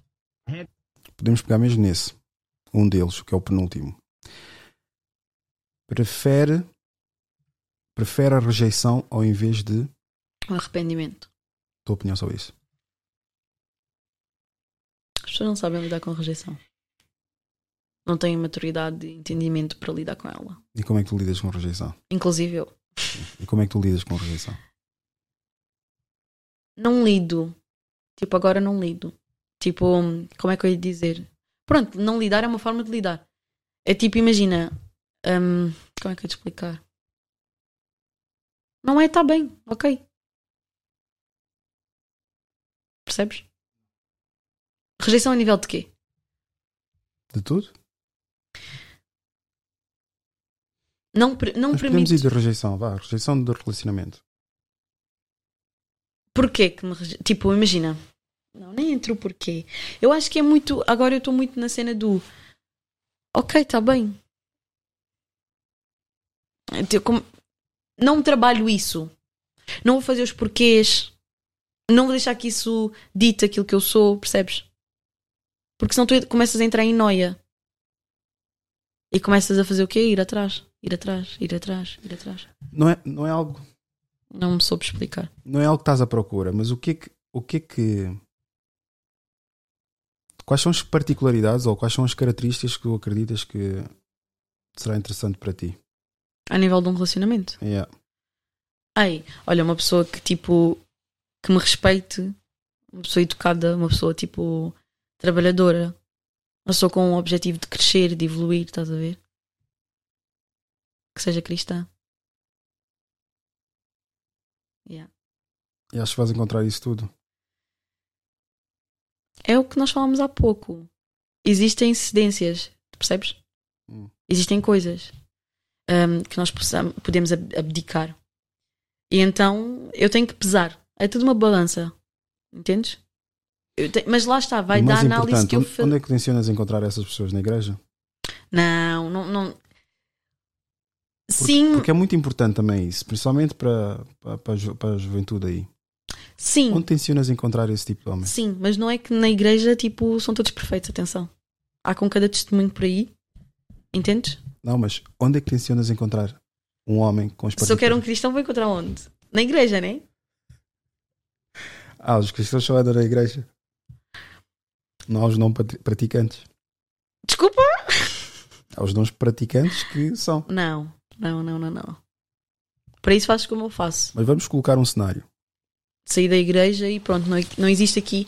Isso de não praticantes, não falando de religiões, estás a ver? Tua semana, como é que funciona? A minha semana Sim, é uma correria. sim. Como é que funciona? Então levo a minha filha à ama, Sim. depois vou trabalhar. Desculpa, é Não é só isso, é também o. Isso acho que ainda consigo tirar, mas Desculpa. Então vou, vou- levo a minha filha à ama de manhã, acordo cedo, né? Levo a ama, vou trabalhar, depois volto para casa, depois tenho que cuidar dela, né? Tudo o que seja banhos e tudo mais. E eu tenho a minha mãe e o meu irmão, ou seja, jantar para fazer, organizar as coisas, porque a minha mãe também, nós somos duas pessoas que trabalham muito, trabalhamos muito. E ela, há coisas que nós temos que equilibrar, entendes? O meu irmão fica quieto. Ele tem a função dele, só faz a função dele, percebes? Então, essa é a minha semana. Estudo e essas coisas assim. Percebes? tudo está a inclinar para o teu local de trabalho. Hum? Tudo está a inclinar para o teu local de trabalho. Como assim? Em termos de love interest, interesses amorosos. Está a inclinar para. o- Obviamente, podes ter as redes sociais. Eu não recomendo isso. Eu já cheguei a um ponto que é pá, não recomendo essas paixonetas e esses interesses das redes sociais. Mas quem sou eu também nas vossas vidas e as vossas faixas etárias? Batiam algumas vezes com a cabeça para isso. Algum, não- não vais bater, vais continuar a bater porque estás não a estou a dizer que não. Atenção. Eu vou, eu, vou, Ok? eu vou explicar uma coisa. Eu até vou pôr aqui a câmera. Eu vou explicar uma coisa. É possível encontrar o grande amor nas redes sociais da mesma forma que é possível, ou da mesma percentagem que é possível encontrar o amor nessas aplicações de, de- de relacionamentos. É uma pequena minoria que não deviam ser exemplos para muitos. Estamos a falar de uma pessoa que só vamos conhecer ou só vamos nos encantar com a qualidade de vida ou qualidade de futilidades que vão nos agradar. Basicamente, vamos nos agradar com a história que eles montaram, os ângulos, estamos a falar unissexo, homem e mulheres, os ângulos que eles montaram, que eles estipularam nas redes sociais, que vai nos despertar interesse, ou então uma pequena deixa que podemos pegar para aí e criar uma conversa. O que é que nós não vemos e relativizamos nas redes sociais? As fotos que ele tem, ou que ela tem, está em família. Logo aí já estamos a desclassific- desclassificar para aí a maior parte das pessoas, porque a malta quer o quê? É tirar foto num restaurante, tirar foto num passeio de praia, num passeio. Ok, estás a fazer uma coisa espetacular. Demonstraste que tens família. Demonstraste que tens hobbies. Demonstraste que trabalhas. E quando demonstraste, não tens de demonstrar todos os dias que estás a fazer exatamente a mesma coisa. Porque isso já sabemos, podes pôr no stories, mas se tens várias fotos sempre a tirar foto no mesmo sítio local de trabalho é porque não estás a trabalhar. Se tens tempo para tirar foto, então não tens tempo para trabalhar. Uhum. E se estás a- supostamente a trabalhar naquele sítio, Quando eu te puxar uma conversa sobre isso, claramente vais conseguir decifrar. Mas há muitos que se calhar dizem que trabalham pá, num hotel, dizem que são etc, etc, mas estão a arrumar o quarto. Nada contra, mas não é o cargo que tu tentas demonstrar. E há muitas mulheres que tiram fotos num hotel, mas se for preciso estão a trabalhar como limpeza lá no hotel. Mas querem passar a imagem De que não. de que estão tipo num hotel a curtir a vida. Yeah. Vão buscar, metem tipo um vestido dentro da mala, chegam lá num hotel bem cedo. isso é doença, cara. Não é doença, é como nós estamos a viver a sociedade podre que nós estamos a viver, meu. E são essas pessoas que se encantam umas às outras e procriam. Pois são outros seres andantes só. Tanto que criticamos antigamente que eram assim assado, mas antigamente conheciam-se as, as famílias. Antes de desenvolvimento de alguma coisa. Uhum. Vem de uma boa família. Ok, pode, ter, pode ser a sua- ter a sua personalidade, sem dúvida. Pode ser um problema, isso, whatever. Mas conhecemos a família deles. Já há possibilidade de contacto entre famílias. Representantes entre famílias. Hoje não. Por haver esse individualismo, começa entre dois e acaba entre dois. Não há comunicação para além dos dois. E como não há exemplos de famílias, acabam por ser o que ser. Ser o que, ser o que é, quer dizer. A tua opinião? Concordo. É pá, concordo. Não, mas houve. Lá está. Há coisas que são especulação da minha parte também, percebes? Porque não as vivi. Então não tenho uma opinião formada sobre. Eu estou a concordar sobre a tua experiência, percebes? A maneira como tu abordaste este tema. Este é o último vídeo, mas isso em inglês. Nossa, que cara de, de, de tristeza é essa? Ok, Nenhuma, meu. Vamos Ah, ver. é porque eu estou a concordar contigo. Este é o último. O último vídeo. Mas este é em inglês, meu. É mais ou menos aquilo que tivemos a falar sobre relações. Aqui está a dizer: casais discutem infidelidade e casamentos abertos. I have to ask how the two of you think of monogamy, loyalty. Eu quero vos perguntar o que é que vocês acham sobre a monogamia e ah, Lealdade. infidelidade, acho eu que disse. What is your actual belief? My, mine is very simple. I do not care what Erica does when I'm not around. What I don't know will not piss me off. So your mentality Ele disse que não quer saber o que é que ela faz na, na, na ausência dele. E que o que eu não sei não vai me chatear. E se estivermos a reger por aí, é exatamente o que a malta fala. Porque tu, se quiseres saber, estás a ser inseguro. is I've been cheated on. it's Logo, já veio ainda dar mais fundamento. Ele disse que já lhe, já lhe traíram no passado. but is that even cheating? You're saying you want an no, open I've- marriage I've- as long as it's don't I've ask, been don't cheated tell. on, but what I'm saying is that you can't be everything for everybody. Grande ponto. Ele disse que não consegues ser tudo para uma pessoa ou para, qualquer- para todas as pessoas. Não consegues contemplar tudo Essas coisas todas. numa pessoa, estás a ver? E Uhum. a mulher, como tem muito isso de oscilar, Sim. ora estou bem, ora não estou bem, ora quero isto, ora quero, quero, quero, quero aquilo, chega um ponto que chega a ser desgastante para o homem. Uhum. Porque está sempre a. Isso é uma coisa também que eu já disse uma vez, que eu acredito que seja bastante pertinente dizer. Que a mulher. A mulher sente-se feliz quando o homem preenche as expectativas dela. E o homem sente-se feliz quando corresponde às expectativas da mulher. Vê o quão frustrante e unilateral que é estar nas relações de hoje em dia. É péssimo. Por isso é que não tenho nenhuma. Okay, but I'm asking you more specifically, what are your views on monogamy, open marriage? What I'm saying is I live for my happiness. That's still very abstract. No final ele disse. Eu percebi o que ele disse. Dá-lhe então. Sou contra isso. Dá a tua opinião sobre o vídeo e dá a opinião sobre o tema. Tipo, essa questão que ele, falou- que ele, que ele disse, ah, porque hum, o que eu não sei não me chateia. Muita gente é assim, mas eu, eu sou do tipo, eu quero saber, entendes? Mesmo me chateando, eu quero saber. Tipo, se eu estou numa relação, a pessoa não tem que estar com outra pessoa. Entende? Porque, e ele tem razão, nós não conseguimos. Nós não conseguimos, tipo, ter tudo aquilo que a pessoa quer ou que aquela pessoa deseja ou almeja, porque aí seríamos perfeitos e nós não somos perfeitos, né?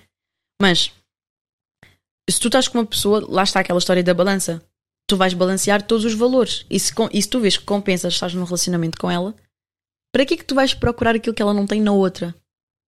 Entendes? Não sei se concordas comigo, mas para quê? Ou então, para que estar numa relação com essa pessoa se o que tu, se o que não tem, se o que ela não tem vai pesar mais do que aquilo que ela tem? Entendes? Então, para que traição? Para que casamento aberto? Para que não não consigo. E vou confessar. Imagina, hum, existem tipo bué, hum, coisas que foram acontecendo comigo que geraram traumas em mim, principalmente a nível de relacionamentos. E há coisas que eu meio que fiquei uma tipo coisas que eu nunca fui, tipo paranoico, onde é que tu vais, o que é que estás a fazer, tipo cenas assim.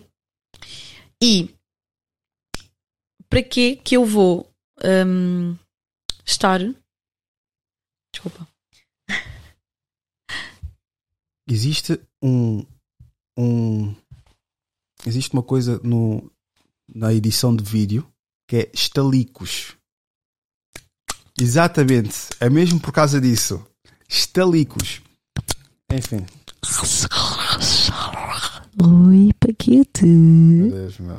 Mas sim, Sou como sou no teu podcast. Sim, pode ser como és, mas a qualidade não pode, afetar, não pode ser afetada. Desculpa, desculpa. Mas estás a gostar? Tens que te afastar, né? Para I'm so sorry. Pronto, ela já é o oxigênio, demasiado oxigênio num sítio já fechado. estou a ficar o- as luzes. Mas não, estava-te a dizer. E hum, para que é que eu, eu vou, eu vou, vou ter que estar sempre tipo a cobrar ou coisas do género? E eu estava, como estava a dizer, eu estava bem paranoico. E eu brinquei: Olha, a relação aberta, a pessoa disse: Vais morrer. Nem te metas aí. Tipo, e é verdade, é uma coisa que eu não tenho capacidade. Mas perguntaste a uma outra pessoa ou foi-te sugerido isso dentro de uma situação? Não, perguntei. per- eh, eh, supus.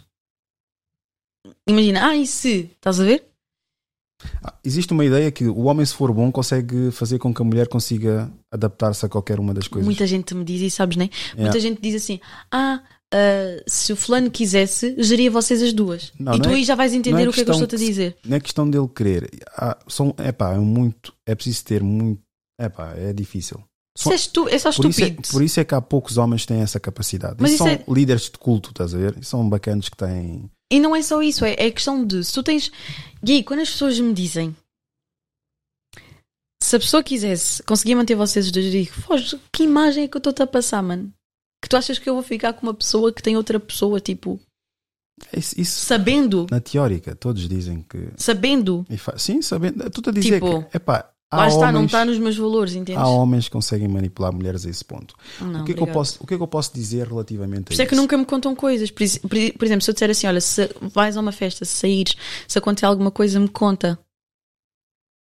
Está vendo porque é que eu quero um cristão? O cristão não vai, não vai sair para a noite. Eu digo tipo, me conta. Óbvio que a pessoa não me vai contar. Estás a ver? Mas eu, não- eu não quero tipo estar por fora isso porque eu já fui. Ai, só tenho 21 anos, é ridículo disso. Mas eu já fui traída, estás a ver? Eu tipo, detesto essas coisas de. Pode-se considerar traição nos 20? Não sei, acho que sim. Eu nem tinha 20, era mais nova. era um pouco mais nova. Pois é, é- não sei, não sei a partir de que idade. Acho que aos 24 talvez podemos considerar que está numa relação que realmente é traição. Opa, é. Mas é, é, lá está, eu sempre fui muito intensa. Então, e o meu pai sempre diz: e se te queres viver a vida? Está, a vida, há, isso. há aquela coisa do tu, tu na tua cabeça estão a namorar, mas de facto não estão. Quem determina isso é o homem. Se estão a namorar ou não. E as mulheres normalmente fazem Sabes uma coisa nova que é? Fazem macaquinhos na Tu cabeça. sabes uma coisa nova que existe que é. A gente namora, mas não, não há um pedido de namoro. Sim, E o que é que define um namoro?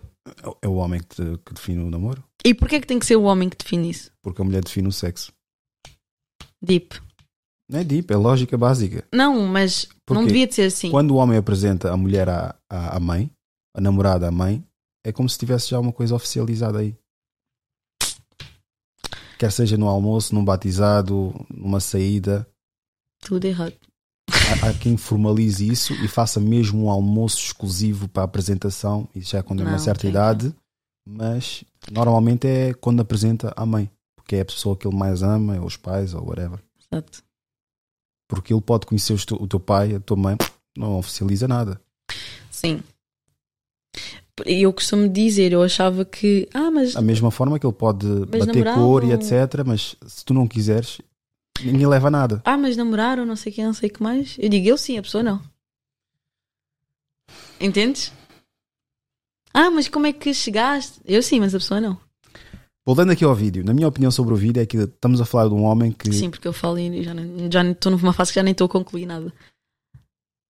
na minha opinião sobre o vídeo, eu acredito que estamos, a, estamos perante a um homem que perdeu a confiança. Perdeu a confiança na pessoa que tem ao lado. Uhum. Por ter sido traído. Não sei quantas vezes é que que ele foi traído, mas isso acontece normalmente, obviamente a qualquer pessoa, mas no registro de um homem. E ele, se sabe que quer ter uma parceira, mas não quer entrar em paranoia e desgraçar-se e tornar-se infeliz, ele vai acabar por tornar, ficar nesse registro. Há quem opte simplesmente por não estar numa relação.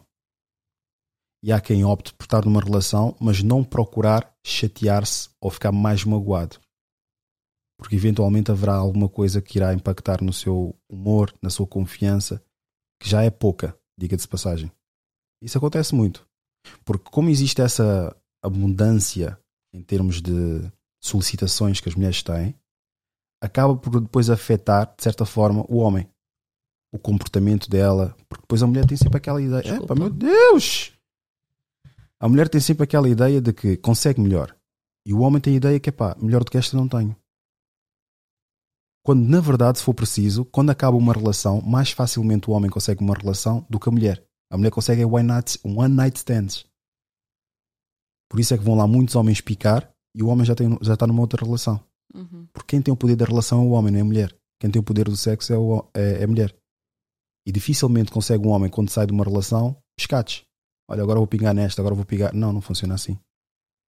Ele tem que ser mesmo uma pessoa de certo estatuto, ter um- uma certa. ah, uma, uma questão alguma fa- favorável à genética para poder ter esses pescados de picar aqui e picar ali. Uhum. E se ele, de facto, vê que só sai a perder em querer que a mulher lhe respeite, então ele fica no registro: olha, se não faz a minha frente, eu aceito que estejamos nessa situação. E isso é, isso é, isso é ao longo dos anos. Tipo, vais ficando calejado, vais começando a ficar tipo dormente, em que acreditas que respeito é só aquilo que tu fazes à tua frente. A pessoa faz à tua frente. O que é uma realidade um bocadinho distorcida. Porque respeito para mim é as duas coisas. Há uma, há uma frase de um gajo que é princípios é aquilo que tu me mostras. Integridade é aquilo que tu fazes na minha ausência. Uhum. Por isso, de nada teres mostrado os teus princípios se a tua integridade é falsa, é errónea nas minhas costas. Mas agora, como saber a integridade da pessoa? É através dos seus atos. E nos seus atos é que começas a, a ver que de facto é compatível com aquilo que ela diz. Porque há muitas pessoas que podem dizer: Não, eu sou assim, não, eu sou assim, eu nunca, era impensável para mim, etc. Mas as suas condutas, pouco a pouco, vão contrariando com aquilo que dizia ser. Até uma certa idade eu era. Ontem. Até uma certa idade eu era muito de falar muito e fazer pouco. Aproximar só um bocadinho, né? Eu era de falar muito e fazer pouco. Tipo, nesses níveis mesmo, me estás a dizer, a nível de conduta, a nível do que eu era, a nível de não sei o quê. Isso agregado à falta de identidade, à falta de querer aparecer, todas essas coisas, percebes? Então, isso acaba por transparecer até uma imagem que tu não queres mostrar, ok? E não é que eu, que eu fazia coisas erradas, mas eu era muito teoria, entendes? E pouca prática. Assim, mas a nível de tudo. Percebes? Por isso, isso é muito importante analisar isso, principalmente quando tu vais escolher tipo a pessoa com quem tu queres estar. esse aumento de fasquia que foi começando a aumentar, passa a redundância, do homem para a mulher, fez com que muitos homens perdessem interesse em muitas mulheres. Esse opta por estar numa relação mesmo insatisfeito ou não querendo se chatear. Mas depois temos situa- situações dessas aqui, que é o que está a acontecer cada vez mais. Verdade que Que é o que é que leva um homem a perder interesse e agora nem sequer se importar com certas mulheres. Mas isso acho que é de claras também com o tipo de mulher, o que é que elas dizem e o que é que leva o homem a comportar-se. O hétero top não aceita check. Você só é um homem heterossexual se você tem atração por mulheres. Nossa. Ou seja, se você tem tesão por elas. O homem hétero, ele não se importa se a mulher é gorda, magra. Ele não perde o tesão por uma mulher só porque ela tá com uma calcinha bege. Ou porque ela tá sem se depilar. Ou porque ela é normal e tem celulite e estria. Não, sem chance. Dessa água não beberei. Se você perde o tesão por uma mulher por causa de um desses meros detalhes, Tu é um beta! Beta Spirit? Irmão, vai. eu tenho uma notícia pra você. Você não é heterossexual. Eu sou um jovem de 18 anos que passou 3 anos de frente de uma tela construindo riqueza. Gente, mas tá tudo bem. É século XXI. Viva a diversidade. O importante é ser feliz, não importa por onde. Porque eu sou bonita, eu sou bonita, eu tenho uns olhos lindos. Palavras duras aí, né, senhores? Eu mesmo até cheguei a questionar minha masculinidade vendo esse vídeo curto aí.